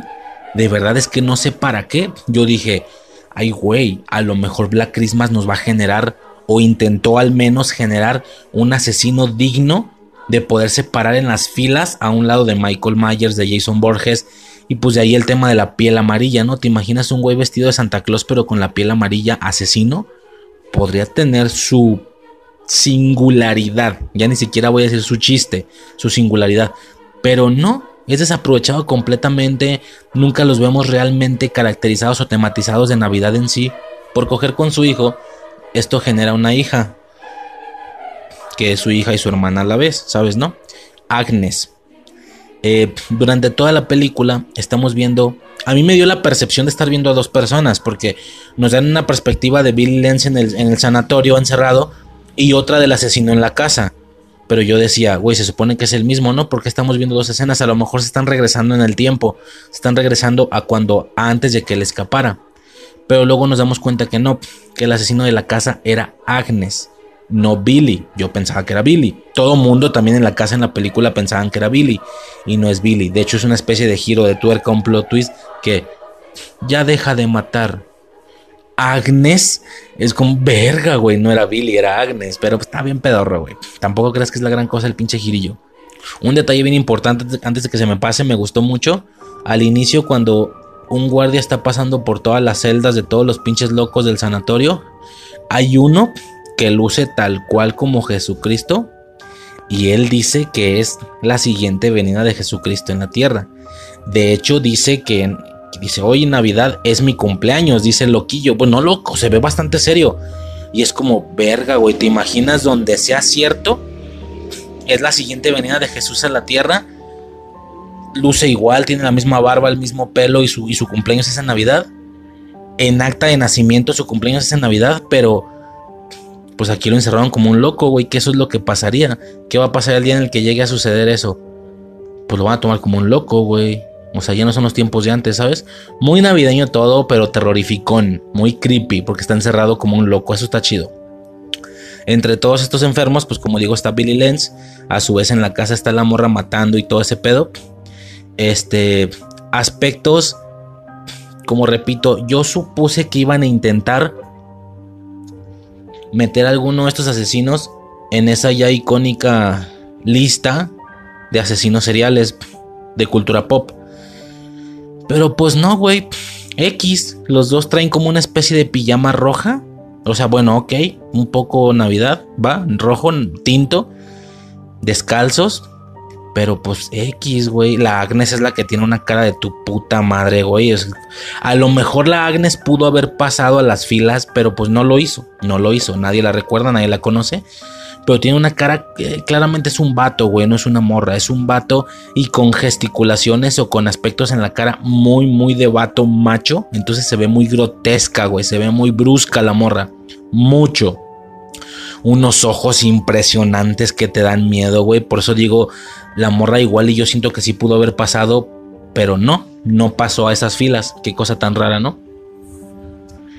Y tenemos también a este eh, Billy Lenz, ¿no? Poco más que decir, asesinatos, bla, bla, bla, por aquí, por allá. Hay un, hay un punto donde la... Un momento. Hay un punto donde la asesina Agnes agarra una estalactita o estalagmita, no sé cuál es la que sale del piso y cuál es la que sale del techo. Un pico de hielo, vergas, que se hizo por el frío en el techo de la casa, en la como marquesina de afuera. Se hicieron como picos de hielo. Esta ruca agarra uno de esos picos de hielo, lo, lo quebra, pues lo zafa. Y no sé cuántas muertes se avienta con ese pico, güey. Es neta, con un pico de hielo. O sea, no se le está derritiendo. Pon tú que hace un chingo de frío, lo entiendo, pero no mames, güey. O sea, con, pico, con un pico de hielo le clava la cabeza a las personas, la atraviesa de un punto al otro, de una oreja a otra, y es como. Bueno, ok, pues sí, güey. Es que estamos viendo basurillas, güey. Eh, ah, ok. Yo explicaba, ya me acordé, algo que quería decir. Ah, bueno, y al final, si no se me va a olvidar, güey. Billy Lenz muere siendo clavado en un árbol navideño. Muy poético, muy navideño. Cae de un piso alto y cae justo en la punta del árbol y pues qué curioso, ¿no? Lo clava y lo atraviesa y el güey queda hacia la mitad del árbol a la verga. Bueno, muy poético navideñamente. Eh, lo que iba a decir, como ya dije, Black Christmas, la primera, la del 74, es conocida por ser una especie de slasher. Yo siento que de slasher tiene poco, la verdad, tiene muy poco de slasher. Pero pues bueno, Así la reconoce la gente, dice que es el primer slasher, se pelean los fans de Black Christmas con los de Halloween y luego sale ahí el erudito que dice, no, no, no, espérate, Psicosis es la más vieja. Bueno, X. no la he visto, güey. Tampoco, no puedo hablar. Eh, pero de slasher tiene poco. El slasher es este personaje terrorífico que va caminando y matando personas. No sucede eso, pero sí que tienen un gran un gran manejo de la tensión en la original. En esta es como si hayan intentado apostar un poquito más por el género slasher. Es como si hubieran intentado apostar más por generar un personaje o un par de personajes dignos de sumarse a las filas de Myers, de Borges, de Kruger, de Leatherface, de Chucky, sin lograrlo, porque no lo logran. O sea, es como si lo intentaran hacer pero tampoco lo intentan hacer bien. A ver, no estoy diciendo que esto sea una pega. Hay otra película por ahí, la de Silent Night, que esa sí que hace bien el hecho de generar un personaje digno para las filas y aún así no sucedió. Entonces, no estoy diciendo que eso fue lo que ocasionó que no sucediera, que no se sumaran a las filas. La verdad es que Silent Night sí lo logró bien y aún así no veo al personaje icónico parte de la cultura pop. Entonces ya ni se sabe qué va a pasar y qué no, a quién va a abrazar la gente como personaje de este tipo y a quién no. Victor Crowley es muy digno y pues medio pertenece a las filas, pero muy leve, güey. No, no se volvió del, de la comunidad, no se volvió del colectivo general. No sé, güey.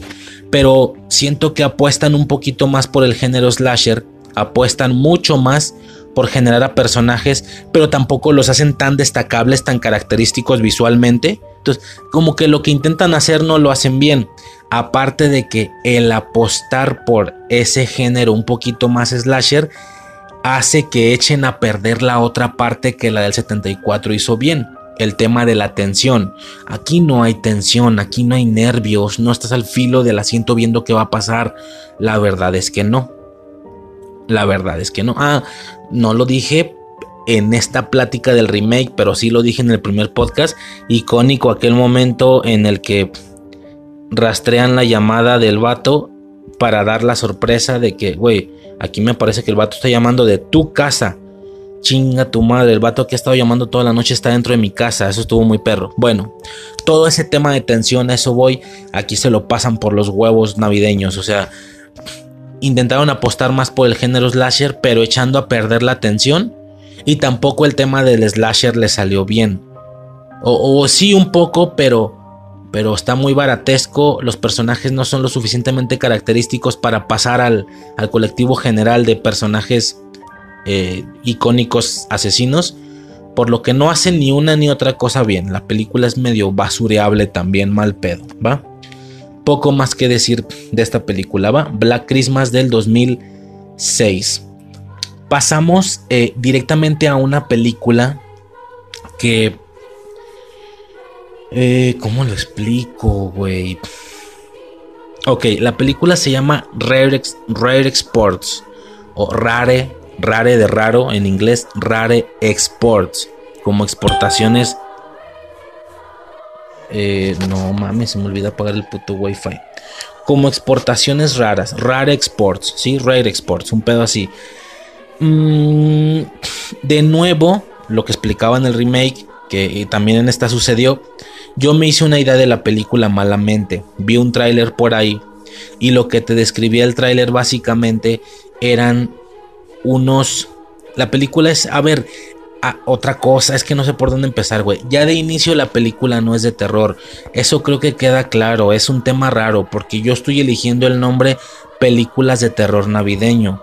Cuando Suicide me hizo la observación y yo ya estaba consciente de eso, me dice, güey, pero muchas de esas no son de terror, ¿o sí? Algunas son gore, algunas son horror, algunas hasta humor negro es, hasta comedia negra. Algunas son de... Se supone que de... De suspenso. E, eso, cuando digo el manejo de la atención es eso. Black Christmas es de suspenso, la primera. Sí, ¿no? Y bueno, y yo le digo, pues sí, pues estoy medio englobando. Realmente terror, terror, terror. Volvemos a lo mismo. Para mí los dos titanes en, las dos, en los dos formatos de terror que hay, terror que te dé miedo está el tema del screamer y no hay nada bueno navideñamente, creo, si no me equivoco.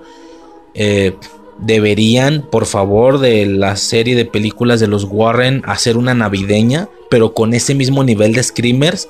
Por favor, que hace falta algo que sí de miedito en ese aspecto, algo del nivel de Anabel o del conjuro, pero navideño. Eso falta, no existe. Si nos vamos por el otro lado, por el terror eh, más traumático como Midsommar o como Hereditary. Hereditary, sobre todo Midsommar, como que ya estaba preparado a que iba, pero Hereditary sí me causó un gran efecto. Tampoco hay nada navideño, entonces para los dos aspectos que realmente dan miedo, que, que realmente se le puede llamar terror, no hay nada navideño, por lo que yo estoy englobando diferentes cosas. Antes por poquito le faltó a Batman Returns estar aquí, güey, pero pues no, sí se me hizo un poquito más convencional.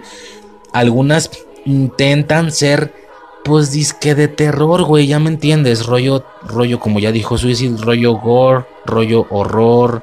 Algunas, hay por ahí la de P2, es como de suspenso, más que de terror, no es de terror, pero para nada. Es como rollo de suspenso. Hay cosas como ver el Watch Out más, eh, no sé ni qué decir, como experimentales. Ver el Watch Out es como eh, pues entretenida nada más, palomera. Eh, no sé ni cómo escribirlo, pero no es terror. Realmente pocas, pocas o ninguna son de terror en sí, güey. Pero yo lo englobo todo en terror navideño para que se entienda. No voy a estar haciendo un podcast de películas de horror navideño, películas de gore navideño, comedias negras de terror, de Navidad, o humor negro navideño. Pues no, güey, todo se engloba en terror y se acabó, fin del pedo. Pero bueno, a lo que voy es que Riot Exports, junto con tal vez Better Watch Out y Santa Slay, no, bueno, es que son varias en este podcast que, que no son de terror ni, ni pretenden serlo, güey. Son otras cosas ahí mucho, mucho más raras. Santa Slay es súper comedia de humor negro, güey. Pero pues no sé, güey. Es que no supe ni dónde ponerlas. Se me hizo más correcto ponerlas aquí que ponerlas en películas de Navidad en general. La verdad es que tampoco son eso. Más convencionales, no son convencionales. Rare Exports es eso, es una cosa extraña. Como de. Es que no es ni suspenso, es como entretenimiento navideño oscuro y ya. Como siempre, la clasificación que le doy es una especie de buen capítulo de escalofríos, pero navideño. O, un buen capítulo de ¿Le temes a la oscuridad? ¿O qué pedo? Es que no sé ni cómo describirlo. Y Rare Exports no es ni eso, güey. Está rara la película, está muy rara. Bueno, rara. eh, a ver, lo explico primero. Yo me hice ciertas expectativas porque yo vi por ahí un tráiler, la cagué y a grandes rasgos lo que se mostraba era una especie de investigación de excavadores queriendo eh, escarbar una montaña o algo así. Y resulta que en algún punto del tráiler, ¡pum! Vemos un anciano vestido de Santa Claus muy culero, muy, demacrado, muy, muy, muy malvadesco, encerrado en una jaula, quedándoseles viendo culero. Eso es directo lo que veo. Entonces, sí fue como de, ah, no seas mamón, ya sé por dónde va este pedo. Algo así como un verga, güey. Si no, si no la vieron, no me van a entender. Pero si vieron Arrival, Arrival es una película de extraterrestres. Pero te manejan todo el tema de una investigación de una nave que llegó y se posó a la Tierra. Y lo hacen de una manera tan lenta, tan pausada, pero tan desarrollada que tú estás al borde del asiento toda la película, donde van avanzando cada vez un poquito más al nivel de decir, güey, algo así como la realidad. ¿Es en serio lo que estoy viendo? ¿En serio estamos viendo cómo así de la nada llegó un vehículo alienígena a estacionarse en la Tierra? ¿Qué hacemos? Le disparamos, así viéndolo desde un punto realista. Y obviamente la nave no es convencional, no se ve como una nave de Star Wars ni nada, es una especie de pinche piedra gigante. Y es como, ¿qué hacemos, güey? ¿Les tocamos? ¿Atacamos? ¿Nos acercamos? ¿Qué hacemos? Pues por lo pronto generamos un perímetro donde alrededor hay un chingo de gente, militares, científicos, físicos, químicos, cállate los hocico, o sea, de un chingo de gente bien, viendo de una manera más salvada que podemos ir avanzando, que podemos ir investigando sin cagarla, porque si no han atacado no tenemos que atacar nosotros o qué pedo, entonces todo va muy lento, muy pausado, pero muy desarrollado y muy entretenido. Yo pensé, no sé por qué, que iba a ser algo así, como una especie de arrival navideño, donde en lugar de aliens fueran pues ya sabes, Santa Claus, duendes, etcétera. ¿Te imaginas una especie de excavación donde se dan cuenta que sí, que hay literal, que te das cuenta que hay una especie de fortaleza debajo de la nieve en el Polo Norte, donde a su vez está, parece ser personas trabajando un Santa, güey, pero ya viéndolo en un aspecto realista, ¿qué haces? ¿De verdad es la leyenda viva? ¿De verdad esto existe? ¿De verdad si existe Santa Claus? ¿Qué hacemos? Atacamos, excavamos, nos vamos metiendo poco a poco, vamos viendo qué pedo, primero metemos una sonda, luego metemos un güey, un solo un solo güey, lo metemos a la excavación para ver qué, qué sale y resulta que luego escuchamos un grito y jalamos la cuerda y ya se lo cortada y es como vergas, perdimos a un vato, ¿sabes? Un rollo más pausado, yo no sé por qué imaginar algo así y el tráiler por supuesto spoileándote tal vez un punto ya final en la película donde literal tienen un Santa Claus encerrado en una jaula porque de nuevo imagínate que esto es algo como más realista no seas mamón güey estás viendo a Santa Claus en persona un ser mitológico de eras ¿qué hacemos? si no nos está viendo bonito, si no, si no se está riendo diciendo, jo, jo, jo, feliz Navidad, les voy a dar regalos. No, se nos queda viendo culero. ¿Qué hacemos? literal no habla, tal vez no nos entiende. ¿Qué hacemos? Yo pensé que iba por ahí. Todo lo que les estoy diciendo es falso. Ojo, eh, aclaro. Fue la imagen que yo me hice de la película tan solo por un tráiler.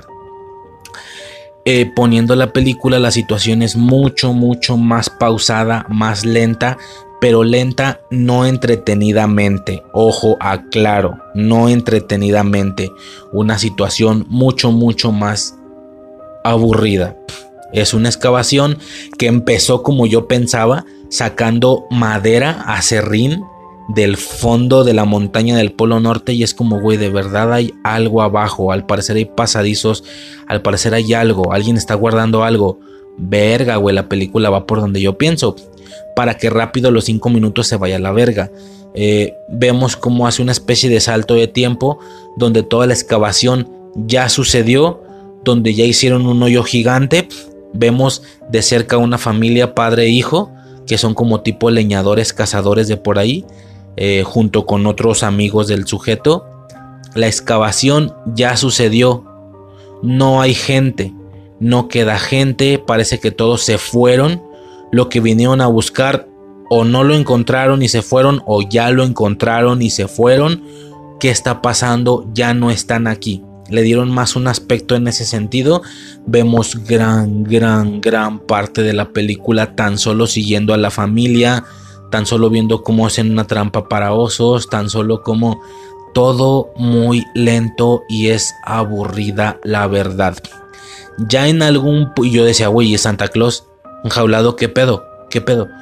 pues nada, en algún punto detectamos como hay un ancianillo, barba larga, eh, blanca, pelo largo blanco, ancianillo súper demacrado y mugroso, flaquísimo en, las, en, los huesos, corriendo por ahí por el bosque. Ah, chinga, ese güey era alguien parte de la excavación o fue alguien que ya salió del o estaba en el agujero y salió. ¿Qué pedo? Total que de una u otra manera eh, para vestirlo, lo primero que hacen es ponerle un traje de Santa Claus, por eso el tráiler, un traje de Santa Claus porque uno de los amigos de los leñadores iba a ser Santa Claus en un evento o algo así, pero para rápido y para el momento cuando encuentran al viejecillo todo jodido por la trampa de osos, porque él cayó en la trampa de osos, le ponen esa madre Ojo, ojo que estoy haciendo lo que dije que parece que estoy haciendo lo que no iba a hacer, hablar de la película secuencia por secuencia. No estoy hablando secuencia por secuencia ni de pedo, en lo que he dicho ya me fumé una hora de la película, o sea, ojo, no estoy haciendo eso. Tal vez Red Exports hubiera sido una de las películas que también se hubiera generado un poquito más de tiempo en estos podcasts diarios. Pero repito, hay mucha basura que no, eso es lo que yo quería evitar. Ah, claro, ya como chingo, güey. Nada, nomás eso. Este, pero no estoy secuencia por secuencia ni de pedo, eh. De verdad hubo, hubo gran, gran parte de estos señores nada más ahí aburriéndonos. No, no, no. Algo detestable. Total, le ponen el traje de Santa Claus, lo encierran en una jaula porque el güey parece tener fuerza sobrehumana, pero pues X, no nos hace nada, está pendejón, lo encerramos. Y a partir de ahí la película se empieza a ir por un aspecto tan, tan extraño, donde resulta que hay muchos, muchos más ancianos como él corriendo por ahí desnudos. Se ven tal cual, se le ven las verguillas, todo el pedo. Es como, ajá, por. Y parece ser que quieren rescatar a su líder. No, no a su líder, perdón, a uno de sus compañeros, que es el viejecillo encerrado. Total, todo esto para terminar en una situación que estos señores lo que estaban haciendo es robándose un chingo de calentadores de la zona porque en algún punto, en alguna bodega, ellos tenían lo que los excavadores sacaron originalmente y era un bloque de hielo con una criatura encerrada en él por parte de algunos morros y adultos diciendo que es Santa Claus en persona. Es decir, los viejecillos no eran Santa Claus, son ayudantes de Santa Claus, pero no son duendes todos son ancianos, todos parecen un Santa Claus convencional, normal, como el que conocemos, pero flacos, no gordos. Eh, y todos estaban rodeando este pedazo de hielo con calentadores y tal. Cabe aclarar, el pedazo de hielo es gigantesco. No sé si se acuerdan de la película de Godzilla cuando Ghidorah o Mothra, no me acuerdo, no me acuerdo quién está como encerrado. Bueno, no tan gigantesco, pero sí yo creo unos 3 metros tranquilamente. Es un pedazo de hielo del que solo se alcanza a, a ver una sombra dentro. Eso sí, un gran detalle. Del pedazo de hielo salen unos enormes y pronunciados cuernos, cuernos de chivo el primer gatazo que a mí me dio fue que el sujeto o el ser en cuestión era bastante similar al Krampus de la película del 2015. Claro, mucho más grande al parecer, pero ellos decían que era Santa Claus en persona. No dice nada del Krampus, no dice nada que sea el Krampus, no. Santa Claus en persona, así nada más. Está el pedazote de hielo, se ve la, la silueta negra por dentro que no se alcanza a ver bien y se ven esos increíbles cuernos saliendo del pedazo de hielo, güey. No me queda claro si este Krampus, porque era como un Krampus, aunque ellos dicen que es Santa Claus, no me queda claro si todo su aspecto era como de chivo o si era más parecido a Santa Claus, porque yo en la, en la silueta creí ver barba blanca dentro del hielo, pero no sé, güey. Total, digo esto, especifico porque esto nunca lo vimos. Ya después, nunca, nunca lo vimos tristemente. Lo que vimos fue eh, que ellos primero le cortan los cuernos para llevárselos, para venderlos, y luego eh, llenan toda la bodega de explosivos y lo vuelan a la verga, vuelan al Santa Claus, lo que hace que todos sus esbirros viejecillos dejen de tener esta especie de control mental, muy muy parecido a cuando Tony Stark reventó la nave Chitauri y todos dejaron de tener contacto.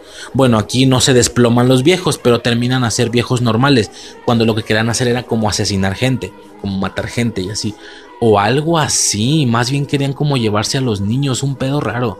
Un pedo ahí hasta pervertido, güey. Este. Como explotan al Santa Claus o algo así. No sé qué fuera esta bestia porque nunca se ve. nunca se libera. Yo pensé que se iba a liberar y que íbamos a tener un gran espectáculo de una bestia. Pero no. Eh, y como estos güeyes dejan de tener ese tipo de conciencia, iba a decir, como la nave Chitauri, o algunos otros me entenderán como la ocasión en la que desactivaron a los droides en Star Wars, en la amenaza fantasma, algo parecido. Eh, total que terminan siendo viejillos, desnudos, culeros, sin ningún motivo en la vida, esos sí son mágicos, no parece que mueran de hambre, no parece que les dé frío, no parece que ocupen comer, como que son servidores absolutos. Entonces lo que estos señores hacen ya al final en una especie de escena muy random es entrenarlos para que todos sean Santa Claus. Les enseñan a todos cómo es sentarte un niño en la rodilla y darle un regalo. A todos los visten de Santa Claus y están dispuestos a venderlos. Sí, porque en cualquier parte del mundo están esperando por comprar a un anciano decrépito, asqueroso y flaco, güey, seguramente. Pues los venden. Es como vender Santa Claus a diferentes tengo entendido que no me acuerdo cuántos Santa Clauses son, pero por ahí escuché que alguien contó que son justo el número de países que existen en el planeta. O de ciudad, no de ciudades, no de países. Por lo que iban a mandar un Santa Claus por cada país. Pues yo no sé qué pedo, güey. Por ahí el tema de rare exports, exportaciones raras. Güey. Definitivamente estoy mejor habiéndola visto que sin haberla visto. Eso sí. Pero es rara, güey. Es rara la película. Es no sé qué más decir, es muy rara. Bueno, total. Eh, ¿Qué más tenemos? Tercera película, Silent Night. Esto es el remake de la película Silent Night, Deadly Night. De... A ver un momento. A ver, ahí te va. Silent Night es una película remake reboot, más bien super reboot, porque es muy diferente a la primera. Por no decir que esto pudo haber sido una película completamente nueva de un Santa Claus asesino, pero porque pues no porque uses un Santa Claus asesino significa que seas reboot de, Silent Night, ¿estás de acuerdo? Por ahí creo que hay una que no escogí, se llama Christmas Evil, donde también hay un Santa Claus asesino, creo, no sé bien. Eh, pues no sé, ¿no? Yo aquí me iba a ir por orden, porque yo el año pasado me percato que, creo que lo dije, de Silent Night hay cinco películas, o sea, cuatro secuelas. Tenemos la primera Silent Night, Deadly Night del año 84. Tenemos una segunda parte, Silent Night, Deadly Night 2 del 87. Tenemos una tercera película, Silent Night, Deadly Night 3 del 89. Eh, Silent Night, Deadly Night 4, Iniciación del 90. Silent Night, Deadly Night 5, The Toy Maker, como el, el creador de juguetes, un pedo así. Y ya después de la quinta tenemos ese reboot en el 2012. Lo lógico era haberme ido por orden, así como en películas navideñas el podcast pasado que hablé de todas esas de algunas segundas partes de películas que vi el año pasado. Aquí lo lógico era irme primero por la 2. Aquí hubiera estado primero la 2 y el siguiente año la 3 y el siguiente año la 4 y bueno, ni siquiera esa infancia eterna vaya a tener tantos años. Y hasta después hubiera tocado el remake. Creo que lo dije, lo dije en el podcast pasado. Qué ganas de ver toda la franquicia, porque con tanta película, esto es una vil franquicia slasher al nivel de Halloween, pero navideña. Mm, incluso con ese nombre de Toy Maker ya suena muy bla, ¿sabes? No sé. ¿Qué sucede? Muy bla. Bueno, quise decir muy. Como muy. Eh, como muy como con mucha provisión la franquicia, como mucho que mostrar. ¿Qué sucede? No las encuentro. No las encuentro. No están por ningún maldito puto lado. Y vaya que yo soy bueno buscando películas. He encontrado películas de viajes en el tiempo así de que francesas del año 50 y su puta madre no encuentro estas películas en ningún maldito lado. Y al parecer la demanda no las necesita porque nadie está capturándolas de donde se supone que se puedan capturar porque las películas existen según, según Wikipedia. Yo no las hallo, solo hallo la primera obviamente porque es casi un clásico del slasher y del terror navideño. No hallo ni la 2, ni la 3, ni la 4, ni la 5 por ningún lado. Vaya, la franquicia es tan, tan, tan numerosa que yo llegué a pensar que de a una por año no iba a terminar, por lo que iba a tener que sacar un par de Silent Nights por año para poder llegar rápido o en una de esas ya retirarlo de estos de estos de estos uniones y hacer un podcast de Silent Night Deadly Night porque es una vil franquicia. ¿Qué pasa? No pude, no pude, no las hallo, me tuve que ir directo al remake. No sé si el siguiente año tenga más suerte, pero es por eso que en este me fui directo al remake sin tocar la segunda, tercera, cuarta y quinta parte. Eso, ¿no? Lo tenía que explicar. Ahora, Silent Night ya no se llama Silent Night Deadly Night, ahora nada más es Silent Night, así nada más. Remake del 2012. A grandes, grandes rasgos, a grandes rasgos, es una película que sí apuesta por el género slasher que sí te genera un asesino digno de formarse en las filas de estos señores porque nos falta un asesino navideño. Yo siempre he dicho que Chucky podría ser el navideño, pero pues no, su concepción ya está bastante avanzada y no es para nada navideño, ¿no? A pesar de que es un juguete. Porque eso sí, un asesino navideño no estrictamente tiene que ser un güey vestido de Santa Claus. Ahí tenemos a Michael Myers, que su aspecto poco tiene que ver con Halloween y aún así es el asesino por defecto de la franquicia o de la celebración Halloween en general. Eh, Freddy Krueger es un personaje que su suéter se supone que es un suéter navideño, eso dicen. Técnicamente su suéter, este suéter de rayas negras y rojas, se supone que es un suéter navideño, es un clásico ugly sweater. Pero pues yo siento que poco de navideño tiene el señor, creo yo. Y al revisar tops de películas de terror navideño, no me sale ninguna de Elm, de Elm Street, de Freddy Krueger, por lo que no hay. Entonces, creo yo, no he visto esa franquicia, quiero verla. Eh, entonces, pues, no hay nadie navideño en el aspecto slasher, ¿no? Ahorita que dije eso del Ugly Sweater, estaría bueno, ¿no? Un asesino que no sea un Santa Claus vestido, sino que sea alguien con, el, con un Ugly Sweater, pero más parecido a un Ugly Sweater, estos que ya tienen copitos de nieve, como el que tiene la vieja esta de la morra esta de, Halloween Kills, por ejemplo.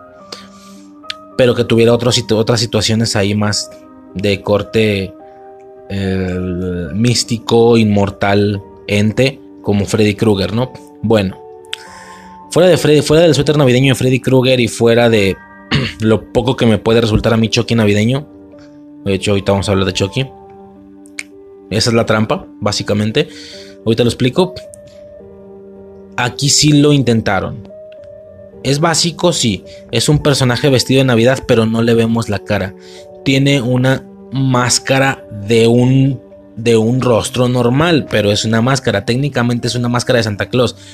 Tiene la barba prominente blanca. Tiene lo que se puede ver después de una barba, que son que es poquito cachete, los ojos, la frente.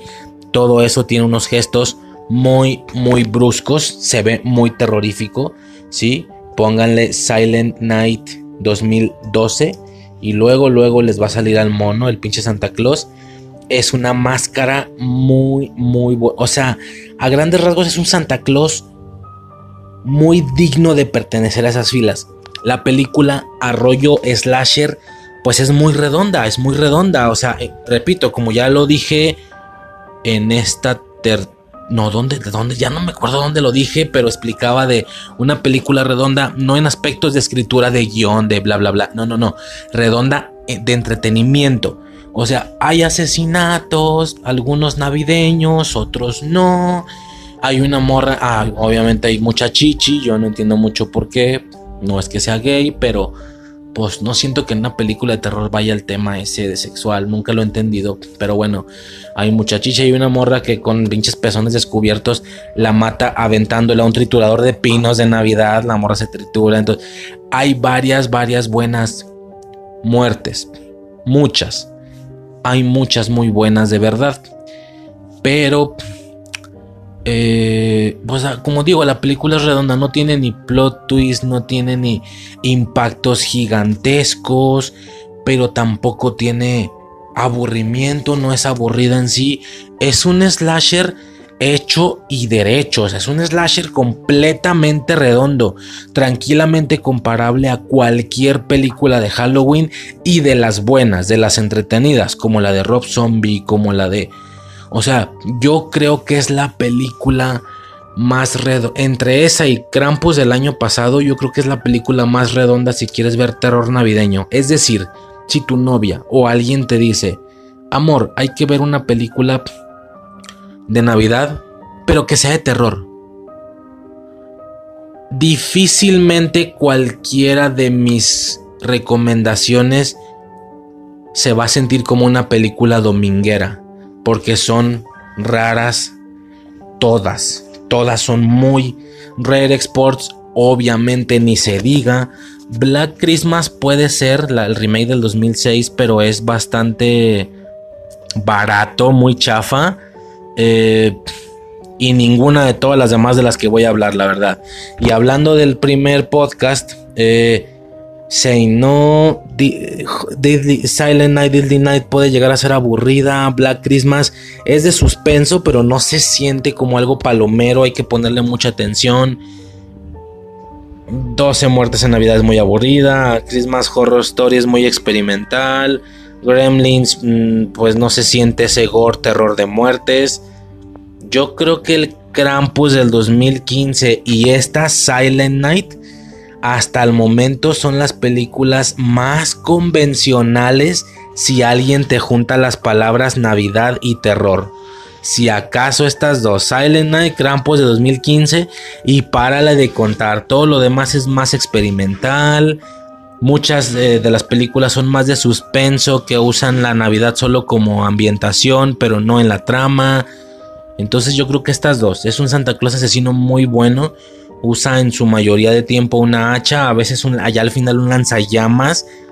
Muy, mm, no sé, güey, es que es un slasher muy, muy redondo. Es muy redondo, es muy bueno, de verdad lo aconsejo, lo sugiero que lo vean. Es tal vez de las más entretenidas que vi.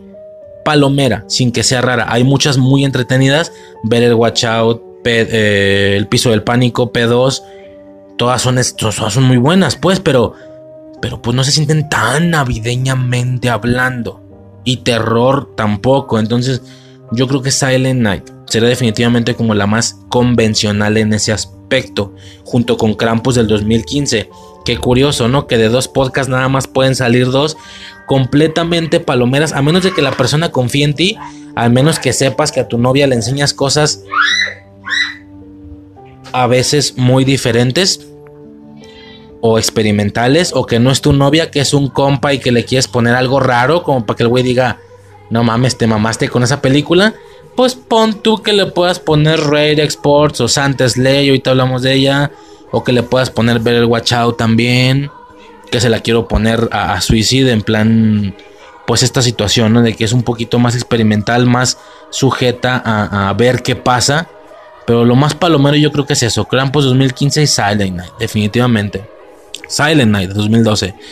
Eh, y bueno, básicamente eso a grandes rasgos. Perdón, un pequeño cortecillo eh, de un par de horas más o menos, tal vez más, pero rápido. Eh, estamos en Silent Night. Ya, la que sigue es P2. Se, supone que se llama así P2. El piso del pánico o el, o el piso del miedo. Un pedo ahí raro. Esa película es de... Un momento, por aquí lo tenía abierto. El nivel, de, el nivel, no el piso. Bueno, piso 2, perdón. P2 o piso 2, el nivel del pánico. Es una película de suspenso y horror del 2007. Se supone que la película es navideña. Aquí entra un poco el tema que yo explicaba de que, bueno, la película por sí sola funcionaba bien como una película de suspenso. Eh, y la ambientación está un poquito extra, como, eh, ¿sabes? Que me hizo recordar, por ejemplo, el tema de coherencia. No sé cuántas veces lo he dicho, no sé si ya la viste o no. Coherencia es una increíble y fantástica película que tienes que ver, definitivamente tienes que ver. Y empieza con una cena, una cena entre amigos, muy elegante, mucha comida, cubiertos, eh, de amigos platicando, son tres parejas si no me equivoco, eh, y ya, de ahí el pedo se, se, desenvuelve y sucede lo que sucede, ¿no?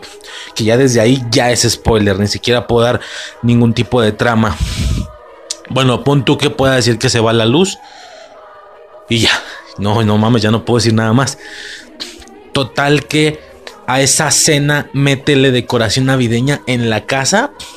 Nada más eso vuelve la cena navideña y eso ya la convierte o ya la figuraría en las listas navideñas. Sería un poquito más conocida de la que ya es, que yo no entiendo por qué no lo es. Bueno, algo similar pasa con esta. El que sea navideña la figura y la pone en puestos incluso altos de películas de terror navideñas pero porque la película por sí sola en el aspecto del suspenso funciona muy bien más no porque es navideña. Y al mismo tiempo le pasa algo parecido a coherencia. Digo, nada que ver una con otra. Esta es mierda comparado a coherencia, pero es un ejemplo. Hablo de que la película funciona bien de manera propia en cuestión de tensión, de suspenso. Pero si así no es conocida, si el único motivo por el que sale a relucir es porque es navideña y sale en, listas de películas navideñas. Pues ahora sin eso, quita la ambientación. La película sería mucho menos conocida, pero funcionaría completamente igual y redonda. Total, a grandes rasgos, es una morra que se queda a trabajar hasta muy tarde en la oficina, pero pues sucede que nada más están ella y un guardia, ¿sí? Entonces ella no puede salir porque está cerrada la puerta o algo así. Va y le pide al guardia que le abra, pero luego la de más afuera, la del también está cerrada. Bueno, está haciendo un desmadre. Total que cuando menos se da cuenta, el vato la noquea, la secuestra y, y la tiene ahí en su especie de habitación, cabinita o lo que sea que es bastante grande para ser un guardia de seguridad. El güey tal cual tiene sillón, tiene, o sea, todo bien bonito, tiene tele, tiene mesa, una mini casico y conozco casas más pequeñas que eso, no mames, si es la parte donde se supone que reposa el guardia de seguridad revisando, ya sabes, las cámaras, los monitores. Bueno, y a partir de ahí pasa una serie de situaciones relacionadas con ella intentando escapar y este señor completamente loco eh, pareciendo que está como enamorado de ella o algo así, ¿va? En general te va a mantener bastante entretenido. Tanto así como suspenso que te tenga al borde como puede ocasionar una... que... Pues ninguna, güey. Si acaso Black Christmas del 74, pero no tanto. Entonces, eh, pues hay más o menos. está bien. Poco más que decir. Está buena. La verdad es que está buena, entretenida. Chécala. Y ya no. La verdad es que no hay, no hay mucho más que decir. Paso a la siguiente. Que es la que decía que yo creo que es la que menos entraría en este top, pero tampoco la veo conveniente meterla en un top de, de películas navideñas más generales como el anterior. Y esta es Santa Slay. Santa Slay, ¿sabes? Slay, no sé qué significa. Bueno, aquí Santa Slay. Que originalmente vemos en la tipografía al inicio es como Satan's Slay. Y Satan's cambia como a Santa. Un pedo ahí, ¿no? Bueno, a grandes rasgos es Santa Claus, técnicamente. Pero Santa Claus originalmente es muy malo. Muy muy parecido a Saint en ese sentido, pero esto no es para nada terrorífico. Es un güey completamente badass, completamente rudo. Está mamado el pinche Santa Claus. El traje es prácticamente el mismo al convencional de Santa Claus. Nada más porque en lugar del gorrito icónico trae un casco de vikingo raro, rojo, una cosa ahí. No sé si de vikingo, pueden decir un casco ahí raro. Y pues nada, ¿no? Es este Santa haciendo destrozos por toda la ciudad y matando de manera gore. Tiene un pinche trineo con motor. Eh, mata a un chingo, chingo de, de personas. Una cosa ahí, algo, algo extraña. A ver, déjame checar rapidísimo. Perdón, un pequeño cortecillo. Santa's Ley, entonces, eh, pues nada, ¿no? Es un santa haciendo destrozos por la ciudad, pero no es de terror ni de pedo. Sí, es un santa que mata a mucha gente, pero ni siquiera en un sentido terrorífico como lo podría hacer Silent Night. Definitivamente es una situación más de... Eh, ¿Cómo decirlo? Mm, sí, yo creo que es la más parecida a humor negro, a comedia negra. Sí, humor negro, no sé ni cómo describirlo, es una situación muy rara, es una película muy extraña te la curas más que nada, güey. Y repito, su actitud no es terrorífica, es más como, sí, chela y, y jaja, putas, y sí, bailame. Es como muy rudo el güey, pero matando gente. Un tema súper, súper, súper raro, la verdad. Hay una situación ahí con, con los niños, con un joven y una morra. Eh, y luego el abuelo de él resulta que es una especie de ángel que fue un rival de él en el pasado. Bueno, un rollo ahí fumadísimo, pero por chingarse las muertes, por chingarse esa especie de acción, eso, güey, humor negro, comedia negra, pues ahí está, ¿no? Y es navideña. Si te la quieres curar, pasar un buen ratillo. Creo que está en YouTube está, pero pues ya sabes, ¿no? No es como muy, muy buena calidad. No está en muy buena calidad, quiero decir. Eh, no poco más que decir la verdad. Posteriormente pasaríamos a la trampa del podcast, ¿sí? Y esto es lo que tenga de alguna manera relación con Chucky. ¿Qué sucede? ¿Qué pasa con Chucky? Eh, yo lo había comentado ya, lo dije hace algunos minutos. Chucky tranquilamente podría ser el personaje representativo navideño de esta formación de monstruos modernos. Pero pues no lo es. Aunque la temática da para eso. De hecho, reviendo la, primera película, digo, no lo hice recientemente, lo hice para el especial de Chucky. El motivo del regalo del mono Andy es que, eh, es eh, su cumpleaños, creo. Pero pues tranquilamente pudo haber sido un tema de Navidad y creo que hubiera funcionado igual. Pero pues no, no sé, no sucedió. Eh, no es navideña. ¿Qué tanto se puede hablar de esta? Te voy a ser bien sincero. Yo grabé el episodio. Bueno, obviamente grabé el episodio final de Chucky, el episodio 8, que está en el episodio pasado. Ese fragmento está en el de películas navideñas. Ahí fue donde lo grabé, sí. Y a grandes rasgos, pues yo explicaba que Chucky, pero el remake, el de 2019, esa sí era navideña según yo. Porque yo recordaba una escena de un vato quitando unas series navideñas. Y digo recordando no de que la vi hace años, recordando de apenas que la acabo de ver para cuando hice el especial de Chucky de toda la saga, que fue hace algún ratillo, ¿no? Menos de medio año. Mucho menos, no me acuerdo hace cuánto fue. Y pues yo por eso decía que en mi cabeza funcionaba, digo, todo lo que expliqué ya en el capítulo 8 de Chucky, ¿no?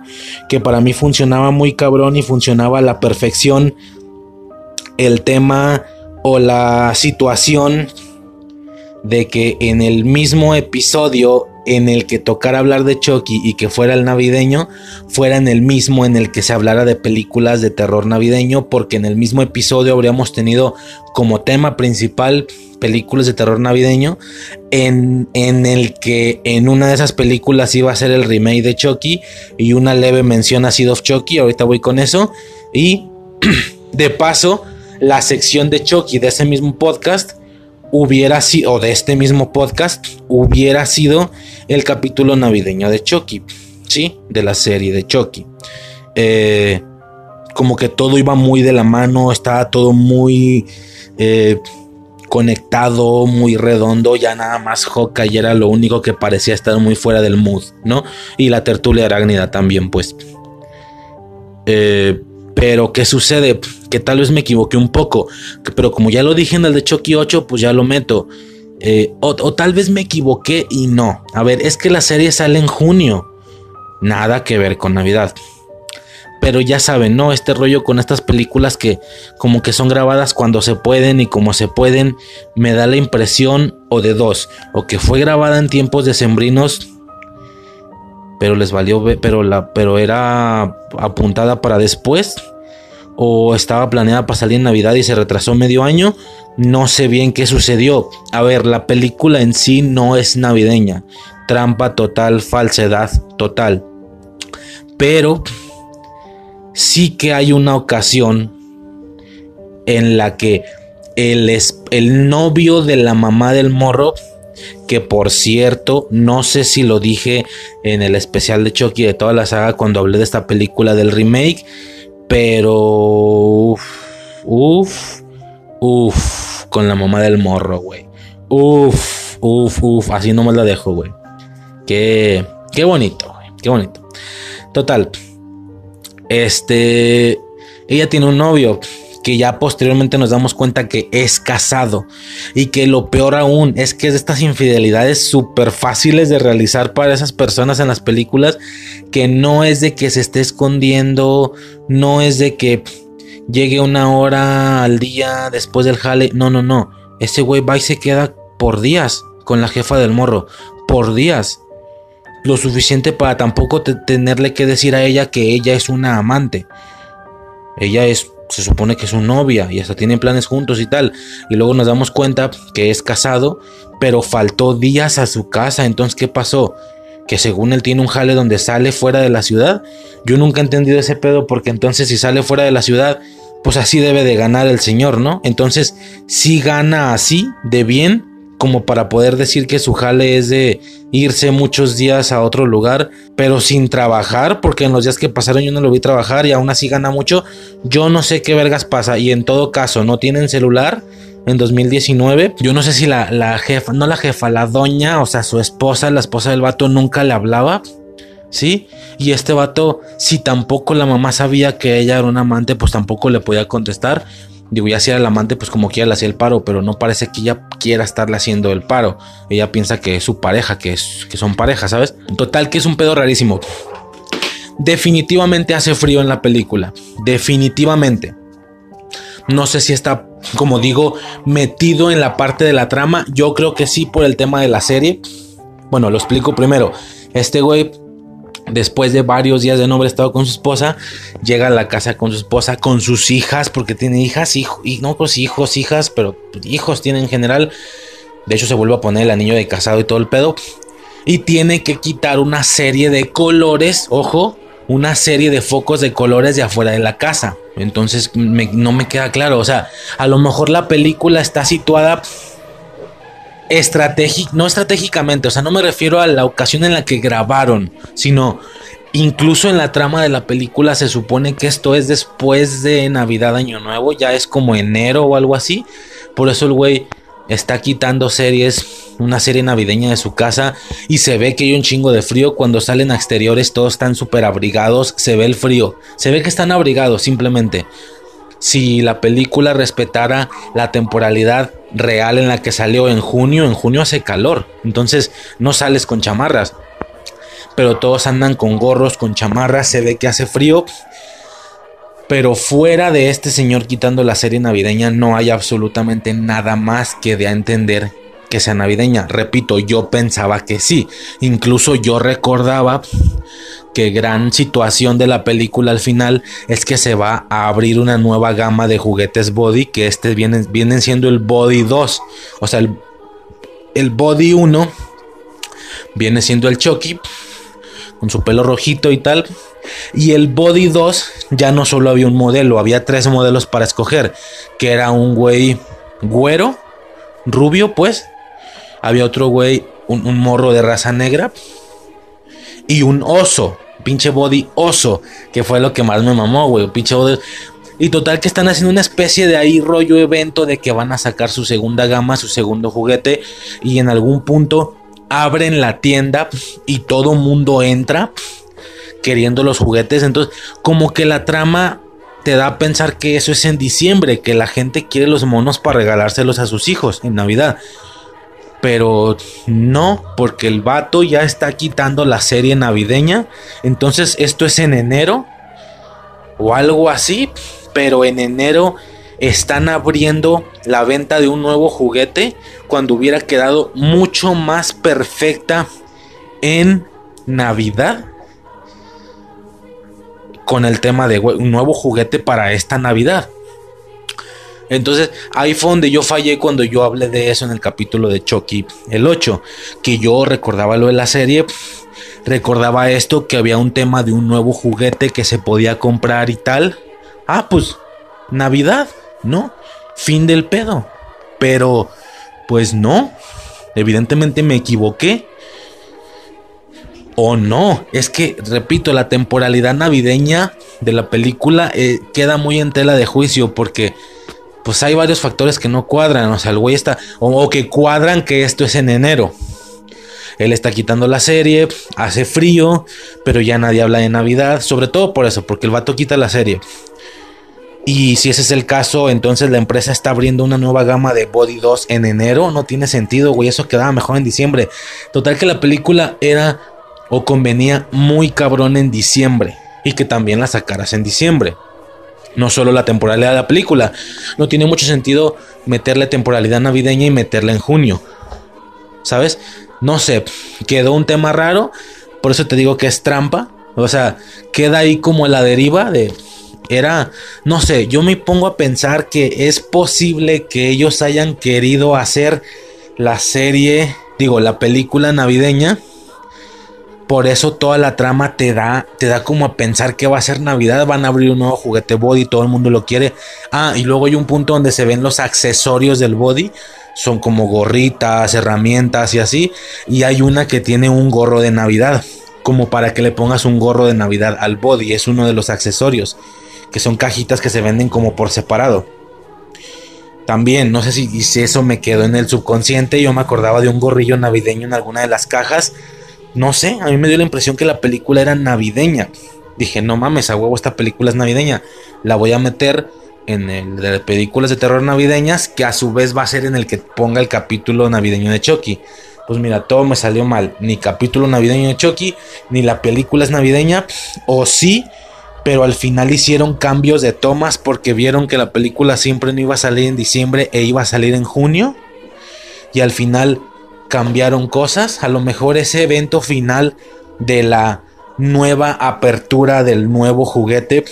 Que por cierto, Body empieza a controlar a los demás. Y vemos también al pinche bodioso moviéndose y tal. Eso está muy chido. Algo diferente, pues es una bocanada de aire fresco. Eh, yo no sé si ellos tenían pensado eso. Pero al mero momento no se pudo. Y cambiaron las tomas que pensaban grabar. Pero lo de la serie ya estaba grabado y así lo dejaron. Lo de la serie y el free. Bueno, no, pero es que la serie la está quitando, no poniendo. No sé, güey. Está medio raro ese pedo. Pero ahí queda, ¿no? Medio a la deriva. Medio a la deriva. Y junto con eso hago la adición de Seed of Chucky.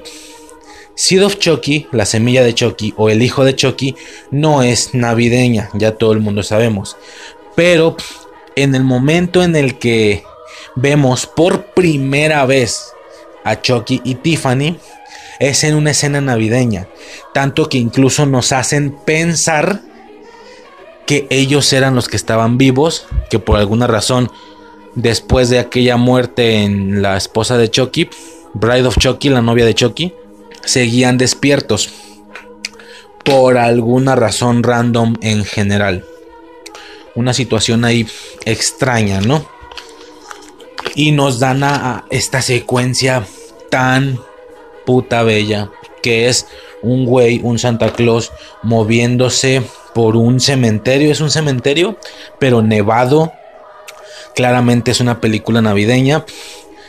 Del saco, del saco de Santa Claus, alguien raja con un cuchillo y se salen. Es decir, estos dos güeyes, Chucky y Tiffany, por supuesto con el aspecto de Seed of Chucky, cosidos.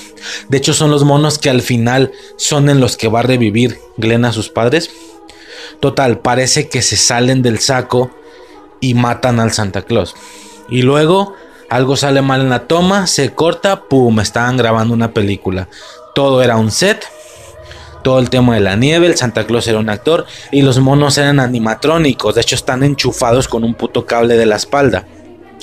Ni siquiera son muñecos reales good guys, son muñecos de utilería. ¿Sí? Eh, a ver, dato rapidísimo, ¿cuándo sale Seed of Chucky? ¿Te imaginas que salga en en diciembre. Pues mira que, que lejos no está. Salió el 12 de noviembre. 12 de noviembre del 2004. Algunos ya estarán en víspera, otros no. También tomemos en cuenta que es la fecha de estreno del primer día. Échale un par de semanitas o échale unas tres semanitas de, de emisión, de cómo se le puede llamar, de, de emisión en el cine, no sé cómo se le llama, de que la pasen en el cine. Había gente viéndola, viendo Seed of Chucky en salas de cine en la primera semana de diciembre, por ejemplo. Entonces, y tiene una secuencita navideña, aunque bueno, si es una película navideña que están, según ahí, es una película que están grabando navideña de Chucky, pues se, podría pensar que la estén grabando a mediados del año para sacarla en Navidad, ¿no? De hecho, fuera de esta secuencia navideña, no parece que sea Navidad en el resto de la película, no parece que haga frío, la gente anda normal y como si nada, porque sí da a pensar que es una película navideña que se está grabando en algún otro punto del año, pero para estrenarse en Navidad, ¿no? Hablando del canon de la película, básicamente. Pero pues mira, mira que la fecha no queda nada mal. En una de esas y termina siendo más navideña esta que la de que, que la de Body, el remake. Porque lo de Body nomás tenemos el gorrito en el accesorio, la serie, el frío, que el frío ya es algo más eh, X. El gorrito y la serie que está quitando, por cierto, no poniendo. Y párale, o sea, eso es todo. Ya es muy, muy a la deriva, muy para buscarle. Y esta no, esta como quiera tiene una secuencia una escena, una secuencia navideña, que son ellos matando a un Santa Claus, evidentemente disfrazado, no sé, no, no parece que se intente explicar en la película que le da el Santa Claus real, pues, o sea, un güey también X vestido, eso o, el, o, la ambientación, el vestuario les estaba saliendo de la verga en la pinche película.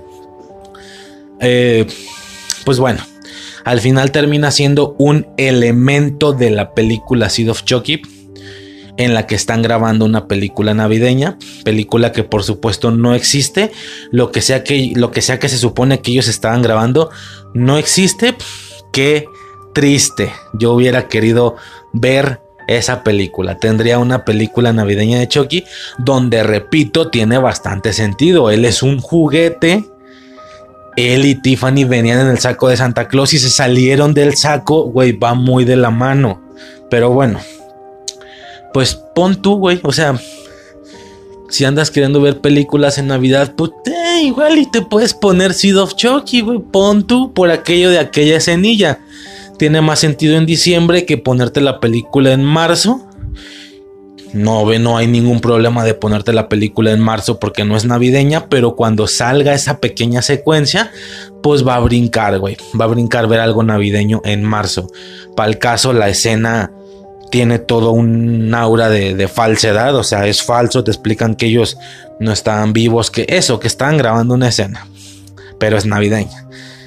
No vamos a ver esa película nunca. Yo lo decía en el, en el especial de Chucky, güey, no mames, quiero ver mil veces la película que estaban grabando que la porquería de Seed of Chucky en general, ¿no? Bueno, eso por parte de Chucky, ¿va? Eh, ya posteriormente y casi para terminar, pasaríamos a la penúltima película que vendrá siendo Krampus Unleashed. Un no sé cómo se pronuncia, perdón. Krampus desencadenado. Técnicamente viene siendo el subtítulo. Oh cielos. Aquí viene la pega. Aquí viene la queja. Eh, yo me equivoqué, güey. Me fui por la portada. Eh, ¿Cómo explico esto? El Krampus es un personaje, ya lo expliqué hace un momento. El Krampus es un personaje icónico.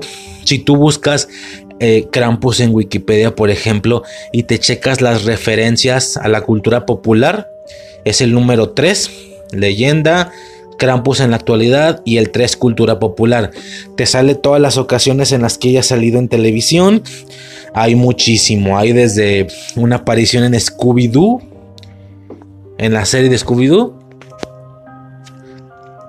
En la serie de Grimm.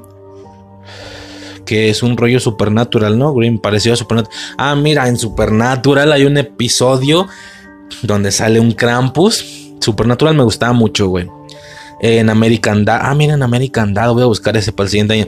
En American Dad sale un Krampus, un regular show. En cine no ponen todas las películas. Ojo, eh. Nos ponen Krampus de Christmas Devil, la maldad de Navidad del 2013. Nos pone a Christmas Horror Story. Ya dijimos que aparece un Krampus. Nos sale la del 2015. Nos sale Krampus Unleashed, que es esta que elegí del 2016 yo me pensaba ir por orden. Y luego nos sale Mother, Mother Krampus. Yo creo que nomás por el nombre. De 2017. Que viene siendo la de Frau Percha. Pero es falso. Nada tiene que ver con el Krampus. Ah, mira. Creo que sí lo había comentado con Suicide. Y una aparición en Roma. Que al parecer en esta película Roma. De Alfonso Cuarón. Hay una escena como navideña. Y uno de los personajes está disfrazado de Krampus. Nada más falso. Aquí en México no se conoce el Krampus pero, pues bueno, ¿no? Ahí estaba. En una como tipo fiesta navideña de disfraces. Qué raro. Pero, no, no sé, güey. Yo no he visto Roma, no me acuerdo. No, no me acuerdo, más bien no lo he visto. Pero bueno, pues ahí está. A lo que voy. Es que según Wikipedia hay...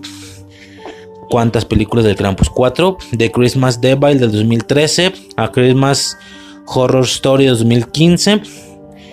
Krampus del 2015 eh, y Krampus Unleashed del 2016. Lo lógico era irme por orden, pero hubiera tenido que agarrar la primera, la del 2013, el primer año. Y no, yo quería agarrar la del 2015, que esa es una película que yo ya conocía y que yo ya había visto y que me gustaba mucho. Una vez cubriendo la chida y la que ya conozco, pues ya me puedo ir a ver las demás y me puedo ir por orden. A la del 2013. Oh, sorpresa, señores, no la hallo. Muy similar a las secuelas de Silent Night. Pareciera que no existe la puta película. Digo, hay gente que ah, comenta haberla visto, pone sus comentarios en páginas rollo IMDB y así. Sí que ahí está la portada, pero eso es todo lo que hayas, la maldita portada. No encuentro la puta película, no la encuentro. Krampus de 2015 y a Christmas Horror Story. Eso ya lo hemos checado. Y la que seguiría, que ya es la última y es de la que estoy hablando, Krampus Unleashed. Pero es que señores, no tengo nada que decir. Es una maldita porquería. Es que es una porquería. No, no hay nada que decir de esta película. Nada. Es como si un grupo de una escuela se hubiera puesto a hacer un proyecto de cine y graban una película de una hora diez. Una especie de largometraje asqueroso con un güey vestido de Krampus botarguesco, muy muy parecido a un demonio. No es el Krampus de 2015, es uno muy muy cabra, así muy rollo el diablo. Puta, güey, es que es una porquería, no sé ni qué más decir. Se ve como les pone la mano en la panza, cambia de toma y cuando vuelven a regresar a la toma ya tiene las tripas encima de la panza y él las levanta. O sea, se ubican rollo súper... Es que esto no es cine B, güey, esto ya es cine... Eh, doble J, güey. No, no sé, güey. Es una puta porquería, güey. Es una asquerosidad. No hay nada que decir de la trama. Es gente hablando todo el tiempo. Krampus sale, no sé, güey. 10 minutos de toda la película. No sé, güey. No sé. No tengo nada más que decir. Es una maldita asquerosidad. La portada es tan bonita y es una asquerosidad. Aparte, buscando películas me entero. Viendo portadas y tal que no solo son las que aparecen en Wikipedia. Hay muchas, muchas más. A ver, rapidísimo. Me sale mucha, mucha más cosa. Me sale, me sale una que se llama Krampus Origins. Me sale otra que se llama Krampus eh, o algo así. Me sale. Me sale hasta Mother Krampus 2. Pues digo, si la una fue falsa, no sé qué decir de la 2. Eh, Ah, de Christmas Devil es esta. Me, es que me sale mucha portada, güey. Pero al final yo no encuentro nada de eso. Te lo juro que como un Lashed se me hizo una maldita porquería. Pues quise ver si encontraba otra, aunque no apareciera en Wikipedia. Pero es que es, no, no hallo nada, señores. Igual que de Christmas Devil, no hallo putas nada. Nada, nada, nada, nada, nada. A ver, eh, al, luego hay otra que se llama Al, Alf Traum, Alf Traum del 2016, pero no la hallé. De Christmas Devil no la hallé. Mother Krampus, pues es falsa, güey, porque es Frau Percha, no tiene nada que ver con, con Krampus en sí. A Christmas Horror. Bueno, X. Mira, yo originalmente, cuando se iba a empezar a hacer esto el año pasado, yo no me iba a ir así, juntando varias películas a lo pendejo. Yo lo que iba a hacer era irme por temáticas. Este año voy a hablar de puras películas del Krampus. El siguiente año voy a hablar de puras películas de Santa Clauses asesinos. El siguiente año me voy a poner a hablar de todas las de Silent Night, Deadly Night, que tranquilamente veo que es una franquicia de seis películas, incluida el remake. Se puede hacer un podcast tranquilamente solo de las películas. Otro año hago de eh, pura leyenda que ya no tenga que ver con ninguna categoría en específico. Obviamente en aquella de Santa Claus asesinos hubiera entrado la de Santa's Ley y todo ese desmadre. Eh, la de Christmas Evil, todo ese desmadre, pero pues por alguna razón no lo hice. Porque si primero no sé si Infancia Eterna iba a tener tantos años como para hacer tanta mamada. Ah, y luego pensé en una de puros hombres de nieve asesinos, que hay ah, como que hay algunas por ahí. Eh, hay una de un hombre de jengibre, creo. Bueno, habrá que checar. Pero me iba a ir como por temáticas. Por ejemplo, uno hablando solamente del Krampus y todas sus películas. Pues mira, no hubiera podido, güey. Sí pueden salir seis portadas, pero eso de qué sirve si nada más hayas dos y una es una porquería. Entonces nomás vale una. No valía. El de los Santa Claus asesinos, pues también, O sea, como que en lugar de. Decidí que en lugar de irme por temáticas, de hablar de una sola cosa, pues mejor en cada. Y luego todo esto dejaba fuera cosas icónicas como Black Christmas. Bueno, sí pensé, y luego otro hablar de las puras de Black Christmas, que son tres. Pensé en todo eso. Pero esto hubiera dejado cosas extra o cosas fuera, por así decirlo, que no entraban en ninguna clasificación. Como Gremlins, ¿sabes?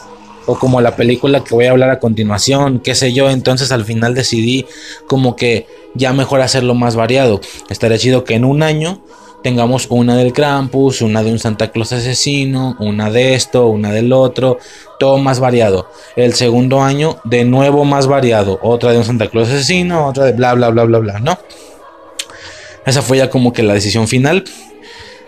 Yo dije, ah, pues bueno, una película de Krampus por año o un par de películas. Con A Christmas Horror Story el año pasado técnicamente hablé de dos, del Krampus y de esa.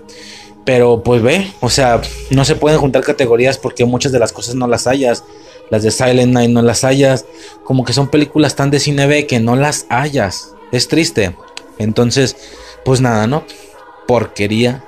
Porquería, porquería totalmente. No la vean. Krampus un leashed. No la vean ni la busquen, que fue un pedo hallarla, ¿eh? Cual decir que la veo, no estoy diciendo que la, que la vi, no estoy diciendo que la, que la encontré fácil. También me aventé mi pinches 20 minutos de búsqueda, media hora, pero es así la llevo, a diferencia de otra. Y en una página así súper random, güey, para nada las películas, para nada los sitios, para nada los 5, 10 sitios más reconocidos de, de, de películas libres de impuestos, ¿no? Los más icónicos. No, fue en un sitio ahí super random, en el resultado veintitantos, güey, no sé, o sea, una cosa increíble. Me costó mucho para que al final fuera una mierda. Pues nada, güey, no la vean. Vean la del 2015, esa está bien vergas. Eh, que es la única que les va a salir. ¿Para qué les digo el año? Es la única que les va a salir. Está hasta en Netflix esa, creo. Está hasta en Netflix. Qué curioso que con un personaje tan icónico se supone que sí hay varias películas dedicadas a ese demonio, pero no las hayas. Y como último, señores, algo que sí me resultó una verdadera sorpresa.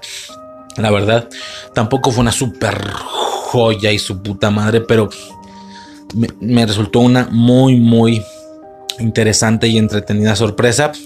La película se llama Better Watch Out.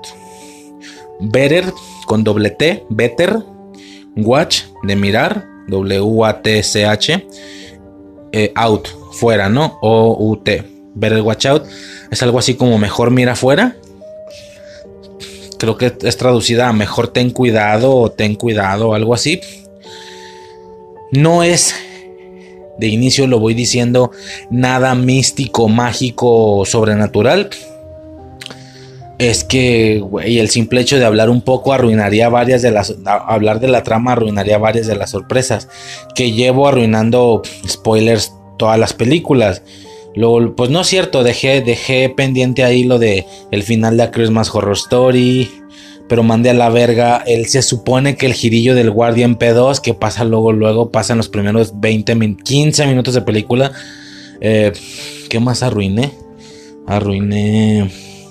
Ah, los de Rare Exports. Medio arruiné. Pues es que son X, güey. O sea, la neta valen verga, güey. Al chile valen verga, pero en esta sí le veo cierto valor que se chinguen la sorpresa. Yo creo que nomás la voy a dejar así. Better Watch Out. A grandes rasgos es una película que todo el inicio de la película es un niño con su niñera, ¿va? Es un niño con su niñera. Al inicio vemos como aparentemente hay un asesino en la casa. Pero esto sí lo voy a decir, termina siendo toda una especie de broma por parte del niño y un amigo. Entonces como, güey, no, todo lo que se estuvo liendo la primera mitad de la película, que estaba, me estaba pareciendo una película bastante barata de terrores X, terminó en una especie de sorpresa. Es que no, no sé qué más decir, güey, poco que decir, la verdad ya en algún, o sea, yo, yo llevaba media, de verdad la aguántenla, aguántenla si la van a ver, porque empieza con esos sustos, ni siquiera screamers, pues, esta especie de suspenso extraño donde como que hay alguien en la casa, como que parece que matan al amigo, ellos corren, se esconden en el cuarto, o sea, como mucho rollo ahí, ese plan, para luego darse cuenta que era una broma nada más. Y todo esto a mitad de la, a mitad de la película. Y es como, a chinga, pues la película va a la mitad, ¿qué más voy a ver? Y luego, ¡pum! Vemos una especie de giro muy interesante, muy raro. Ok, y a partir de ahí la película se pone se pone mucho más entretenida.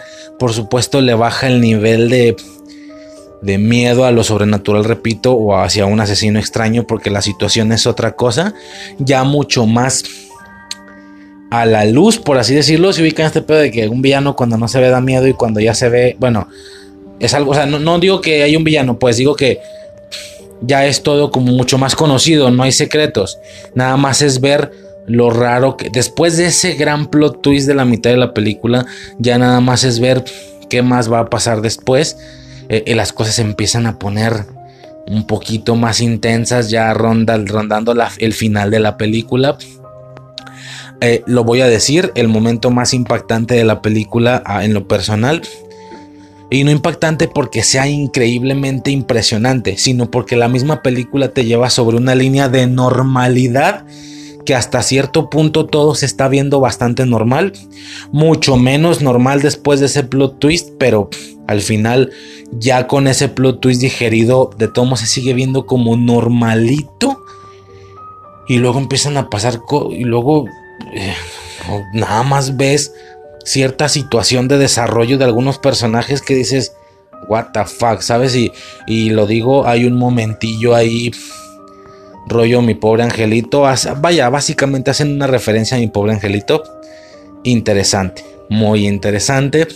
Una plática de las chicas de hora de aventura, imperdible. Y pues nada, ¿no? Terminando con un final gracioso pero impactante. Entonces, no sé, güey, repito, no malentienda, no estoy diciendo que es una super película de terror, no es de terror no es tampoco de suspenso, nada más es muy entretenida, es muy palomera. Es... No sé cómo explicártelo. Es que a esta no la voy a arruinar. Al ser la película, al ser la, la película final la voy a dejar así. Entiendo que hay gente que escucha este podcast sin ver las películas de las que les hablo y lo entiendo perfectamente. Nada más chinguense esta. A lo mejor no vean todo lo demás, güey. Bueno, sí les hablé que Silent Night y Krampus están bastante bien. Pero pues sí, pero, pero bastante bien como para quemar tiempo. Como para, ay, güey, una película navideña, pero un poquito diferente a lo demás. Quiero ver una especie de terror convencional palomero. Eh, Krampus 2015 y, Silent Night Remake del 2012 funcionan bastante bien. Todo lo demás. Bueno, y P2. Pon tú que el nivel de pánico también, pero es que el nivel del pánico funciona por sí sola, no porque sea navideña. O sea, yo estoy hablando de si quieres ver algo navideño. Claro que Pedos también es muy entretenida, pero la Navidad nada más está en la ambientación, nada más. Sencillamente, no hay más. Pero bueno, entiendo que escuches el podcast sin ver todo de lo que te hablo. Bueno, esta sí tienes que verla. Por favor, chingate esta. Ver el Watch Out. De verdad. Búscatela. Yo se la voy a poner a suicidio en los siguientes días. Porque de verdad, o sea, de toda esta basura no veo por qué enseñarle varias de las cosas. Pero ver el Watch Out sí me resultó muy entretenida. Digo, también resulta algo similar a P2. Funciona por sí sola, no porque sea Navidad. Pero pues la decoración es mucho más vistosa que en P2. En P2 lo vemos al inicio. Ya después casi ni se ve por el tema del estacionamiento.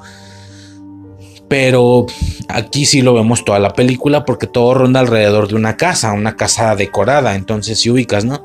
No sé. Repito, no es algo para terror. Es algo simplemente para entretener y para que te lleves tu par de sorpresitas. Tampoco son tantas. Un par de sorpresillas por ahí muy interesantes. Y esta sí la voy a dejar así. Yo no hago esto nunca en los podcasts. Yo hablo con todo. Pero esta sí la quiero dejar ahí. Yo sí la quiero dejar ahí. Nada más. Repito, repito, repito, entiendo que no veas las películas de las que hablo, nomás escuchas el podcast porque escuchas este podcast sin falta, lo agradezco de todo corazón, de verdad. Yo no sé por qué no me escribes, puto, si eres tan, tan seguido, güey, escríbeme, Joto, ponle ahí en, en Facebook, güey, en donde vergas te halles. Manda un mensaje, güey, dime qué te late de lo que se habla, qué no te late, de qué quieres que se hablara en un tal no sé, güey, ponme ahí pendejadas, güey. Tírame mierda, no hay pon lo que sea. Bueno, entiendo que lo escuches nada más, pero esta, neta, tú que estás escuchando esto, chingatela, güey. Chingatela, no es para nada under como todas las demás que no las hayas. No, no, no, la hayas en putiza. No sé si está en Netflix. No, no creo, o sí.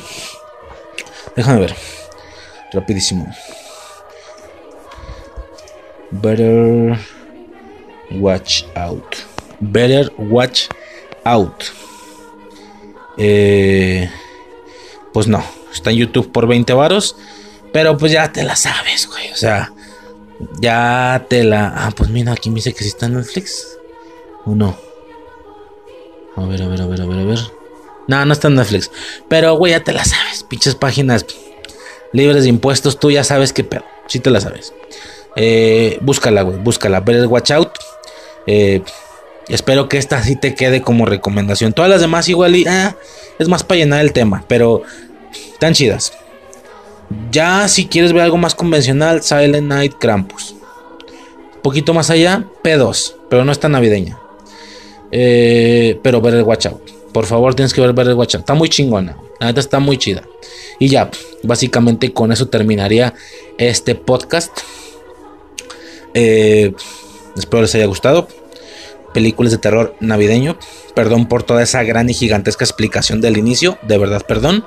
Este, quien no haya querido, pues se la salta y ya. Pero sí lo veía necesario. Porque es un punto ahí que yo había mencionado y que ahora ya no. Y bueno, una situación ahí mamona. Y pues nada, ¿no? Ya básicamente por mi parte sería todo. Este fue mi capítulo de películas de terror navideño volumen 2.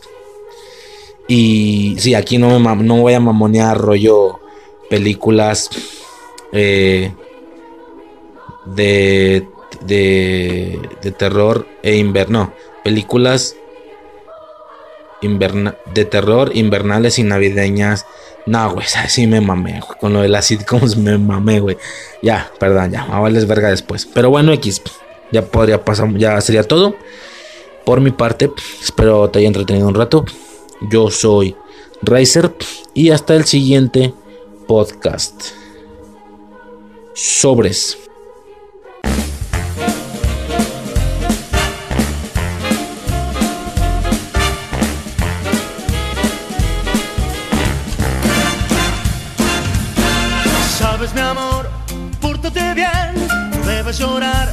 Sabes por qué. Santa Claus llegó a la ciudad. Todo lo apunta, todo lo ve, sigue los pasos, estés donde estés. Santa Claus llegó a la ciudad.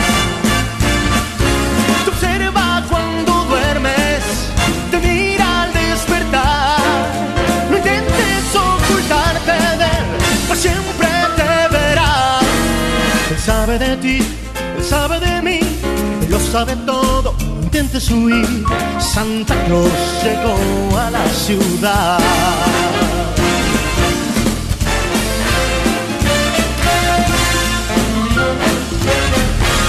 Santa Claus llegó a la ciudad.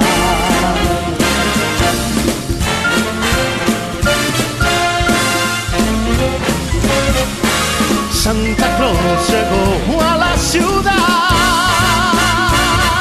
Te observa cuando duermes, te mira al despertar. No intentes ocultarte de él, pues siempre te verá. Sabe de ti, sabe de mí, lo sabe todo. No intentes huir. Santa Claus llegó, Santa Claus llegó. Santa Claus llegó a la ciudad.